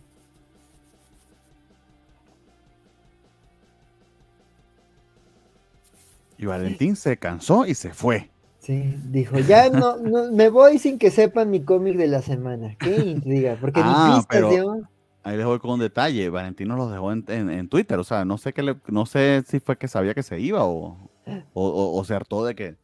¿De qué hablaste, amigo? ¿Hablaste de Rocha o algo así? ¿Quisiste que se fuera? No sé. Sí, no sé, no. Ni siquiera mencioné los cazafantasmas. Puede ser.